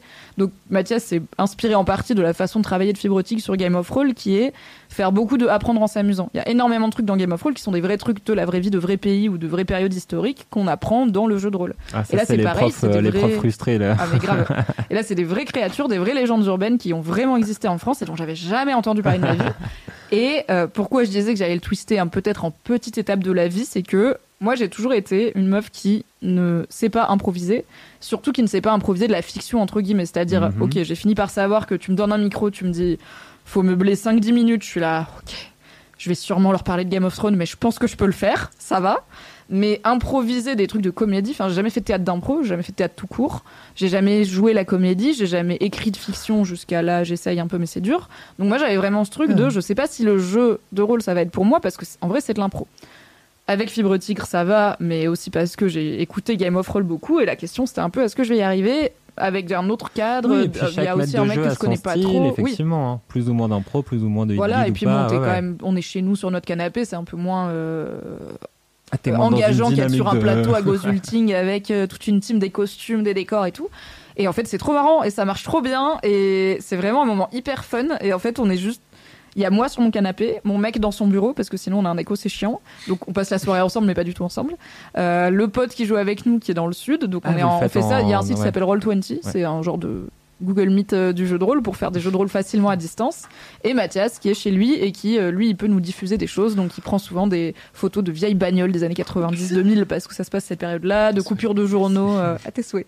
Et c'est Des que- dernières nouvelles d'Alsace, tout ça quoi. Et c'est vrai que, alors entre parenthèses, si vous connaissez pas le jeu de rôle mais que ça vous intéresse, il y a plein de forums euh, qui utilisent Roll20 et qui en fait acceptent aussi des nouvelles personnes. Donc vous Oui, pouvez aussi faire de aller effectivement de l'initiation, aller chercher des nouveaux univers pour bientôt être Mimi.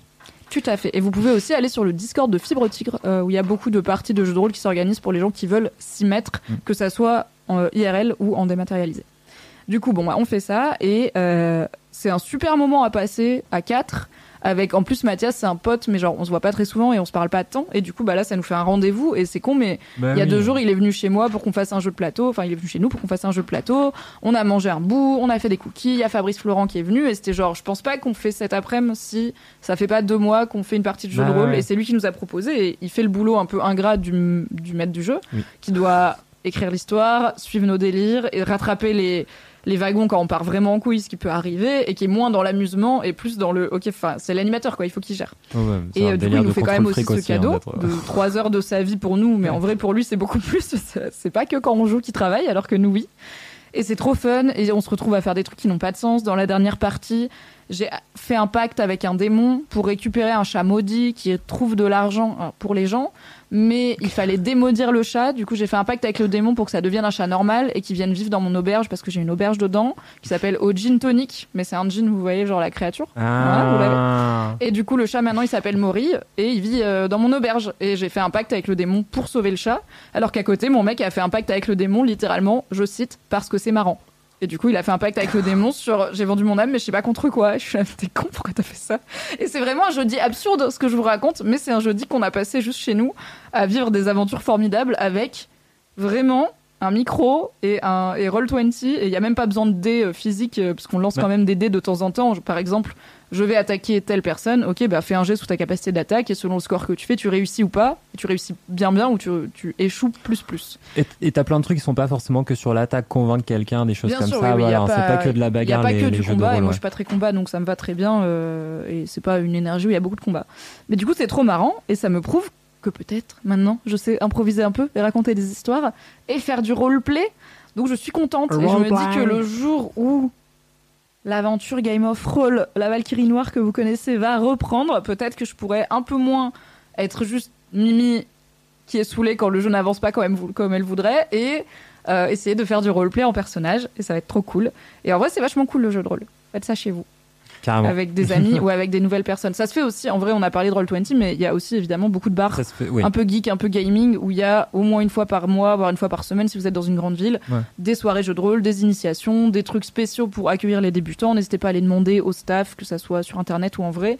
Il y a, comme dans beaucoup d'univers geeks, une envie quand même d'initier les gens et une- un plaisir de faire partager sa passion. Donc, let's go, le jeu Oui. de rôle, c'est super. C'est, euh, non, c'est une super façon aussi de rencontrer d'autres personnes. euh, puis parfois, même pour les plus, les personnes qui sont plus introverties, euh, de, bah, en fait, de jouer quand même euh, et de s'amuser, même si c'est par des roll 20. Enfin, c'est un loisir. Moi, quand j'étais petit et que j'en faisais, ça m'a vachement sorti un peu de ma timidité aussi, en fait, le jeu de rôle. Bah, c'est un peu comme faire du théâtre d'impro, tu vois, parce que tu parles à, alors t'as pas le côté scène, mais Ouais. tu parles à des gens et tu dois improviser des trucs vite Ouais. et tout, et tu peux, si jamais t'es pas à l'aise avec qui tu es, bah jouer quelqu'un de complètement différent le temps que ça vienne, quoi. Parce que c'est souvent en plus décrit dans des séries comme un truc de geek qui te met à l'écart de tout le monde, alors que dans la réalité, c'est plutôt un truc qui te permet de connecter à d'autres personnes. Enfin, c'est vraiment euh, quasiment l'inverse, quoi. Le cliché décrit dans les séries, euh, c'est quasiment l'inverse de ce qui se passe.